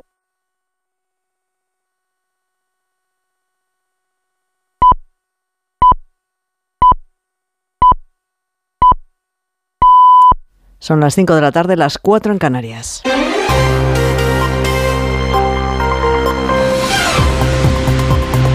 Noticias en Onda Cero. Buenas tardes. El Tribunal Supremo ha confirmado hoy que la devolución de menores no acompañados de Ceuta a Marruecos en agosto del año 2021 fue ilegal y fue así porque no se siguió el procedimiento previsto por la ley de extranjería. Los magistrados han concluido que la devolución de los menores se llevó a cabo por las autoridades españolas sin atender a las prescripciones que fija dicha ley, que exigen un procedimiento administrativo individual. El alto tribunal recalca además que se trató de una expulsión colectiva de extranjeros prohibida por el Convenio Europeo de Derechos Humanos y subraya que las devoluciones no podían basarse solo en el acuerdo hispano-marroquí del 2007 para la vuelta concertada de los jóvenes. Y entre tanto, los partidos políticos siguen poniendo en marcha sus estrategias en una semana en la que volverá a tener protagonismo la ley de amnistía con el debate sobre las enmiendas. En el Partido Popular, la ofensiva pasa por implicar a los alcaldes, a los que Alberto Núñez Feijóo ha pedido hoy que no se callen. Si mañana los separatistas pide que se perjudique a vuestros municipios, el PSOE lo hará. Pero vosotros no debéis de consentirlo.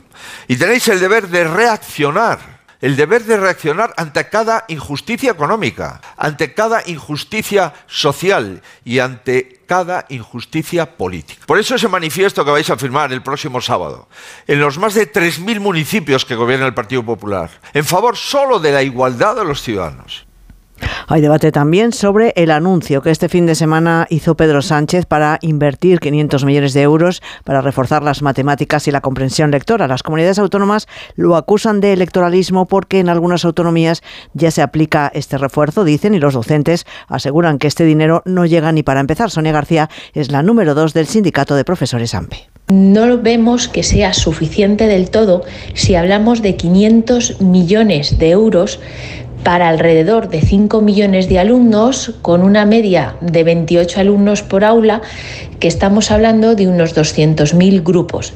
Vemos que es difícil encajar estos números para que esta medida sea real. Hablamos ahora de la tormenta Isa que mantiene desde el domingo áreas de todo el Reino Unido en alerta con vientos de hasta 145 kilómetros por hora y que ha provocado ya la muerte de dos personas por la caída de árboles, ha dejado sin electricidad además a miles de ciudadanos y ha alterado la red de transportes de todo el país. Isa también ha provocado el cierre de numerosas carreteras del país al tiempo que la red ferroviaria Network Rail ha impuesto restricciones de velocidad en la mayoría de sus rutas por Inglaterra por motivos de seguridad ante el riesgo de que el temporal provocara la caída de árboles en las vías o que el viento arrastrara escombros. La red ferroviaria de Escocia, mientras tanto, ha indicado que no habrá trenes en el norte en funcionamiento hasta que se inspeccionen todas las rutas y se reparen los daños en la red de cables en al menos 20 localidades. Y Camerún se ha convertido en el primer país del mundo en inocular masivamente la vacuna infantil contra la malaria. El país africano ha comenzado este lunes a inmunizar a miles de niños cameruneses menores de 5 años. Diana Rodríguez. La Organización Mundial de la Salud habla de un hito histórico y recuerda que la vacuna contra la malaria se ha probado con éxito en países como Kenia, Ghana o Malawi con una efectividad en la prevención del 75%. Camerún, donde la incidencia de la enfermedad ha aumentado más de un 30% desde 2017, se ha convertido en el primer país del mundo en iniciar la inmunización masiva de niños, aunque este 2024 seguirá en su ejemplo otra veintena de países africanos. Se van a utilizar las dos vacunas autorizadas por la OMS en las 42 poblaciones camerunesas con mayor riesgo de contraer la malaria. Y es que la mitad de la población mundial, según la OMS, corre el riesgo de contraer la enfermedad enfermedad que mata cada año en África a medio millón de menores. Y los mozos de escuadra siguen buscando a la madre de los cuatro menores sustraídos de un centro tutelado por la Generalitat en Lleida el viernes pasado. El padre ha sido puesto en libertad. donde cero en Barcelona, Monsevals. Fue el mismo centro quien alertó a la policía catalana el pasado viernes y presentó la denuncia de desaparición. Los mozos de escuadra abrieron una investigación para localizarlos y detuvieron al padre de los niños que pasó a disposición judicial. Finalmente, el hombre ha quedado en libertad, puesto que no se ha podido demostrar su implicación con los hechos. En cuanto a la madre, la primera sospecha es que habría huido con los niños a Rumanía. De hecho, al día siguiente de la desaparición, tenía una visita programada en el centro de tutela, pero no se presentó. Por el momento es todo. Volvemos con más noticias aquí en Onda Cero a las 6 de la tarde, las 5 en Canarias. Este lunes cerramos la jornada de liga en Radio Estadio. Desde las 9 de la noche en la web, en la app, en la emisora de Granada y en el 954 de la onda media de Madrid, Granada Atlético de Madrid. Duelo rojiblanco. Los madrileños al alza tras la clasificación en la Copa. El equipo granadino con la necesidad de puntuar para acercarse a puestos de salvación y pendientes del partido del líder de segunda, el Leganés, que recibe al Burgos. Este lunes vive la liga en Radio Estadio con Edu García. Te mereces esta radio. Onda Cero, tu radio. Julia en la Onda Ya está aquí Blancolor con hasta un 30% de descuento en almohadas, rellenos nórdicos, protectores, sobrecolchones y todo lo que necesites para conseguir el mejor descanso. Aprovecha los mejores descuentos solo hasta el 29 de febrero. Blancolor, el momento de vestir tu casa. En tienda web y app del Corte Inglés. Hay dos tipos de motoristas. Los moteros que aparcan en la puerta y los mutueros, que hacen lo mismo, pero por menos dinero. Vente a la mutua con tu seguro de moto y te bajamos su precio sea cual sea. Llama al 91 555 5555. Hay dos tipos de motoristas, los que son mutueros y los que lo van a ser. Condiciones en mutua.es.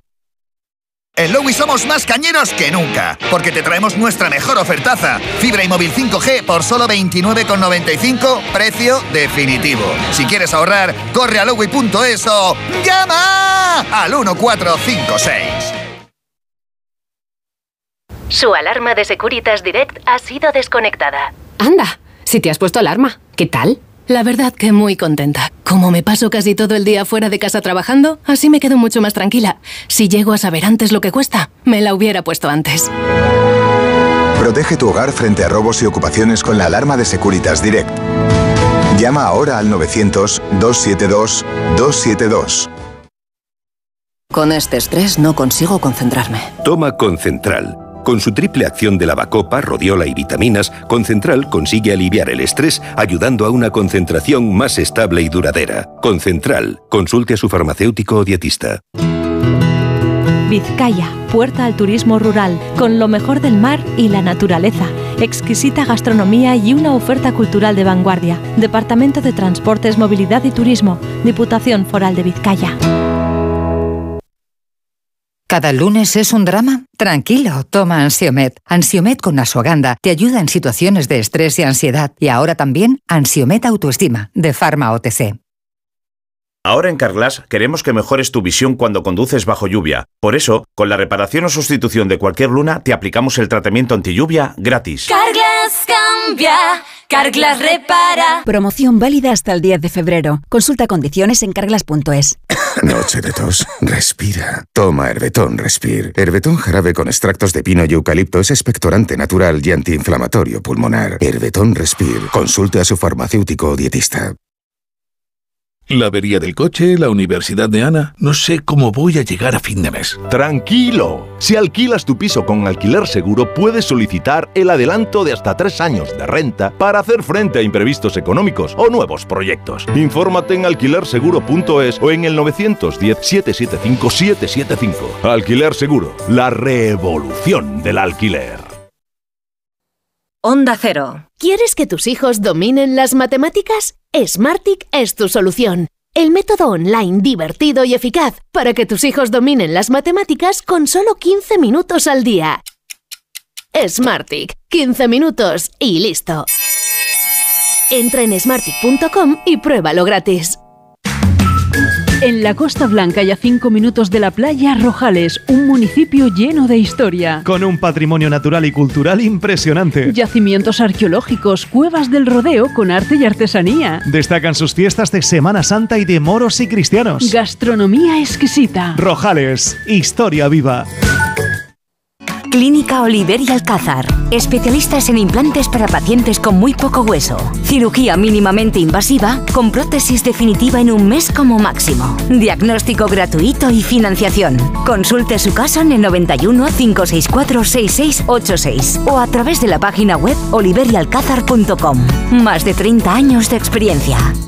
No te puedes perder en Madrid la curva de la felicidad con Gabino, Diego, Antonio Vico, Joshua Maechi y Jesús Cisneros. Me llamo Joaquín Rosales, pero todos me llaman Quino. Debe ser que no merezco más que dos sílabas. Pero ¿quién dijo que el hombre era el sexo fuerte? La curva de la felicidad, posiblemente la comedia más divertida. Del 17 de enero al 25 de febrero en el Teatro Infanta Isabel. Ocasión Plus. Te compra tu coche, te compra tu carro, te compra tu buga. Te compra tu furgo, te compra tu moto, te compra tu auto, caravan. ¿Te han hecho una oferta? Te la mejoramos. Has oído bien. Mejor precio garantizado y compromiso de pago en 24 horas. Ven a vernos. En la vida hay cambios muy importantes. Un cambio de casa, una oficina nueva, un local más grande. Para que esos cambios sean perfectos, acude a los profesionales de mudanzas Segoviana. Mudanzas del hogar, guardamuebles, mudanzas de oficinas en toda la comunidad de Madrid. Consulta las ofertas en amsegoviana.com o en el 91 548 77 18. Que sí, que sí, que sí, que ya está aquí el 2024 y seguro que se cumplen tus sueños. Si uno de ellos es adelgazar, deja de soñar y actúa. Llama a Cuerpo Libre. Tratamientos naturales, localizados y personalizados. Vas a adelgazar con una sonrisa y ahora sonríe más con un 50% de descuento. 91 192 32 32 91 192 32 32. Ayudo a hacer los deberes a los niños y descanso. Vale, ayudo a hacer los deberes a los niños, acerco a mi madre a Aquagym y descanso. Vale, ayudo a hacer los deberes a los niños, acerco a mi madre a Aquagym, paseo a Coco y... No se puede estar en todo. Bueno, Onda Cero sí, porque está en web, en app, en Twitter, en Instagram, en TikTok, en Facebook, para que puedas escuchar lo que te has perdido en directo, para que puedas comentar y disfrutar de contenidos exclusivos en la comunidad digital de Onda Cero. Onda Cero, tu radio.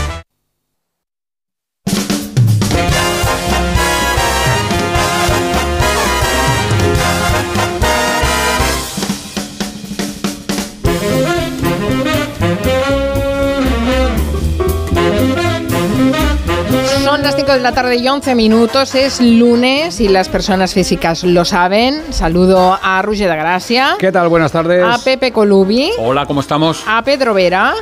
Buenas tardes. Y a Raquel Martos. Hello people, nuestros cuerpos saben que es lunes. ¿Y, y, cómo lo saben? ya te digo, nos duele todo. Madre ¿Tu, mía. ¿Tu cuerpo de lunes cómo es con respecto a los otros cuerpos de lunes? Sería lo que, lo que se llama también cuerpo escombro, una cosa así. cochambre, cochambre. Sí, sí, es verdad, eso no lo hemos comentado, claro, cuerpo de lunes. ¿Cuántos cuerpos de lunes hay? es muy diferente. Ahora mismo cinco. Bueno, y tenemos cinco cuerpos de lunes y un ministro. Ey. ¿Cómo que ah, el, cuerpo, cuerpo, ministro cuerpo. Ay, es verdad. olvidado el venga, cuerpo. que es lunes, venga, espabilar. Ah, Mari Carmen. Sí, faltaba eso, los platillos de chiste. Bueno, Claro. está bien. Eh, bueno, ya que has empezado con el tema ministros y supongo que tendrás al día las previsiones informativas, ¿cómo viene la semana, Raquel? Cuéntanos. Bueno, pues mira, abrimos la semana en la que el Ministerio de Trabajo inicia las negociaciones para la reducción de la jornada laboral. La idea ya sabéis que es pasar al 37, a 37 horas y media, pero esto ya en 2025, o sea, esto va paso por paso. Y resulta que una encuesta del país dice que dos de cada tres españoles dicen que sí, que les mola lo de reducir la jornada laboral. O sea, en este grupo de las personas físicas hay alguno que quiere venir más días, que venga. Pero no soy yo. Muchas gracias. Es Joan, es Joan. Es Joan, ¿no? Pues ala, pues que venga. Y claro, sin embargo, em, tiene que haber un acuerdo con sindicatos, con la COE, pero la COE está un poco ahí como reticente. La ministra de Trabajo, la vicepresidenta Yolanda Díaz, ha dicho que mejor tripartito, pero que si no bipartito. Y dicen que por decreto, pues que no les parece bien. ¿Quién dice que por decreto la reducción de jornada no le parece bien?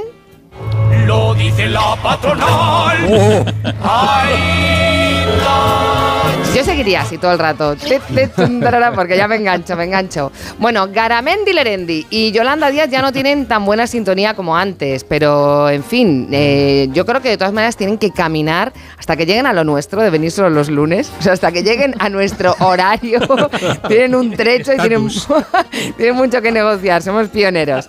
Bueno, hay preocupación también por los resultados del informe PISA y el presidente expresó justo eh, preocupación por dos asignaturas. Pues hay asignaturas que son duras de roer para nuestros jóvenes.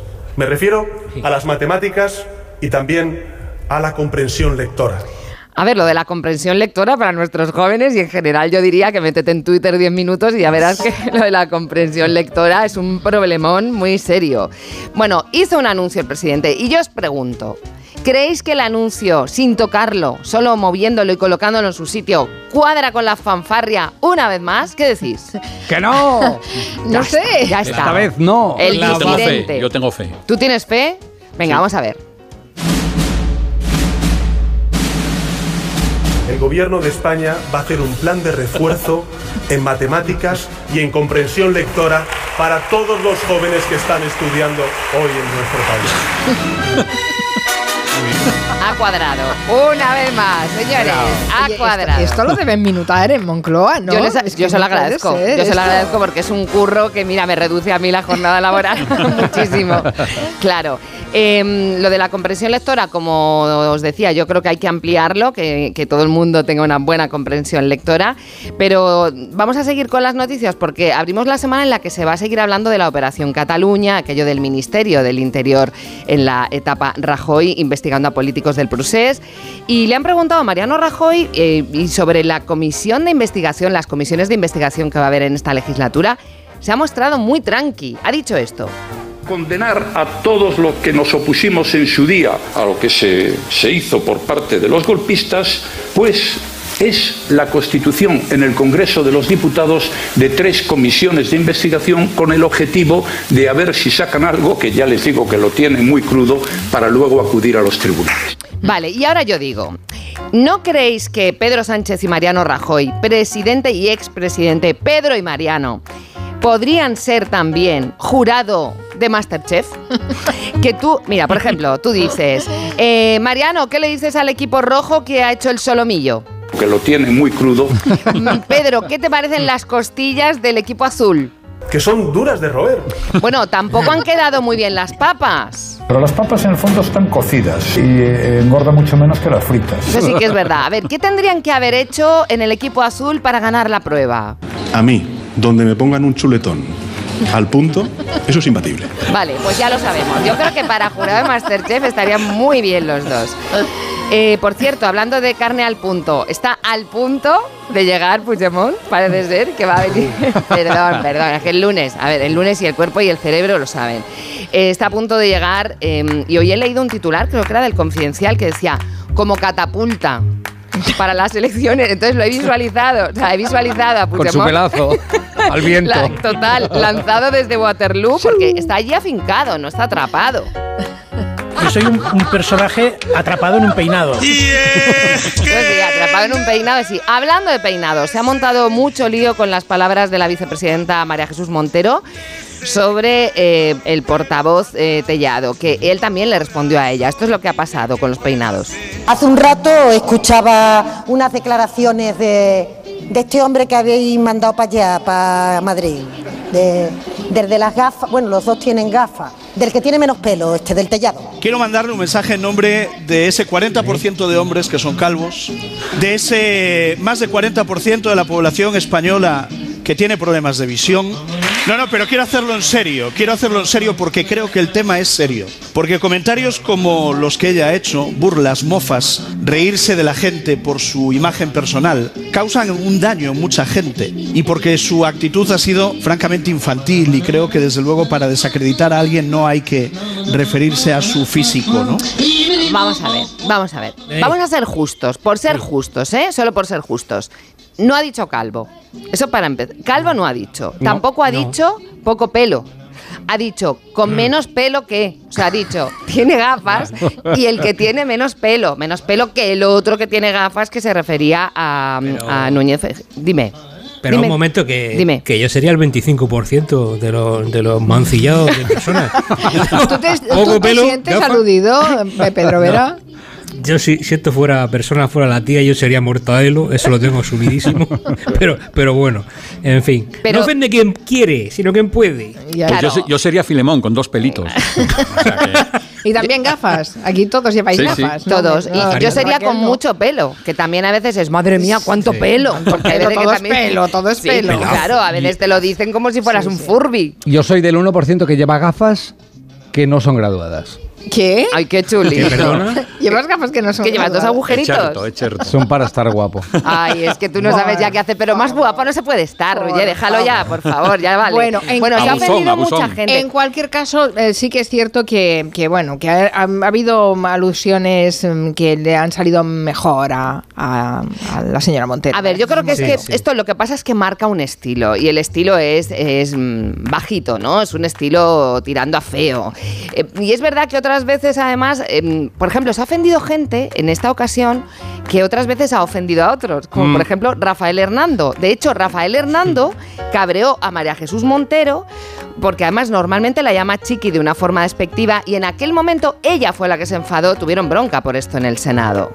Chi, chiqui, cariño, corazón o mi arma. Las expresiones, señor Hernando, que a gala llevamos los andaluces en nuestro diálogo coloquial. Ya está bien, ya está bien. A ver, yo creo que hay que elevar el nivel en general. Hay que tener categoría hasta para mm, rascar al, al rival. ¿eh? Hay que tener categoría. Mira, por ejemplo, que alguien te cae mal. Pues tú le dices con elegancia y con una sonrisa. Mira, te podrías. Ir a tomar cañas. Y ya está, quedas bien, pero quedas bien. La pausa es muy malo. importante, Es muy muy, importante. importante la pausa. La pausa da taquicardia. Bueno, es que a ver, el universo de las ofensas es infinito, ¿eh? A veces ofendemos con intención, otras lo hacemos sin querer, incluso se puede ofender con halagos. ¿Sí? Sí, eh, Colubi, tú lo sabrás. Esto, Sí, sí, sí, sí. Dices una cosa que, que, que Que parece, parece. pero no lo es. Sí, mira, por ejemplo, hay frases hechas como esos pantalones te hacen más delgada. Estás elogiando los pantalones, no a la persona que va dentro. La frase sugiere que le estás llamando barrilete. Alá, quede claro, sí, sí, sí. Cuando la abuela materna dice que su nieto se parece físicamente a la familia paterna, no dudes que le está llamando feo en toda la cara. es igual que el padre, dice la abuela materna, dice la suegra. Eh, al salir de una película decir me gustó más el libro, no disimules, hombre. Lo que no te ha gustado es la peli. Son cosas distintas. Ah, sí. Eso es como comerte una naranja y decir me gustó más el árbol. no cuela. Y al hilo de esto hay otro comentario más doloroso. A los que hemos escrito algún libro de vez en cuando, que nos digan después de leernos, me gustará más la peli. Eso duele, eso duele. La ironía no funciona como halago. Cuando le dices a alguien qué atrevido para definir su nuevo corte de pelo, el subtexto susurra, pareces un mamarracho y no te lo voy a decir claramente. Qué atrevido, me encanta. Y luego, después de hacer un acto sensual, decir no ha estado mal, bueno, eso es claramente un ataque frontal, aunque también viene motivado por haber preguntado. La gente que pregunta, ¿te ha gustado nada más acabar? Ya sabe que no ha estado bien. Vas provocando, vas, Ay, Vas pidiendo puntuación. Es que ahí, no. ahí, está, ahí. Bueno, hay, hay un tema que Raquel ha comentado en el resumen, eh, pero que Roger de Gracia quiere, quiere incidir un poco más por lo de la comprensión Incide. lectora y lo de las matemáticas. Sí. Quiere refuerzo, quiere Sí. refuerzo de la idea. Pues no, no dices, no dices una cosa rara porque habéis pasado muy rápido y yo con las mates ahora mismo tengo una movida fuerte. Porque yo quiero un repaso no para mi hijo, sino para los padres. ¿Vale? ¿Qué pasa? Mi hijo hoy tenía un examen y me he pasado el fin de semana repasando vídeos tutoriales. Mis búsquedas han sido divisiones de dos números, cómo se hacía, joder. y ecuaciones de primer grado para padres atontados en grado sumo.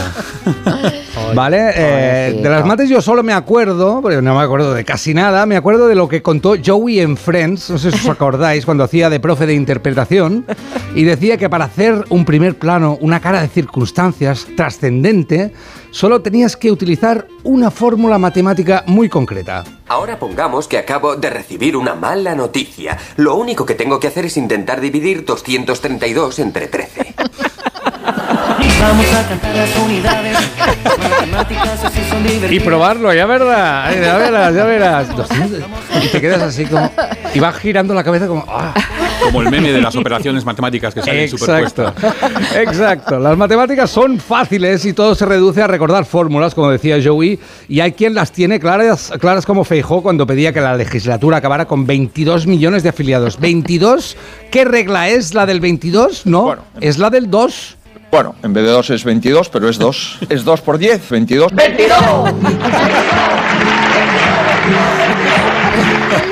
Pero Pedro Sánchez pedía no solo un refuerzo en matemáticas, también en comprensión lectora. Eh, ya sabéis que en nuestro oficio, el periodismo, es vital saber leer bien y decir bien el nombre de las cosas. Por ejemplo, si estás contando la noticia de un barco americano que los hutíes han atacado con, yo qué sé, con un misil, con lo que sea, eh, tú tienes que mirar bien el barco, mirar el nombre, qué nombre pone allí y, decirlo bien, porque a veces no es fácil. ¿Que no has dicho el nombre del barco y has dicho que estaba prohibido fumar, que era un cartel que ponía allí? Es igual, tú dilo convencido. Si esto tiene que ver con un nuevo ataque que se ha llevado allí contra un buque de los Estados Unidos en Yemen. Ahora este misil impacta contra ese buque que usted ve en pantalla, el Safety First No Smoking. Safety First No Smoking. Fumando espero. Qué maravilla es esa. Bueno, el típico, el típico buque americano, Por Safety favor, First. Qué bonito. Buenísimo. Ay, señor. No smoking. Bueno, pasamos a la geografía, si te parece, Carmen, porque en geografía Así también... también tenemos problemas con la geografía. Madre mía, no acumuléis, por Dios. Nosotros tenemos problemas, la gente joven no, No. se lo sabe todo, es una pasada. Salía a la calle un reportero de, de TikTok a preguntar capitales de España y es una barbaridad, se las saben todas y todavía más. eh, se saben el nombre de, la, de todas las Islas Canarias, pero ya sabéis que han puesto una nueva, Bali. Capital de Galicia. ¿No tiene capital Galicia? Una ciudad random ahí gallega. Es que no lo sé. ¿Capital de Galicia? Pero sí. No, eh, no tiene capital Galicia. No tiene capital, que la estabais liando. No, lo estaba- ¿Cómo va a tener capital Galicia? Claro, es una provincia. ¿Qué colores tiene la bandera catalana? Joder, macho. Morado. Muy bien. Blanco. Genial, uno más. negro. Venga, perfecto. ¿Cuántas provincias tiene la comunidad valenciana? De número exacto. Aproximadamente. Una horquilla, entre tantas y tantas. Pues entre mm, 10 y 18, no sé. Muy bien. ¿Cuántas islas hay en las Canarias? ¿Cuántas islas? Aproximadamente. No sé si tres o cuatro. ¿Cuántas islas hay en Canarias? Creo que cinco. ¿Qué son? Eh, Las Palmas, mm, no sé si era Mallorca. Muy bien. Eh, ¿Y Bali? sí. Madre mía. Pues Bali. Ay. Baliza. Pues vale, y para terminar el repaso y el refuerzo, los concursos ahí también tienes que estar agudo, tienes que tener tus conocimientos y se aprende mucho eh, de gente que ha estudiado fuerte. A veces no tienes tiempo para responder y tienes que responder muy rápido como este concursante de Password, aquello que te dan una palabra y tú tienes que decir la que está relacionada. La palabra es Tinder. ¿Cuál es la relación? Tinder. Sorpresa. Soy fan.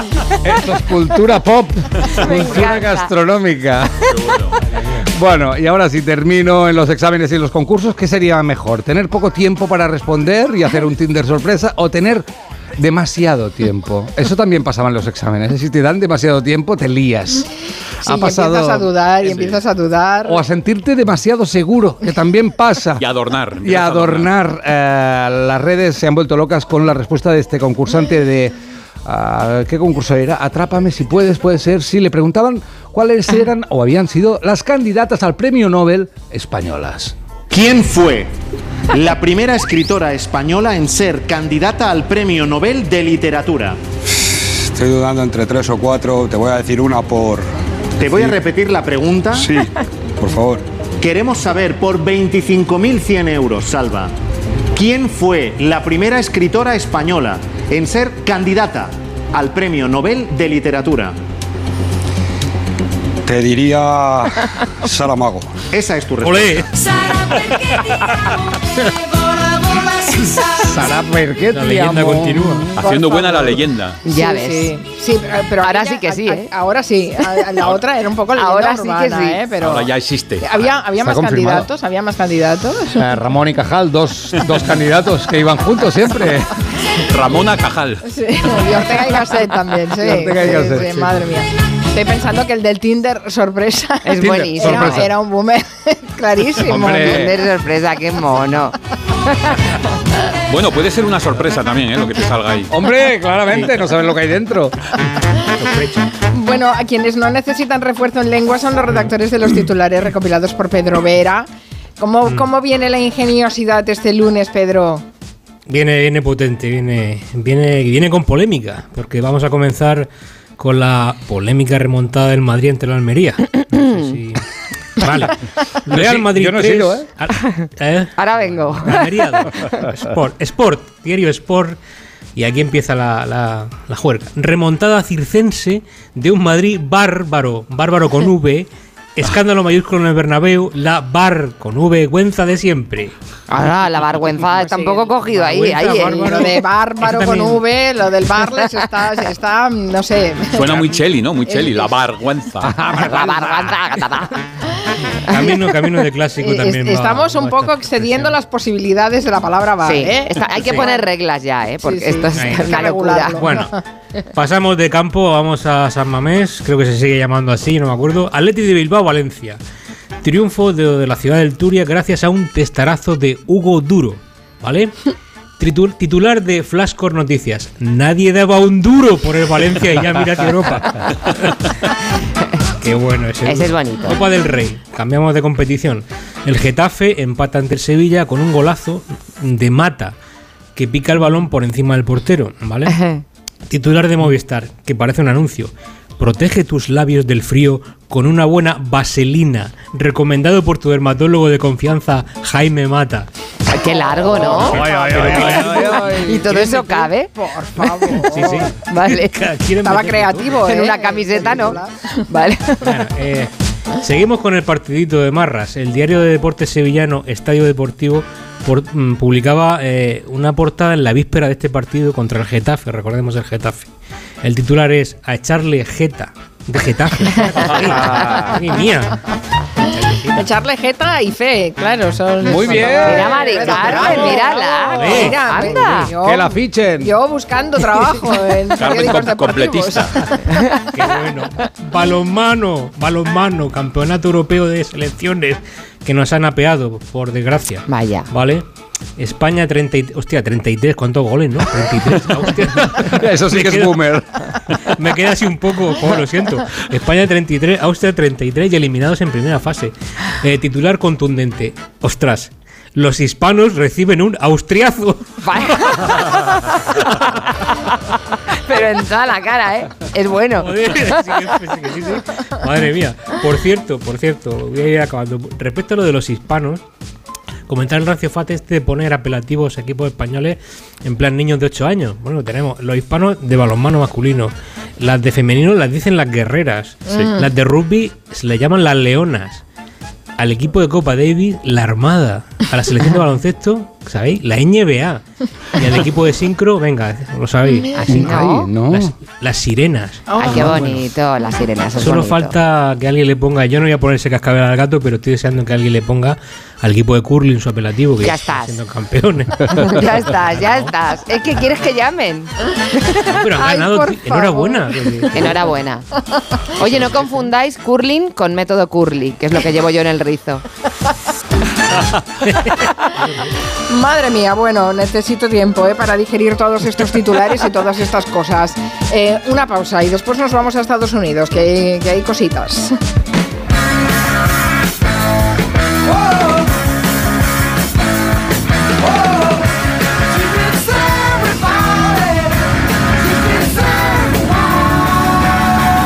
Gelo. De 3 a 7 en Onda Cero, con Carmen Juan. Si sientes que todo te va sobre ruedas y no quieres que ningún bache en el camino lo estropee, el seguro de coche de línea directa está hecho para ti. Además de ahorrarte una pasta, nunca te quedarás tirado, porque tienes coche de sustitución también en caso de avería. Cámbiate ahora y te bajamos el precio de tu seguro de coche sí o sí. Ven directo a lineadirecta.com o llama al 917-700-700. El valor de ser directo. Consulta condiciones. Como fotógrafa busco captar un instante único y en las rebajas un abrigo muy fashion. Cuando buscas no siempre encuentras, pero en las rebajas del corte inglés siempre encuentras lo que buscas. Con descuentos en moda, deportes, hogar, accesorios, lencería, zapatería. Del 7 de enero al 29 de febrero, las rebajas del corte inglés. En tienda web y app.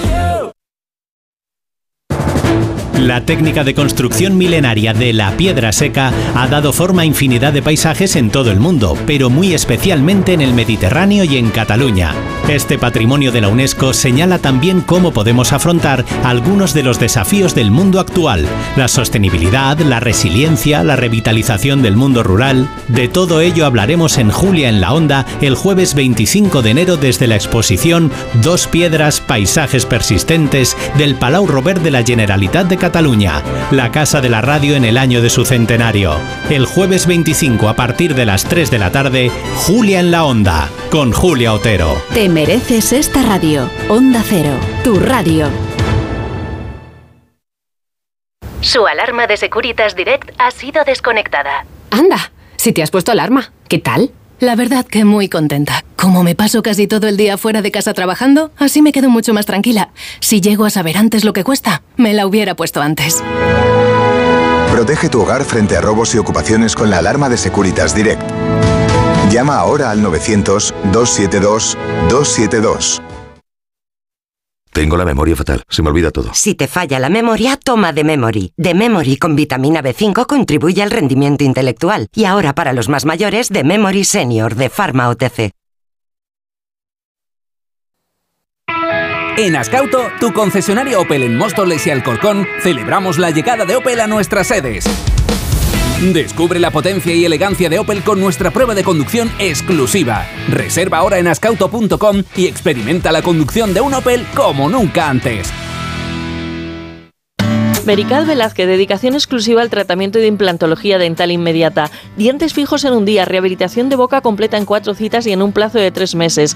910-887-490. Si eres oyente de esta emisora, tendrán una atención especial contigo. 910-887-490.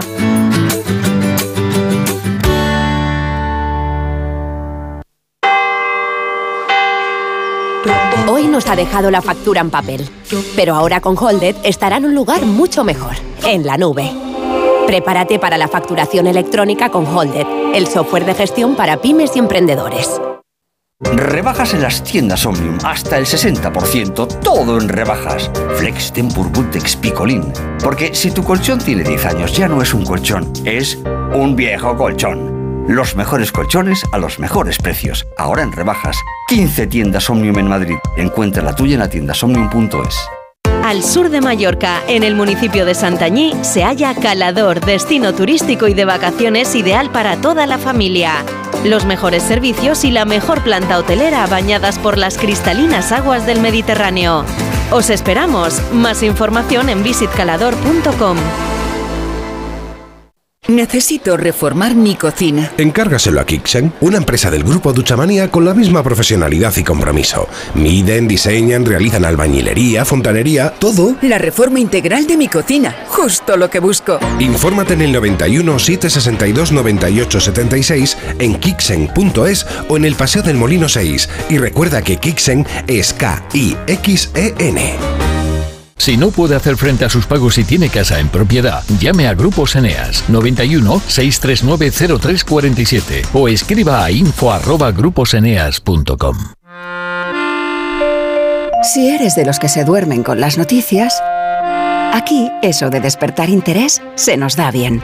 Nos acompaña Pedro Sánchez. He tratado siempre de, de cumplir con mi palabra. ¿Y por qué nos ha mentido tanto entonces, presidente? Señor Núñez Feijóo, buenos días. ¿Está usted insinuando que la dirección de correos ha tenido algún interés en que no se repartieran a tiempo los votos por correo? Pocos se atreven a preguntar lo que todos queremos saber, pero en Onda Cero contamos con más de uno. Si escuchar lo mismo de siempre te cansa, despiértate con Alsina. Más de uno con Carlos Alsina. De lunes a viernes desde las 6 y siempre que quieras en la web y en la app. Onda Cero, tu radio.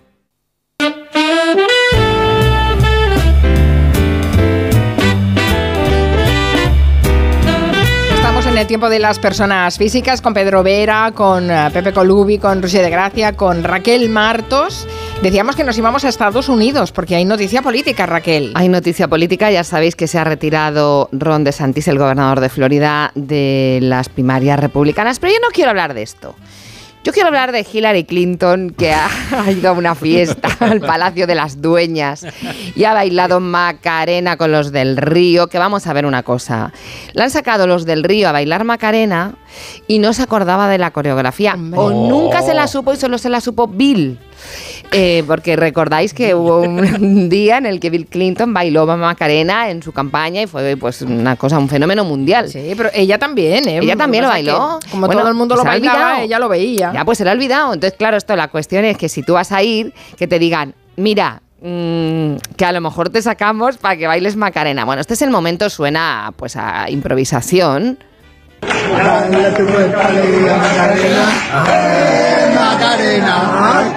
Y están ahí los del río dándolo todo y ella está intentando hacer lo que puede porque claro, se, se podía haber mirado un tutorial, por ejemplo, ¿no? Antes de que tienes que bailar esto. Mi pregunta es, em, vosotros, ¿eh? Os pregunto, Pepe, Pedro y Ruger. Luego iré contigo, Carmen. Ah, vamos. Ah, eh, vamos. Yo me pensaba, toca. Carmen, no. Pedro, Vera y Pepe, ¿vosotros habríais salido a bailar la Macarena sin saberos la coreografía? ¿Habríais salido? Yo creo que sí, porque me acuerdo un poco, es mano para arriba, mano para arriba, la- la- no me acuerdo de nada. Pero, es la única pero- manera de bailar a Macarena, no acordándote. pero tienes que seguir al de al lado también un poco, ¿no? Puedes mirar así como de lado, es- ¿no? Sí, pero también como son, cómo son los ricos, ¿no? Porque em, estás en Sevilla y te vienen los mismos del río a cantar la Macarena. Ah, sí, sí, a la fiesta. Yo os voy a decir una cosa, ¿cómo os imagino yo a vosotros? Que igual me equivoco, pero yo me imagino como a, a Pepe, me lo imagino apoyado en la barra así con un codo, moviendo un poco un piececito. Yo lo- a Pepe lo ¿Qué veo va? así. No, vale, ¿Qué va, a Vera yo le veo con pasitos de fantasía, pero como en el baño. No, y sin embargo a Ruger lo veo en la pista tumbado, tirado por el suelo, haciendo un rollo el breaking dance. Es correcto. Y ese es correcto, pero el de Pepe me has dicho que no, Pepe, que tú sí que bailas. No, no, no, yo digo, digo que sí, que sí. Y además diciendo cosas como recordad este nombre, así. apoyado con Pepe yo bailado Con el jersey de cuello alto. Sí, Yo creo que lo, lo importante es creértelo. Es decir, yo soy de los que hacen moonwalk cuando suena Michael Jackson. ¿Ah, sí? Y me lo, cre- me lo creo. Y hago el baile del robot y me creo que soy C3PO bailando. Sí, o sea, que tío, que lo interiorizas. Los otros no lo creen, ¿no? Cuando no, los otros, los que me ven no, no lo creen y es donde resulta patético y gracioso. Vale. Pedro, dices que has bailado mucho con Pepe. Pero lento, Sí, sí. agarraos. Pero fíjate. no. Bailar pegados es bailar, ¿eh? No, hemos bailado Fíjate mucho. si, si Pepe, yo ya me quito de la ecuación, pero Pepe es profesional del baile. Juntos, se llevaba, nos llevábamos un CD con una sola canción. ¿Una? Solo una canción. Para dar, la que quería que nos pinchasen, para no darle problemas al DJ. O sea, para que fuese directamente y la, pus- y la pusiese con la única canción que llevaba. ¿Y cuál era? Y no, la que no. dependía, dependía no, la que tocase en cada momento. Ah, vale. o ¿Tú sea, crees que no le molestaba, pero le daba por saco igual al DJ, eh? ¿Qué va, qué va? No, claro, sí, sí. Ya vienen estos, Bueno, los del cassette. Los calvos. Intentábamos que fueran bares donde encajaba la canción que poníamos. Sí, Claro, vamos sí, a la sí, vale, vale. Todo meditado y pensado. Y Pedro, ¿tú te has visto en el retrato de Raquel, en esos pasitos de fantasía? Sí, totalmente. Los pasitos de fantasía, eso de Los de Juan Gabriel, ¿no? Yo lo reproduzco perfectísimamente. Caye- cayéndote también. Me caigo al final y todo. Lo hace perfecto. Oye, Carmen, y eso, yo te quería preguntar, porque claro, con Julia y contigo yo no he salido de discoteca. O sea, hemos salido, pero No. nunca hemos ido de discoteca nosotras. Y a Julia me la imagino bailona, y así bailonga. Y a ti, un poco también. ¿Sois bailongas vosotras? Venga, di. Está repasando. Está pensando Se ha visto qué a ella ver, eh, yo en la intimidad bailo. Vale. En la intimidad. Y Julia, sí, claro que es bailona. Sí, ¿eh? Sí, le- aquí se la ve Hombre, bailar aquí perdona, con la canción Perdona un del- momento, perdona un momento, que Anthony Quinn le enseñó a bailar el sirtaki a Julia Otero. Mm, Madre mía. ¿Cómo no va a ser bailona? Oye, perdona, yo no tengo ese nivel, no soy Anthony Quinn, pero tengo que decir que yo enseñé en El Onda mentalista. Cero. Mira, en el siglo XX, en una Queen. fiesta de Navidad, yo enseñé a bailar una coreografía de moda en aquel momento a Sáenz de Buruaga. Ernesto, me debes mucho por esa noche. Porque, es verdad, porque oye, que alguien te enseñe la coreografía es sacarte de un marrón muy grande. Mira, yo esta me la sé Sí. toda hasta el giro que lo hago al revés siempre. Al revés. Siempre para el otro lado, te quedas como un tonto. Eres el que joroba la country. fila, eres tú, ¿no? Vale. Soy yo. Esta la te lleva- quedas cara a cara con otro. ¿Esta Ah, la vale. llevabais Pepe y Pedro a los bares? ¿Esta la habíais llevado alguna vez? Esta la evitábamos. Qué. Bueno, una decirle, va. En Harvard han hecho una lista de las pelis imprescindibles. Mira, no tienen otra cosa que hacer en Harvard que hacer esta lista de pelis imprescindibles para estudiantes de cine. Sí. Son 300 películas. ¡Hala! Y oh, hemos estado buscando, Roger de Gracia ha estado buscando y ha encontrado que hay pelis españolas en esta lista. ¡Ole! Evidentemente. ¿Y de quién tenían que ser estas pelis españolas? Sino de Almodóvar.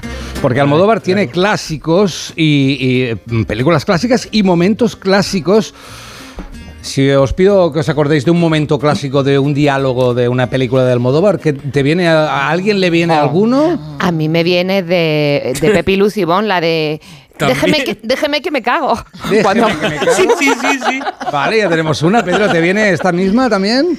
De esa, no, de esa película eh, se quedan atrapados en un ascensor eh, Poch, el de Derribos Arias, y una señora en bata, ¿no? Y, y la señora llevaba como cacao en la boca, ¿no? Y decía, bésame, bésame, son, mis labios tuyos son míos, no. Y Poch se agobiaba mucho.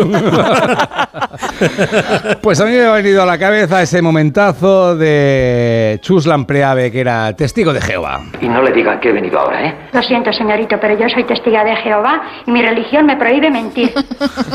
Que le pedía a la, a la portera que, no- que mintiera un poco y ella no podía porque era testiga de Jehová. Testiga, es lo malo que tenemos las testigas. Ay, claro. está, está Almodóvar, pero eh, ¿estará la Sociedad de la Nieve? Yo creo que sí. Si, si lo hicieran dentro de tres o cuatro años, entraría la Sociedad de la Nieve, no solo porque es una gran película, sino por todas las películas alternativas que está generando la Sociedad de la Nieve. El otro día Pedro Vera las repasaba, algunos de los memes que se han visto con imágenes de la Sociedad de la Nieve. Y me faltaron dos, Pepe, y Pedro, que yo me gustan especialmente. eh, Un fotograma que se ve a uno de los supervivientes echado en el suelo ya, que no puede más, y está de espaldas, y el otro está como intentando levantarlo y se le ve como tocándole la parte de la espalda y le dice... ¿Puedes girarte un poco hacia el sol? ¿Te me vas a quedar crudo por este lado? y ya me sabe mal también. El último eh, se ve a la porta en, eh, en- en- Joan Laporta. Joan Laporta sentado y tranquilo y bien. Y pone la porta después de comerse a todos los de la Sociedad de la Nieve. Madre mía. Maldad, eh, Roger. Yo no he sido, yo no he sido.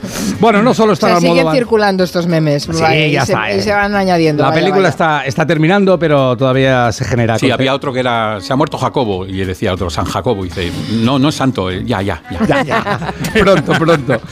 No solo Almodóvar y Bayona van a estar en listas futuras del cine, saldrán más porque se están generando futuros clásicos del séptimo arte. Esta semana, en, por ejemplo, la aprobación de la ley que eliminaba el concepto disminuido. No sé si lo visteis, pero salió Cristina Valido de Coalición Canaria y dejó un cortometraje para la historia que es Perdón por el retraso. Felicidades a las personas con discapacidad. Perdón por el retraso. Manos a la cara. Separarse del micro y. Cogerte la carita. Ay, ay, ay, ay, a nivel de géneros cinematográficos, España antes hacía, pues ¿qué? ¿Qué hacía? Pues mucho costumbrismo, en comedia o en drama, pero ahora ya hace de todo, hace terror, fantasía y tiene en marcha la nueva de James Bond con los abogados de Sancho. Es decir, si un traductor y di- indicándole el señor James Bond, aquí, ¿dónde tiene que firmar Daniel? En un documento en tailandés. Estas son las garantías donde he tenido. Por supuesto, imputado posteriormente en un tema de corrupción. No, este es, este es James Es Bond. No, este es James Bond. Es el- no nos confundamos, Marcos. Pero vamos a ver, es que esta señora es Noemi Argüelles de Paquita Salas. O sea, es una cosa estratosférica. No nos confundamos, Marcos, también sería la, la segunda parte ¿eh? de la película. Solo le falta que esa mierda que me has puesto ahí, cariño mío. Una frase, una frase preciosa. España, tierra de buen cine y de buenos actores, actores jóvenes, eh, buenos, actores maduritos, buenos, pero la mejor es la gente mayor. Tienen mucha experiencia, ya no tienen vergüenza. eh, como esta mujer que cumplía 100 años y un reportero que iba ahí con toda su gracia y su salero le, le decía que estaba muy guapa y que además no tenía ni una arruga. Estás contenta, ¿no? Contenta, pero contenta. Pero no nos ha engañado, que no tiene ni una arruga. En el coño, en el En el saco no tengo nada. Ya, ya, ya. Ya, ya, ya, ya. Ya, ya, ya. Para, para. Ay, el premio a la mejor película del año viene, no es española, me sabe mal, viene de nuestros primos argentinos. Es una peli, yo creo que para siempre, si pudiera tener un título, sería algo para recordar. En una transmisión eh, de fútbol, ya sabéis cómo son los locutores argentinos, apasionados, convencidos. El protagonista, por un lado, es el, el locutor y eh, el otro gran protagonista, eh, protagonista es el futbolista que se llama Melano. Melano. Toca Melano. Alguien que le pegue contra el área, la pincha mal, revienta Melano, la revolea. Toca Melano. Pero qué maravilla es esa. Podría ser perfectamente de los titulares de, de Pedro Vera, ¿eh? Y a veces se dice cuando alguien tiene mucho el balón que lo chupa, ¿no? ¿Y cómo sería entonces? No, es igual, es igual, es igual. No lo digas, no lo digas. Ay, bueno, la acabo con esta entrega cinematográfica con la mejor película para mí. Son las que tienen, las mejores son las que tienen el mejor final. Y esta es una película entrevista de Thais Villas en la sexta a una señora que tiene a una señora que trabaja en su casa, pero al final es lo mejor. ¿Tiene alguien que le haga las tareas de casa? Sí, una persona. ¿Cuántas horas está esa persona en su casa? Eh, ella duerme allí. O sea, ¿vive en su casa Vive toda en la casa, semana? Sí. ¿Cómo sería su jornada laboral? Sí, Ella se levantará a las ocho y media o así, se pone a limpiar, mm, pone la comida, luego descansa, plancha, nos pone la cena y ya está. Y a las nueve, como muy tarde, está en su cuarto. ¿Usted sería capaz de organizarse igual de bien sin alguien que le ayude? No. Para nada. No, para nada. ¿Usted trabaja a diario? No, soy ama de casa. Grandioso. Claro, la clave estaba en ama, en ama. Ama, ama. Eh, ama. Pa- Totalmente, Patrona de casa, eh, señora. Dominatrix de casa. Mira, a lo tonto, a lo tonto, me acaba de venir a la cabeza una frase de, de Pepi Lucibón también, que me extraña que no la hayamos recordado A ver.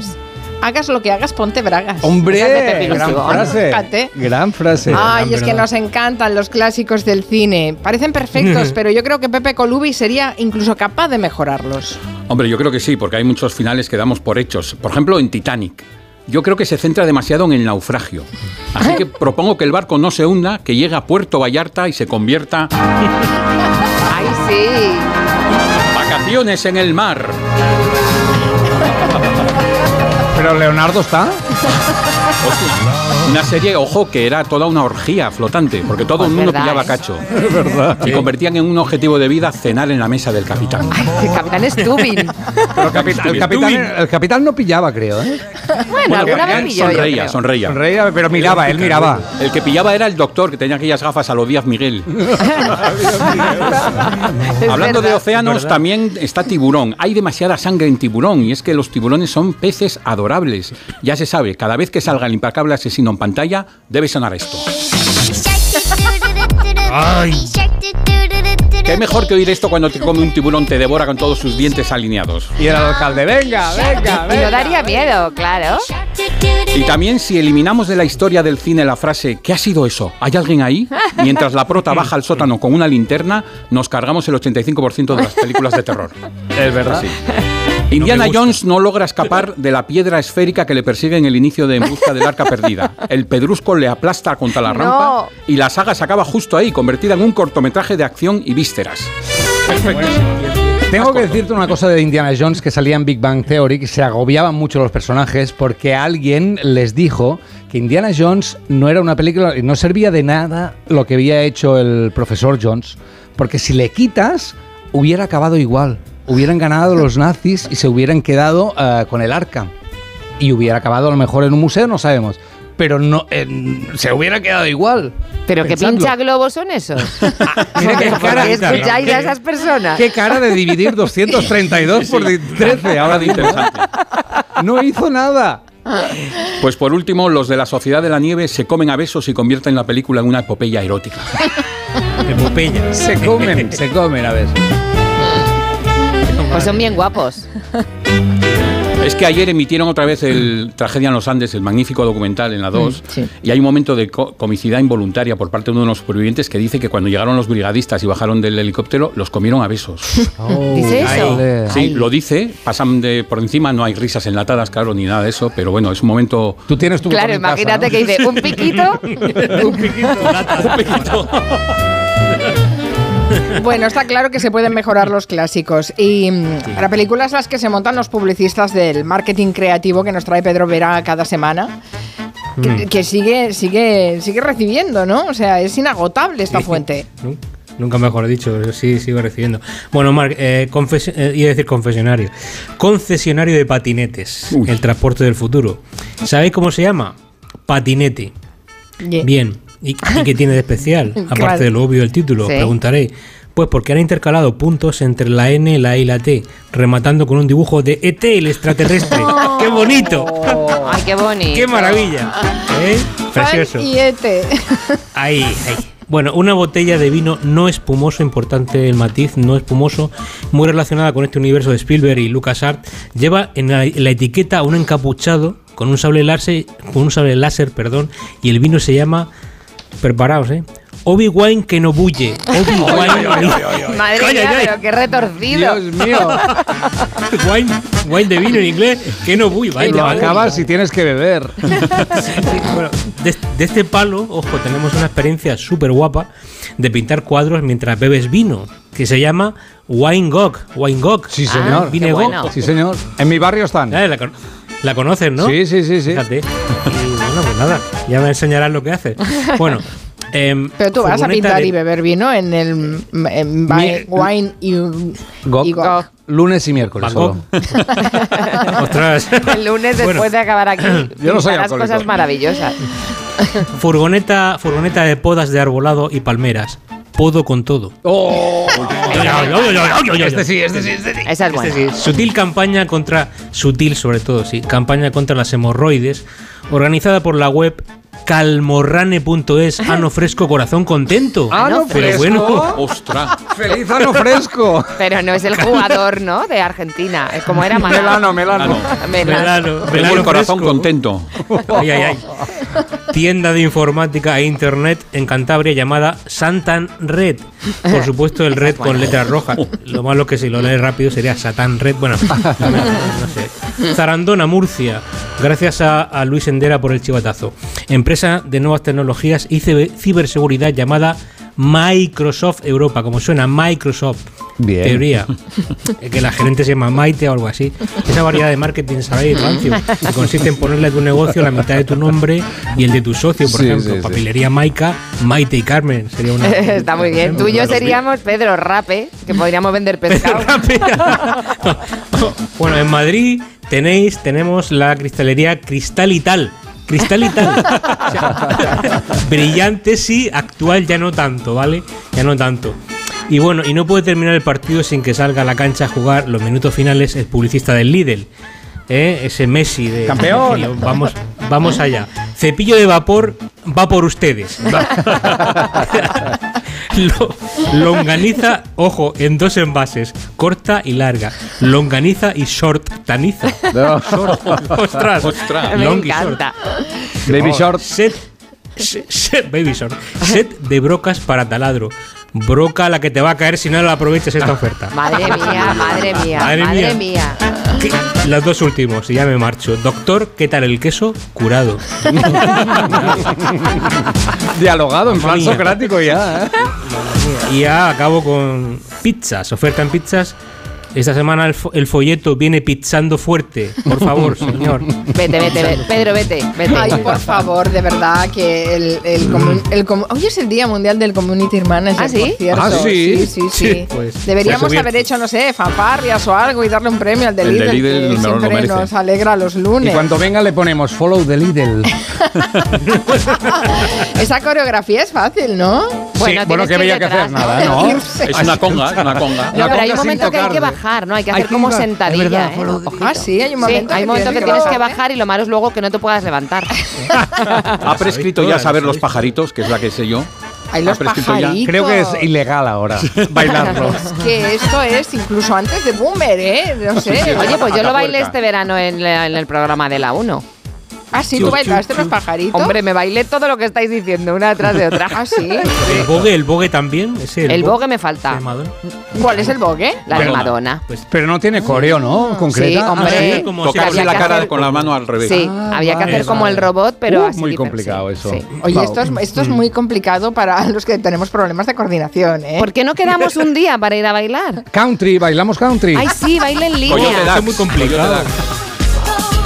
Va, venga, vamos haciendo la coreografía. Explícamela, Pepe. Ahí, ahí. ¡Oh! Lo ¡Míralo! hace bien. El cuello alto de bogue. Es buenísimo. ¡Oh! Ha mirado al cielo así como ¡Oh! Coordinas perfectamente. ¿eh? Oye, que le hagan vídeo, por favor. Yo quiero ver tutorial. Lo colgaré, lo colgaré. Madre mía. Bueno, pues nada, nos vamos bailando de estas personas físicas. Que tengáis una buena semana, que os la merecéis. Pilla la conga, Pedro. Vamos. El lunes Venga. más. Adiós. La, la empiezo yo.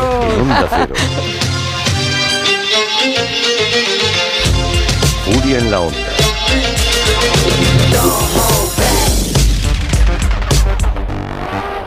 Con Carmen Juan.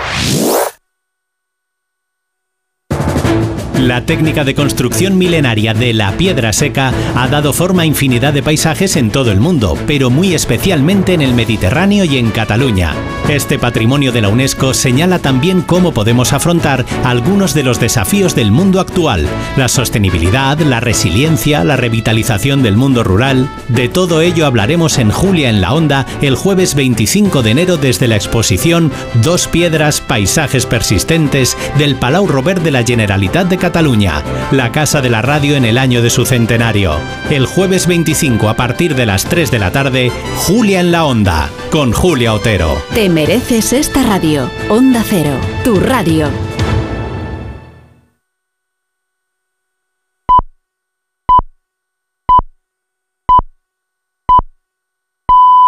Son las 6 de la tarde, las 5 en Canarias.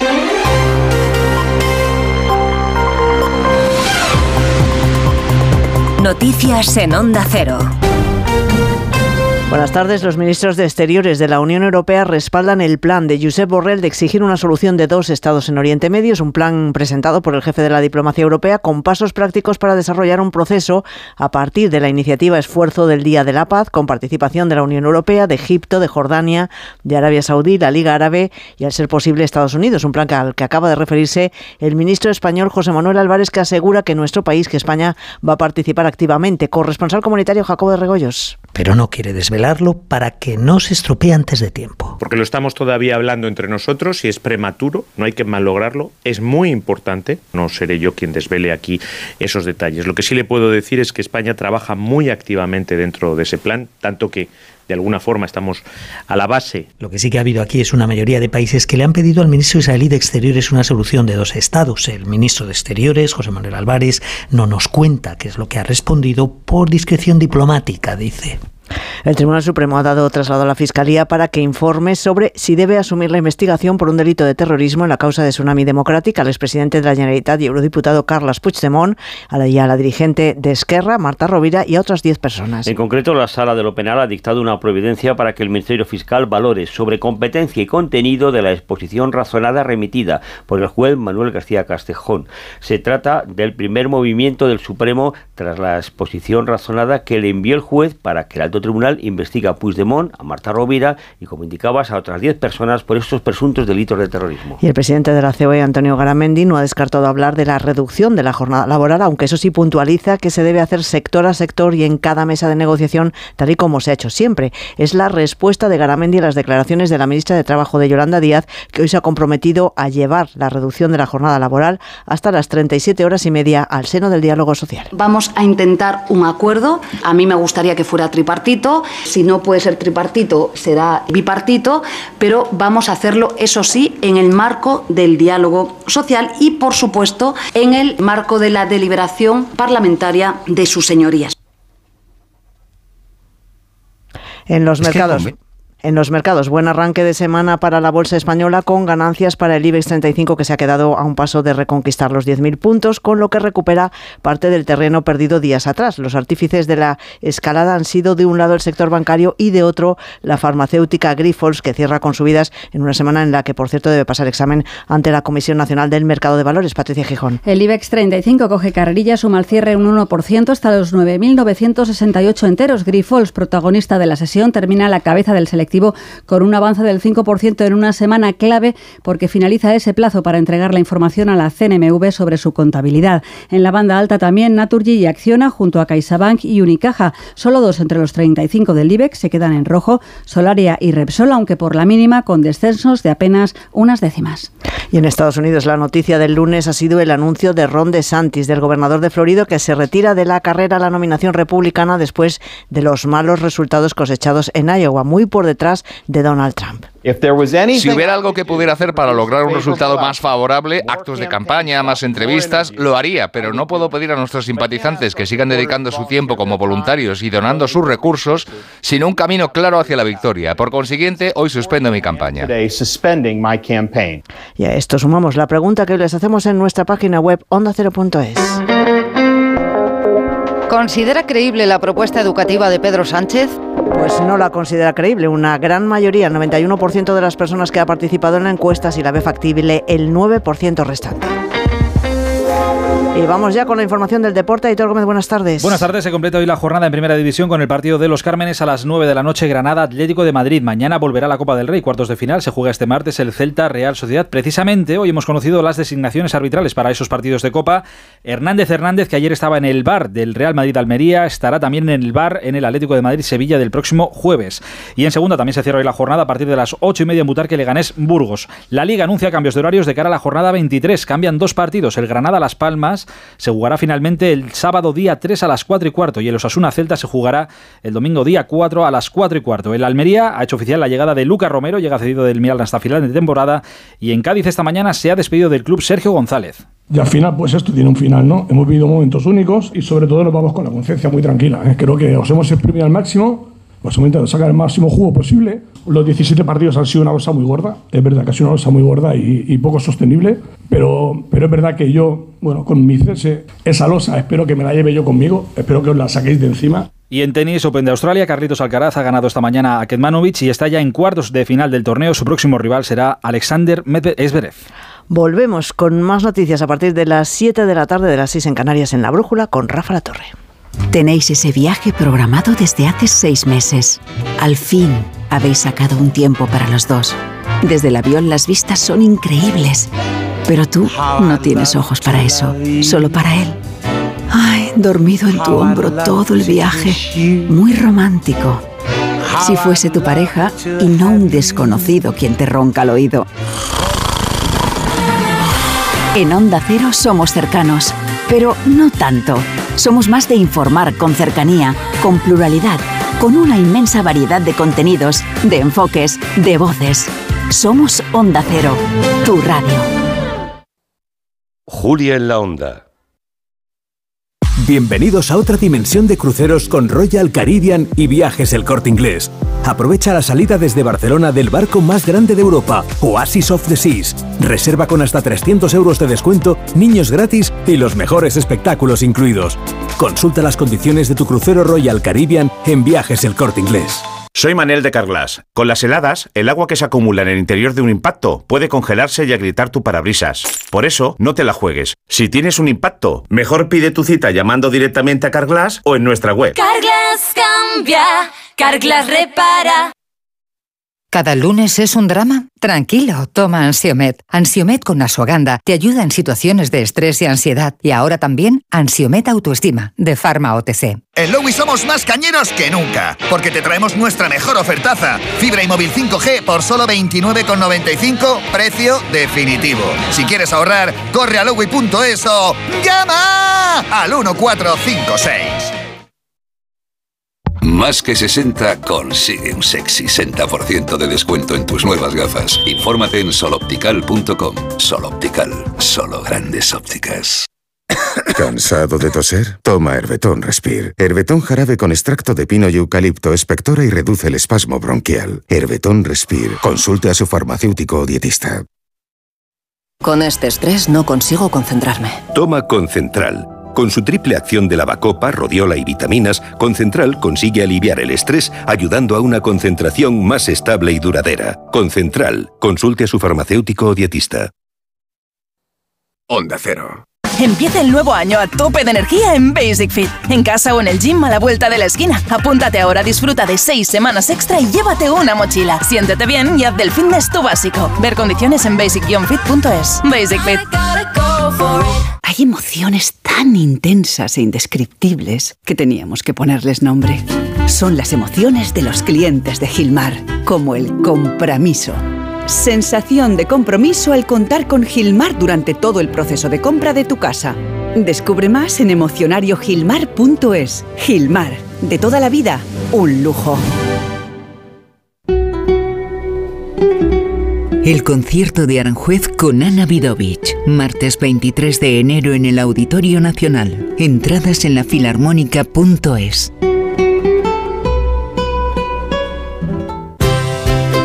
Caray, Carmen, parece que te hayas quitado años de encima. Claro, es que me he sometido al protocolo antiarrugas de Clínica Barragán. ¿Y en qué consiste? En la utilización de una serie de tratamientos individualizados para cada persona. 91 300 2355. Clínica Barragán.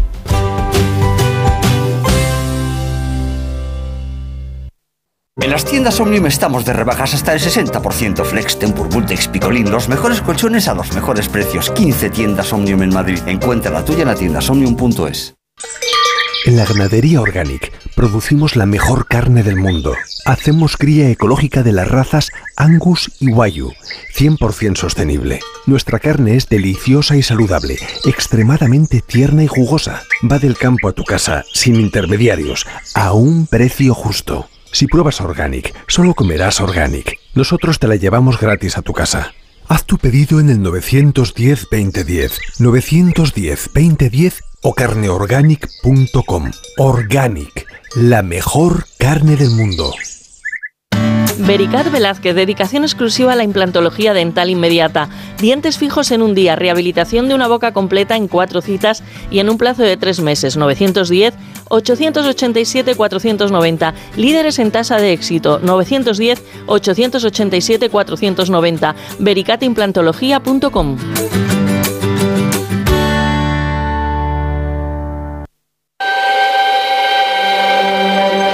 Parece mentira. Que el hielo queme. Que el silencio hable. Que no hacer nada canse. O que ser plural sea algo singular. Porque gente dispuesta a respetar todas las opiniones no se ve todos los días. Pero sí se puede escuchar. Parece mentira. Que sea verdad. Onda Cero. Tu radio.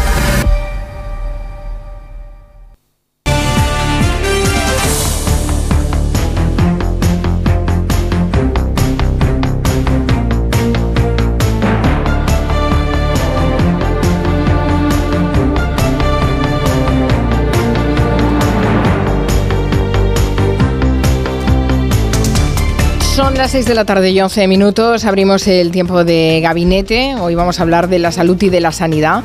Tenemos a Juan Manuel de Prada. Buenas tardes, Juan Muy Manuel. buenas tardes. ¿Todo bien? ¿Bien de salud? Todo bien, gracias a Dios, perfectamente de salud. Elizabeth, y buenas tardes. Muy buenas tardes, todo muy bien. Vaya, os veo que un lunes pletórico y Carolina Vescanza, buenas tardes. Bueno, yo no estoy tan bien aquí como la compañera. Bueno, Carolina está de cine, Carolina es la que mejor está de todos. Vale, vale. Es que hay cosas que no cuentan. Tener agujetas no Yo cuenta. la veo divina Vale, esta vale. tarde, Ay, Carolina. gracias, Juan Manuel, gracias. Bueno, por favor, ¿cómo se nota que estáis los tres juntos? Estáis de lunes, todavía no se nota el cansancio de la semana, venís frescos del fin de semana y estáis, vamos, con ganas de gabinete. Somos unos frescos. Somos y estamos. Bueno, está bien. Am, a ver qué tal nos sale este gabinete. Eh, vamos a reflexionar un poco sobre, sobre nuestra salud y la sanidad, lo decía antes. España es una excepción en la Unión Europea en cuanto a esperanza de vida, así que eh, vamos a hacer un poco gabinete, eh, pon las barbas a remojar, claro, un gabinete preventivo. Tendremos que preguntarnos eh, por qué tenemos esa esperanza de vida y hasta cuándo vamos a mantener ese, ese récord, porque también nuestro sistema sanitario empieza a tener eh, grandes carencias, entre ellas de profesionales, médicos y enfermeras. Si la sanidad se convierte en un negocio, hay que advertirlo, y no en un servicio, pues muchas personas no podrán pagárselo. Es lo que eh, pasa en algunos otros países, en algunas otras sociedades, eh, y algunos expertos lo han definido como el efecto Glasgow, porque tienen o lo han estudiado en esa eh, ciudad escocesa. La ciudad se considera un punto negro en cuanto a esperanza de vida, porque los hombres no superan los 67 años y en algunos barrios ha llegado a caer esa esperanza de vida hasta los 54. Asun Salvador, buenas tardes. Hola Carmen, buenas tardes. Se ha explicado, se ha estudiado y se ha tratado de explicar mucho por qué, por qué pasa eso. Y algunos expertos han llegado a la conclusión de que hay factores como la droga, el alcohol, la mala dieta, una alta concentración de personas sin hogar, el paro, la depresión social y toda una serie de, factores que se dan en esa ciudad en concreto y específicamente en los barrios más empobrecidos que explicarían por qué ese punto concentra la esperanza de vida más baja de toda Europa. Son factores que introducen a veces desde la infancia a los individuos en un proceso de alienación en el que la pobreza es un factor clave. Así lo explica, por ejemplo, el que fuera director médico de Escocia entre septiembre de 2005 y abril de 2014, Sir Harry Burns. poverty is part of a cycle, and poverty can often be as much a consequence of this cycle as a cause of it. Decía que la pobreza es parte de ese círculo y que puede ser tanto la consecuencia de ese círculo de alienación como una de sus causas. Otros expertos subrayan que es el aumento de las desigualdades de ingresos durante y después del gobierno conservador de Thatcher en la década de los 80 lo que ha impulsado la caída de la esperanza de vida en todo el Reino Unido durante décadas, lo arrastraban ya de antes y entre 2020 y 2022 esa esperanza de vida se ha situado en los 78,6 años para los hombres, en España es 81,8 y 82,6 en las mujeres, 87 en el caso de España, que como decíamos estamos a la cabeza de toda Europa en esperanza de vida. Y paralelamente el sistema de salud británica ha pasado de ser uno de los grandes ejemplos de sistema público de salud a convertirse en un foco de conflictos. Médicos seniors, residentes, personal de enfermería y ambulancias llevan encadenados ya en los últimos 10 meses paros en todos esos ámbitos y huelgas consecutivas para denunciar la precariedad del sistema y de sus propias condiciones. Y al hilo de esas huelgas se ha difundido un documento conjunto que firman los doctores Robert Laurenson y Vivek Trivedi, que son los copresidentes de la Comisión para Médicos Residentes de la Asociación Británica de Medicina. Y en ese documento se lee esto textualmente. La moral entre el personal sanitario está en sus niveles históricos más bajos. 15 años consecutivos de erosión salarial se traducen en un recorte del más del 26% en términos reales y en una fuerza laboral infravalorada y explotada que debe asumir la carga del deterioro de la sanidad durante estos años de gobiernos conservadores. Si nos fijamos en España, aquí la pandemia fue el momento de constatar todas las carencias que tiene nuestro sistema público de salud y algunas persisten, como esa falta de, de personal. El informe de la oferta y necesidades de especialistas médicos mm, para los años 2021-2035, que lo publicó el Ministerio de Sanidad en 2022, destaca que escasean especialistas en varias áreas y calcula que para 2027 tendremos un de 9.000 especialistas. Los sindicatos lo elevan todavía más. Según el CESIF, la Central Sindical Independiente de Funcionarios, faltan 9.500 facultativos en atención primaria ya en este momento, 130.000 profesionales de enfermería, 1.250 matronas, 1.100 pediatras y 44.000 técnicos sanitarios. Y añaden, en España se invierten 2.027 euros por persona, mientras que la media europea es de 2.746. La sanidad requiere un plan de empleo con 289.000 nuevas plazas hasta 2031 para equipararnos a la media de la Unión Europea. Gracias, Asun Salvador. Bueno, las cifras son bastante apabullantes y aprovechamos a tratar hoy el tema después de que este fin de semana se haya celebrado los exámenes MIR. Ya vimos el año pasado cómo quedaban vacantes eh, más de 200 plazas de, de, médicos de familia, que se tuvo que hacer incluso una, una convocatoria extraordinaria y al final eh, se redujeron esas vacantes, pero sigue eh, faltando muchos especialistas, muchos eh, médicos y además es un personal que no se forma fácilmente, sino que requiere muchos años. Por tanto, hoy en el gabinete nos preguntamos, bueno, ¿hasta cuándo va a aguantar nuestro sistema sanitario teniendo en cuenta los precedentes, como ese llamado efecto Glasgow? ¿Quién quiere empezar? Juan Manuel, Elisa, Carolina. Carolina, que tiene muchos gráficos.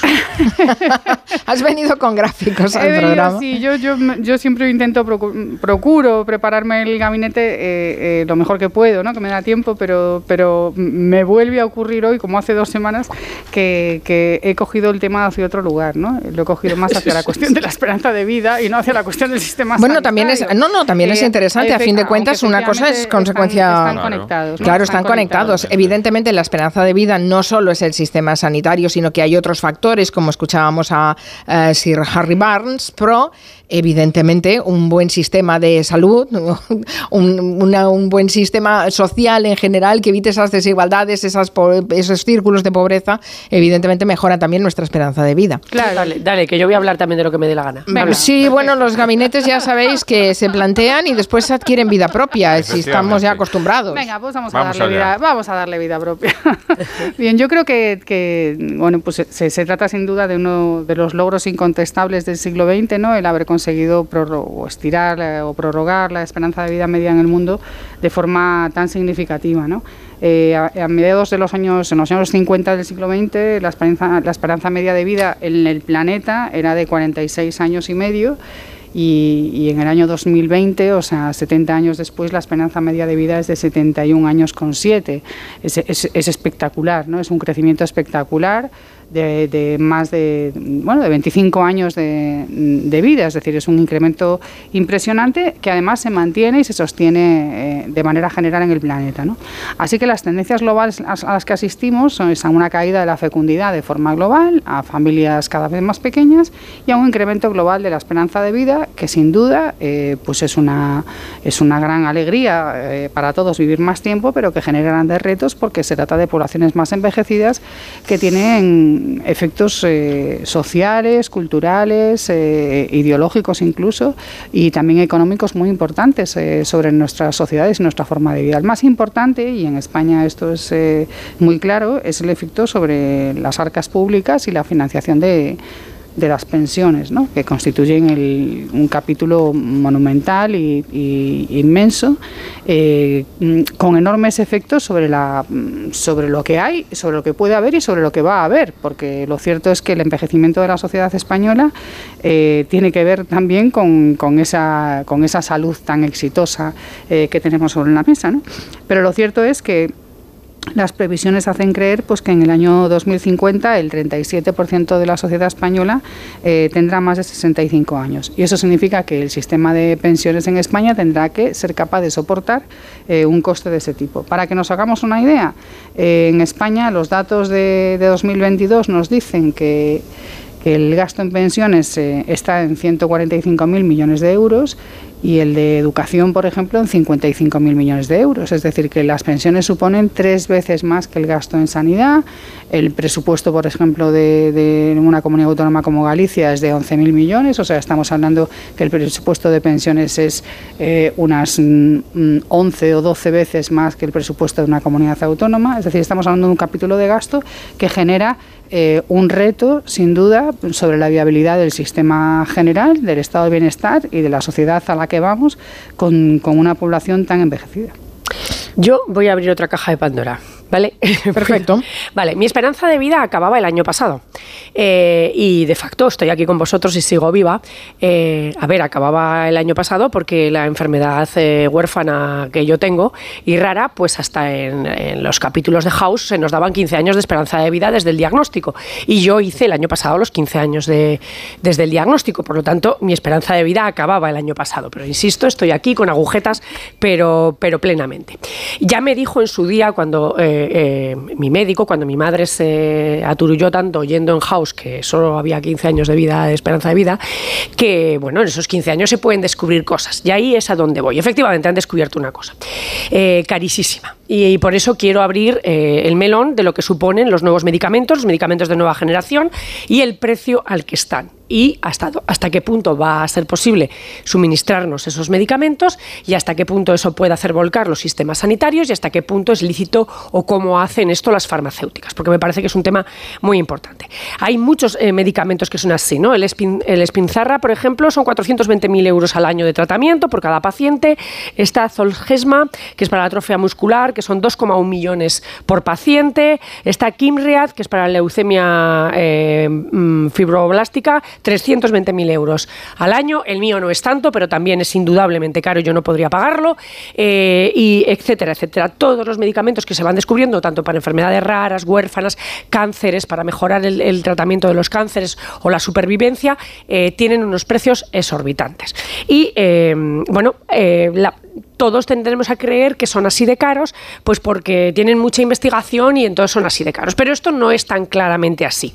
Y por eso quería abrir este melón, porque este melón nos interesa, nos interesa a todos. Todos podemos tener una enfermedad en un momento dado, cuyo, pero cuando digo todos, digo también la gente que gana mucho dinero. Es decir, si tu enfermedad precisa de una, una medicación anual de 400 y pico mil euros, pues hombre, tienes que tener muchísimo dinero para que eso no te afecte a tu, a, eh, tu vida ¿no? y que puedas mantener ese, ese tren. Entonces, estos medicamentos lujos... Eh, ¿Por qué tienen estos precios tan exorbitantes?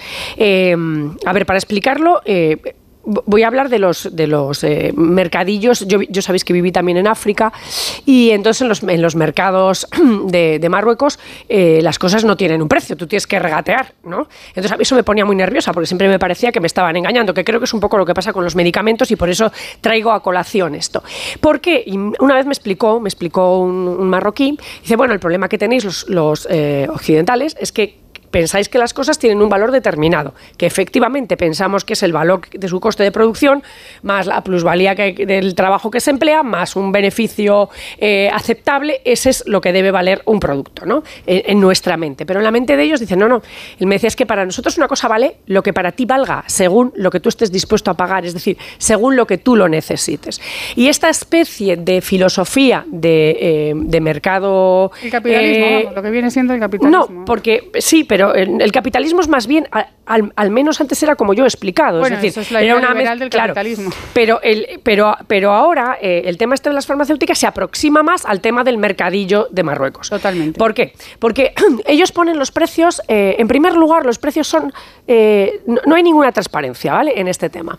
No solamente no hay transparencia porque no sabemos ni hacen público cuánto les cuesta el I más D de cada medicamento, eso es absolutamente secreto, sino porque sus negociaciones con los gobiernos son también secretas.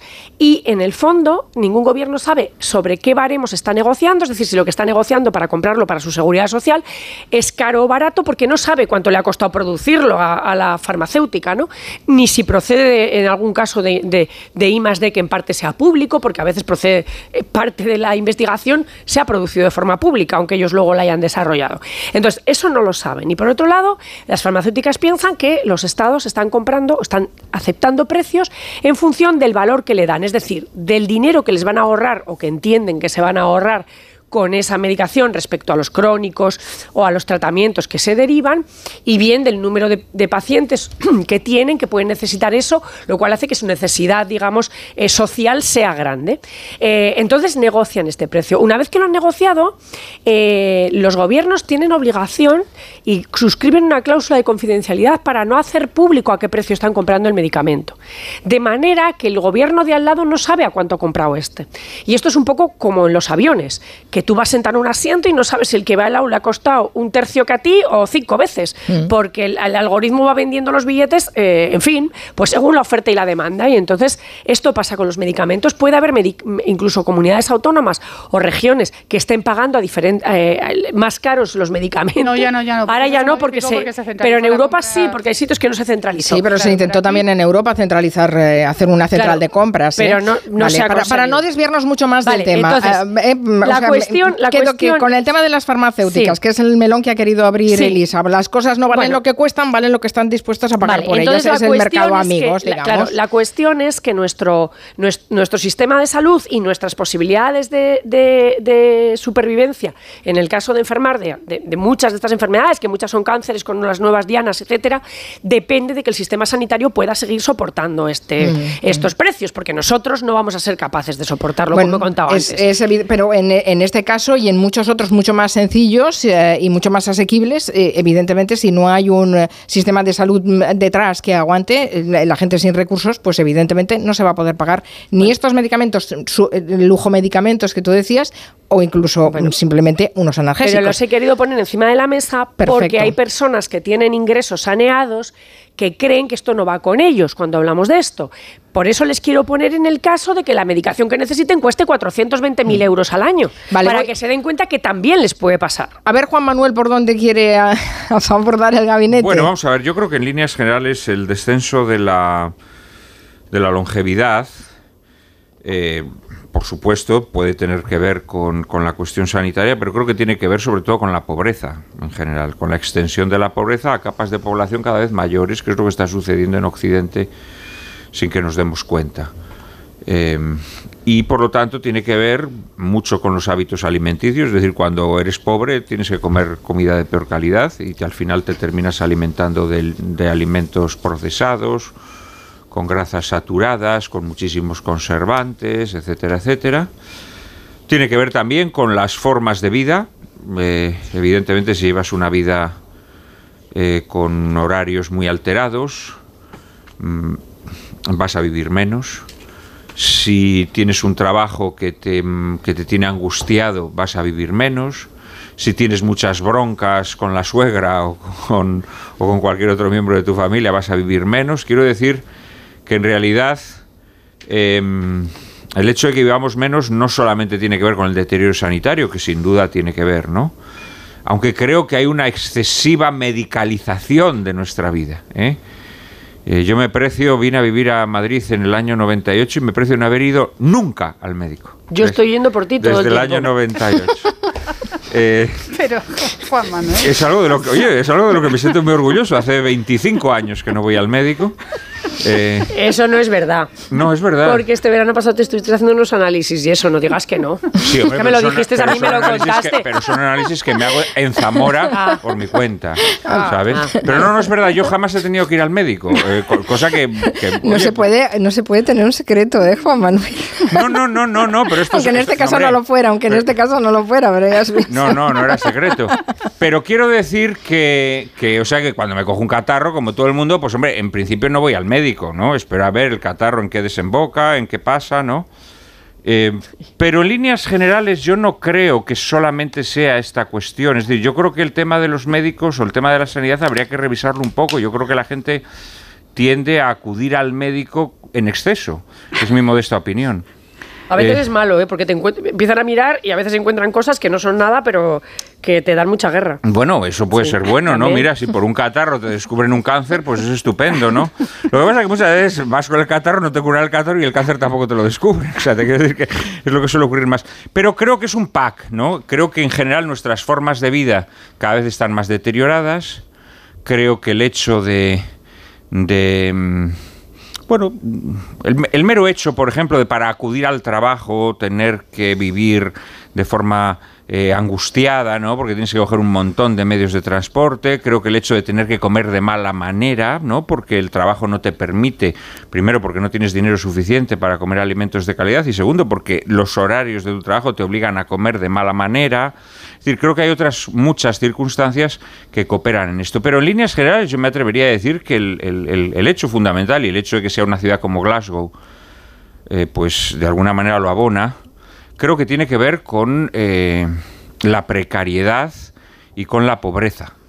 eh, que es una enfermedad que se está extendiendo por Occidente sin que nos demos cuenta o sin que nos atrevamos a decirlo, porque siempre hablamos de que si sube el sueldo mínimo interprofesional no sé cuántos por ciento, pero la realidad es que vivimos en sociedades donde ese sueldo, el sueldo mínimo o sueldos parecidos al sueldo mínimo, empiezan a ser los sueldos más comunes. Hace poco fue muy celebrado en el sentido eh, sombrío de la palabra que un eh, importante medio de comunicación español a las personas que ganan eh, 1.700 euros las llamó ricas o las llamó personas que, que gozaban de unos ingresos, eh, Medios, les llamó clase media. las llamó clase media, ¿no? Eh, entonces, bueno, es evidente que estamos hablando de sociedades, las occidentales, en donde el nivel de ingresos está descendiendo y las formas de vida se están depauperando en, en líneas generales. Entre ellas, efectivamente, pues la asistencia sanitaria, pero no solamente. Bueno, pues teniendo en cuenta que nosotros, eh, España, tiene el récord de esperanza de vida, ¿esto hasta cuándo? Visto lo visto, el diagnóstico Bueno, que tal vez hecho. porque fíjate, pues tal vez porque llevemos una, una alimentación más sana, por ejemplo, que en otros países todavía, no sé hasta cuándo, creo que también eso se está deteriorando. Creo que tenemos todavía formas de vida más sanas, ¿eh? creo que todavía en España hay una mayor comprensión Somos más estoicos. hacia las flaquezas humanas. Eh, bueno, creo que todavía llevamos una ventaja, pero la desgracia es que en España tenemos la obsesión de querer parecernos siempre a aquellos países horrendos en donde la esperanza de vida es menor, donde la comida es peor, donde eh, los hábitos eh, y las eh, comunitarios son lamentables, etcétera, etcétera. Esta es una cosa de España que es hija del, complejito que arrastramos, ¿no? Pensamos que, que España es un país atrasado, entonces queremos parecernos a los finlandeses, ¿vale? Te pareces a los finlandeses y luego llevas una vida de mierda como los finlandeses, ¿no? Que es lo que pasa normalmente, ¿no? Bien, saludos a todos los oyentes finlandeses que nos están escuchando. Bueno, ya con los finlandeses no hay problema porque como ya me he metido muchas veces Además, con ellos. ellos ya lo saben, se pasan el día a oscuras, tienen que ponerse que con- lámparas para mm, poder sobrevivir, hombre. sí. Bueno, eh, Carolina, sigamos. Bueno, la verdad que los, los dos los dos hilos que han que han cogido los, los compañeros de, de tertulia son, son interesantísimos, ¿no? Por un lado el tema que ha planteado Elis- Elisa, que es el tema de los medicamentos y el mercado mundial de los medicamentos que pude estudiar en su día con bastante con bastante atención con motivo de la venta de medicamentos de la hepatitis eh, que me parece un temazo no a lo mejor habría que hacer un gabinete solo sobre la cuestión de cómo funciona el mercado mundial de los medicamentos porque Los estados están a merced de las farmacéuticas hoy, Carolina. Claro, pero es decir, la forma en la que las farmacéuticas, o sea, primero la forma en la que las farmacéuticas, las grandes, eh, parasitan el trabajo de los pequeños laboratorios que en cuanto que encuentran un hallazgo, muchas veces con financiación pública, inmediatamente lo compran, eh, a- lo sacan del espacio pequeño y amparado por el espacio, por la financiación pública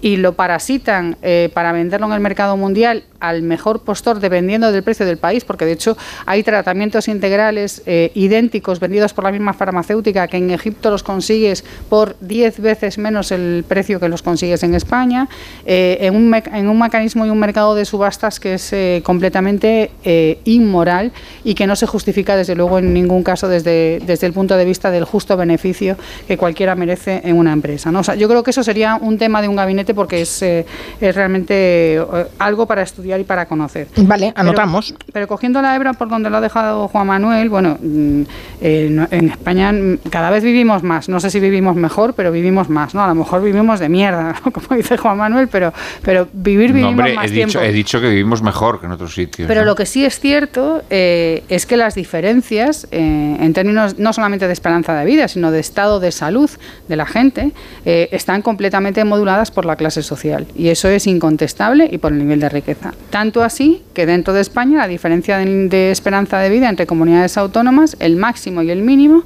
es de tres años. Es decir, eh, vives tres años más eh, si vives en determinadas comunidades autónomas y vives tres años menos si vives en, determina- en otras comunidades autónomas. Y las listas son públicas, quiero decir, vives más tiempo si vives en Madrid o en Navarra o en Castilla y León y vives menos tiempo si, si vives en Ceuta, Melilla, Canarias, Andalucía o la región de Murcia.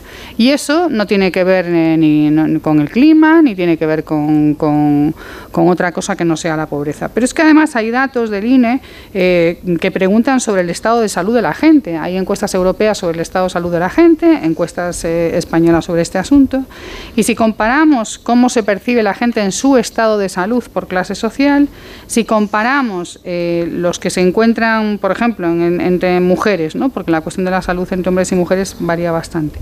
Entre las mujeres, las que ocupan posiciones de directivas y gerentes con 10 asalariados a su, a su cargo, etcétera, eh, las que se encuentran bien o muy bien de salud son el 85%.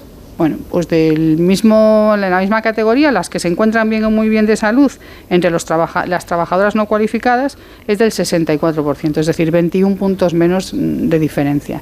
Eh, la clase, el nivel de estudios, eh, el, el nivel de ingresos es fundamental a la hora de explicar no solamente la esperanza de vida, también el estado de salud de la gente. Y esto tiene que ver con el acceso a la sanidad, tiene que ver con el tipo de trabajos que se desempeñan, la alimentación, los cuidados, en definitiva, la dureza de la vida cotidiana a la que se enfrenta la gente. Y por eso eh, la esperanza de vida es verdad que es una buena noticia su extensión, pero es verdad que es un reto inmenso en términos de gestión de calidad de vida y la vida que nos espera eh, eh, en ciertas condiciones. ¿no? Mm, vale, yo eh, que, estoy de acuerdo con eso, aunque, aunque ciertamente eh, ahora tenemos muchas nonagenarias, incluso centenarias, eh, que han tenido una vida muy dura, personas que han atraves- atra- atravesado desde una posguerra a una guerra y que han tenido una vida, una vida dura y sin embargo pues no están en malas condiciones. O sea, quiero decir que muchas sobreviven en buenas condiciones de salud. Eh, a pesar de eso, yo eh, insisto un poco en lo que se puede tocar desde el punto de vista de la administración. Por ejemplo, durante la, durante la crisis, al final de la crisis se decía que había personas que habían dejado de tomar sus medicaciones crónicas, por ejemplo, para el corazón, porque, eh, bueno, pues con los recortes, o ahora incluso puede pasar con la inflación y la pérdida de poder adquisitivo, muchos medicamentos les resultaban ya inaccesibles en la farmacia. Claro, entonces yo... eh, por ejemplo, unas pastillas del corazón, a la mayor parte, hay unas pastillas del corazón, por ejemplo, que a la, a la mayor parte de la población le cuestan eh, pues unos 100 euros al mes solamente esas pastillas. Entonces, claro, en, en depende qué eh, estatus sociales, eso eh, unido a otra medicación es una carga importante. Y la gente deja de tomar algunas de las medicaciones. Y ahí voy a lo del copago. Que el copago nos cayó del cielo, nos cayó, se aumentó en plena crisis, se hizo teóricamente asimilado a la renta, pero cuando tú te pones a mirarlo, pues te das cuenta que es absolutamente injusto es que no sé si saben que eh, hasta 18.000 euros de, ingresos eh, eh, anuales brutos se paga el 40%, que ya es una burrada. Pero es que luego fíjense en el siguiente tramo de renta, que va desde los 18.000 euros hasta los 100.000. Como verán, es muy justo que todo este tramo pague un 50%. Es decir, si tú ganas 18 18.100 euros al año, pagas, eh, o lo que sea ahora con el salario mínimo, que probablemente esta cifra habrá cambiado algo con el salario o el incremento del salario mínimo, pagas lo mismo de medicaciones que el señor que gana 100.000 euros al año. Sí, el tema de los, de los tramos no está bien resuelto. es evidente. Efectivamente. Y ya solamente a partir de más de 100.000 pagas 60 el 60%. Pero es que además eh, resulta que los generales, los jueces, los funcionarios pagan todos eh, menos de lo que paga el señor entre 18 en- del señor de 18.000 euros, porque pagan el 30%. ¿eh? O sea, tampoco parece que eh, eso esté muy bien hecho. O sea, que si eres juez pagas el 30% de las medicinas y si ganas 18.100 euros pagas el 50%. Eh, entonces, esto es importante porque aunque parezca que no, pero cuando ha sido la crisis y cuando empiezan a ir mal dadas, te lo cuentan las farmacias y te lo cuentan los propios médicos.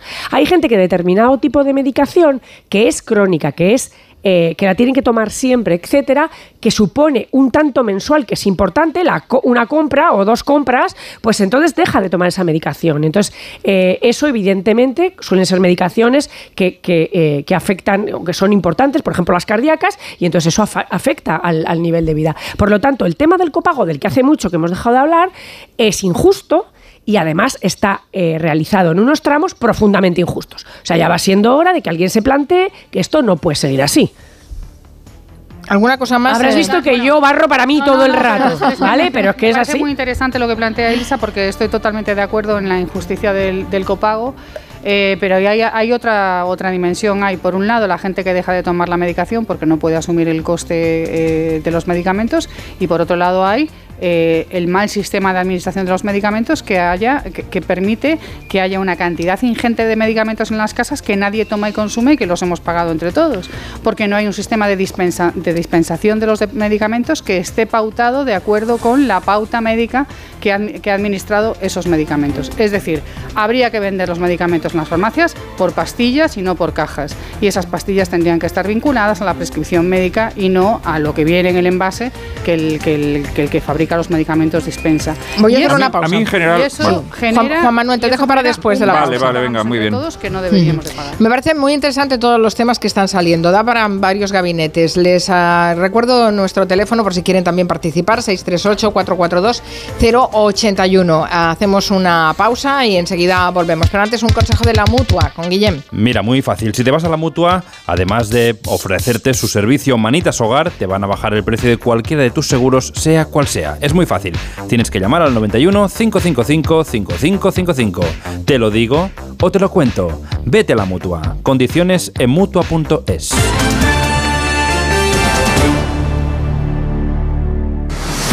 ¿Cansado? Revital. Tomando Revital por las mañanas recuperas tu energía, porque Revital contiene ginseng para cargarte las pilas y vitamina C para reducir el cansancio. Revital, de Pharma OTC.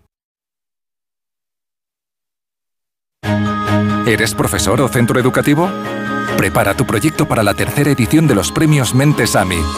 Queremos reconocer tu labor con esas iniciativas que fomentan el pensamiento crítico de tus alumnos, que impulsan su creatividad audiovisual responsable, que desarrollan sus competencias digitales o que promueven los valores y la convivencia en el aula. Infórmate en mentesami.org. Un proyecto de Fundación A3 Media. Colaboran Platino Educa, Unie Universidad y Fundación La Caixa.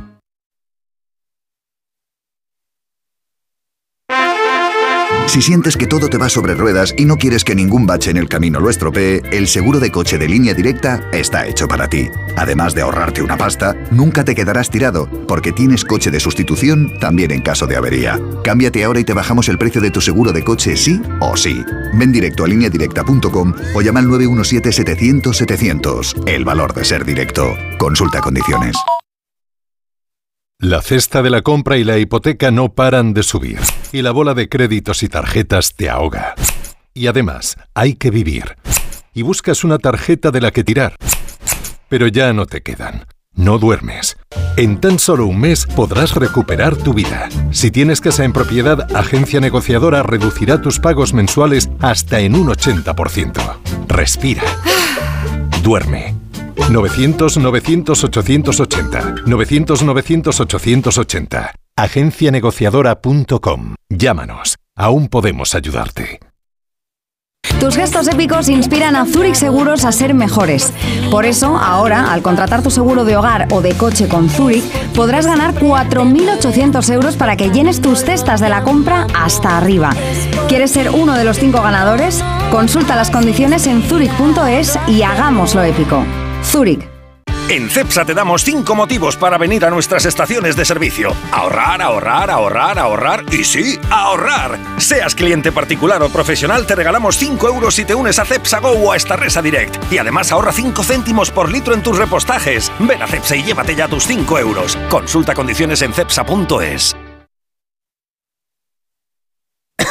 ¿Cansado de toser? Toma Herbetón Respire. Herbetón jarabe con extracto de pino y eucalipto espectora y reduce el espasmo bronquial. Herbetón Respire. Consulte a su farmacéutico o dietista. Onda Cero.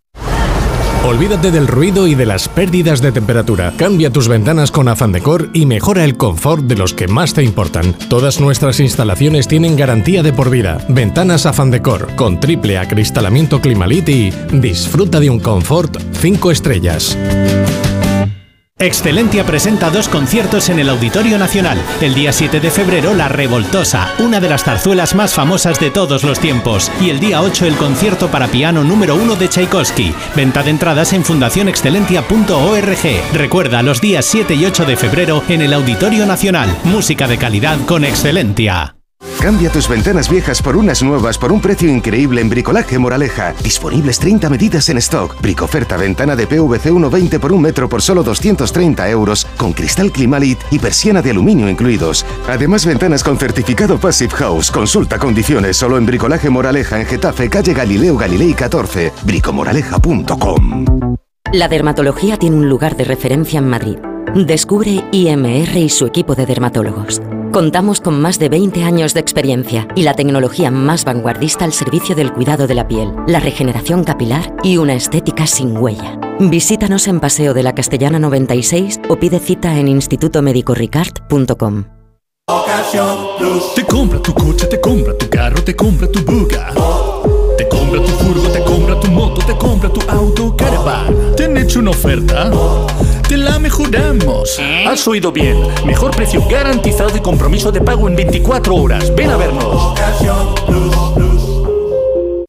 ¿A qué estás esperando? En Factory Colchón reventamos las rebajas. Colchón viscoelástico más canapé de madera 249 euros. Factory Colchón, la marca blanca de los colchones. Encuentra tu tienda más cercana en factorycolchón.es. Si tiene joyas de firma o artículos de oro y plata, llame al 91 534 6706 o vaya a la Plaza San Juan de la Cruz 9. Si tiene joyas de firma o artículos de oro y plata, llame al 91 534 6706 o vaya a la Plaza San Juan de la Cruz 9. Le pagarán el mejor precio al momento. Y también bolsos de Vuitton, Chanel y Hermès.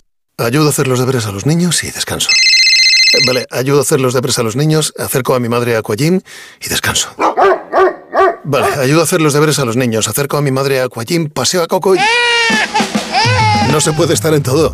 Bueno, Onda Cero sí, porque está en web, en app, en Twitter, en Instagram, en TikTok, en Facebook, para que puedas escuchar lo que te has perdido en directo, para que puedas comentar y disfrutar de contenidos exclusivos en la comunidad digital de Onda Cero. Onda Cero, tu radio.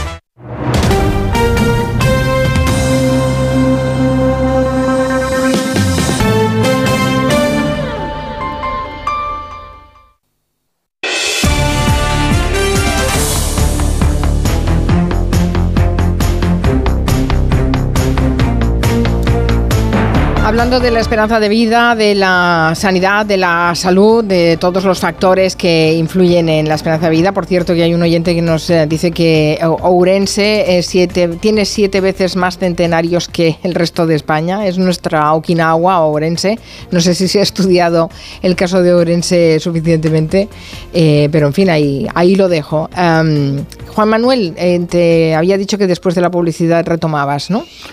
Sí, bueno, vamos a ver, no, porque el tema este de las eh, farmacéuticas a mí me parece interesante, ¿no? Es decir, en primer lugar me parece me parece impresionante que haya medicamentos o tratamientos por los que haya que pagar millonadas.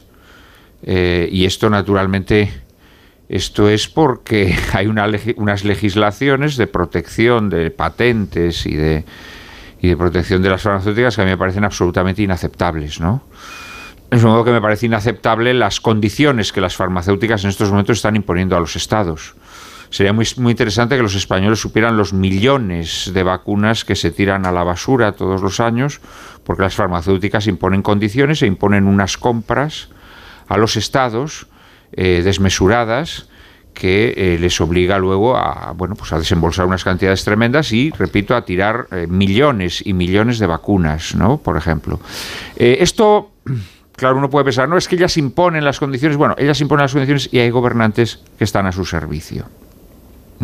Hay gobernantes que están a su servicio porque tampoco se estudia los lazos que existen en estos momentos entre los gobernantes y la industria farmacéutica. Eh, ni siquiera se estudian los vínculos que existen entre la industria farmacéutica y los médicos. Y los médicos. ¿eh? Que también son generosamente sufragados por las farmacéuticas.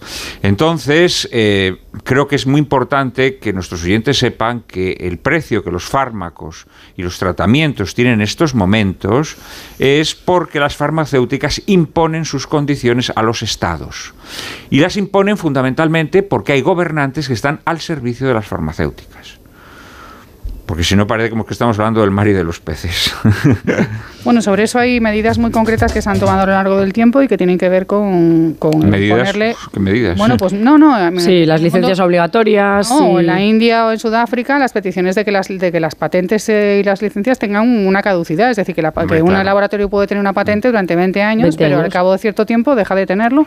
O que existan situaciones o enfermedades que eximen del, del cumplimiento, del respeto a las, pa- a las Y patentes. luego es importante ¿Pero la qué- trans- qué es enfermedades? importante- ¿Por qué la ver. del Isabeni, por ejemplo, no, No, tiene no, ese no, no, lo que, decir, lo que digo es que se puede legislar sobre eso de una manera Hombre, claro, distinta. Vale, claro se que puede se puede. legislar y luego Eso y es lo que- luego eso es lo que estoy está el tema de, está el tema de la transpare- de la transparencia no como he dicho antes las las eh, farmacéuticas son opacas respecto a cuánto les ha costado investigar y producir ese medicamento de hecho en uno de los medicamentos estos que he mencionado que he mencionado antes eh, se pidió a transparencia al gobierno que hiciera público el precio y como no pueden eh, Novartis que es la, la- era la fabricante pues fue a un pleito y fue a un pleito y lo ganó es decir, no dieron la esa información. Entonces, bueno, pues al ser tan opaco, cu- cuál, es el coste? Porque si muchas veces si viéramos el coste del I más D, más, de la, más lo que cuesta la materia prima, más la producción, más etcétera, la distribución y tal, nos daríamos cuenta que estas cifras son eh, locas con respecto a lo que realmente ha costado eh, ese medicamento y lo que se va a obtener en los 20 años en los que se tenga, en los que se tenga la patente. Por lo tanto, por eso es un secreto muy bien guardado. Pero para que el mercado funcione, eso debería ser transparente. El mercado se autorregula, como dicen muchos, cuando se saben los precios como son, cuánto cuesta producirlos, es decir, cuando es transparente, porque cuando todo es opaco, entonces insisto que se parece al zoco de la oferta. Y entonces eh, tú ofreces pensando que estás ofreciendo barato y que estás consiguiendo una rebaja, y aún así estás pagando eh, pues 20 veces lo que cuesta en realidad la cosa. Pero vamos, con esos precios, con esos precios que tienen algunos medicamentos y tratamientos, es evidente que cada vez va a haber más gente que se muera, porque esos precios pronto eh, la seguridad social no los podrá pagar, porque cada vez hay más medicamentos con esos precios, cada vez hay más Todos, tratamientos. todos los que son novedosos los hacen así, claro. Entonces, eh, llegará un momento en que habrá mucha gente, como ya ocurre en muchos países, donde le digan, no, mires que esta enfermedad nosotros no se la tratamos. Bueno, Lo último, Carolina, que nos vamos ya. Bien, yo creo que, hay, aquí hay, eh, hay un espacio enorme para que los estados y las autoridades eh, transnacionales, esto es un tema yo creo que de, de Unión Europea, eh, posicionen una forma distinta de organizar elementos básicos en la vida de la gente. Y eso tiene que ver con, el control de los medicamentos, tiene que ver con el control de los precios, con, con el control, ojo, del no mal uso de la inversión pública en investigación dentro de centros públicos de investigación que luego son parasitados por empresas privadas que se apropian de sus hallazgos. En definitiva, poner la- la- las instituciones a trabajar en contra de- del capitalismo salvaje que parasita y mina la vida de la gente. Dice Martina a través de Twitter, la salud es una obsesión y el mercado juega con esa inquietud. Bueno, pues eh, em, hay algunos elementos que hemos sacado en este gabinete que darían eh, pie a, a hacer otros, así que bueno, tendremos tiempo. Gracias Elisa Beni, Juan Manuel de Prada, Carolina Vescanza. Adiós. Hasta Adiós, hasta la próxima. Cuidaros mucho. Si no vayas al médico, Juan Manuel, que a lo mejor te encuentra Nada, algo, nada. déjalo. Sobre todo que se cuide Juan Manuel. Yo voy- que no yo voy- no voy para que Elisa pueda con mi Yo voy, seguridad social. esto es, pueda yo voy mañana a ponerme mi inyección en el hospital y ya estoy usando la de casi todos. Vamos a Adiós. comprar una bufandita Juan Manuel, no Que vaya a ser que se resfríe. Que vaya bien. Hasta mañana a las Adiós. 3 a todos. Adiós.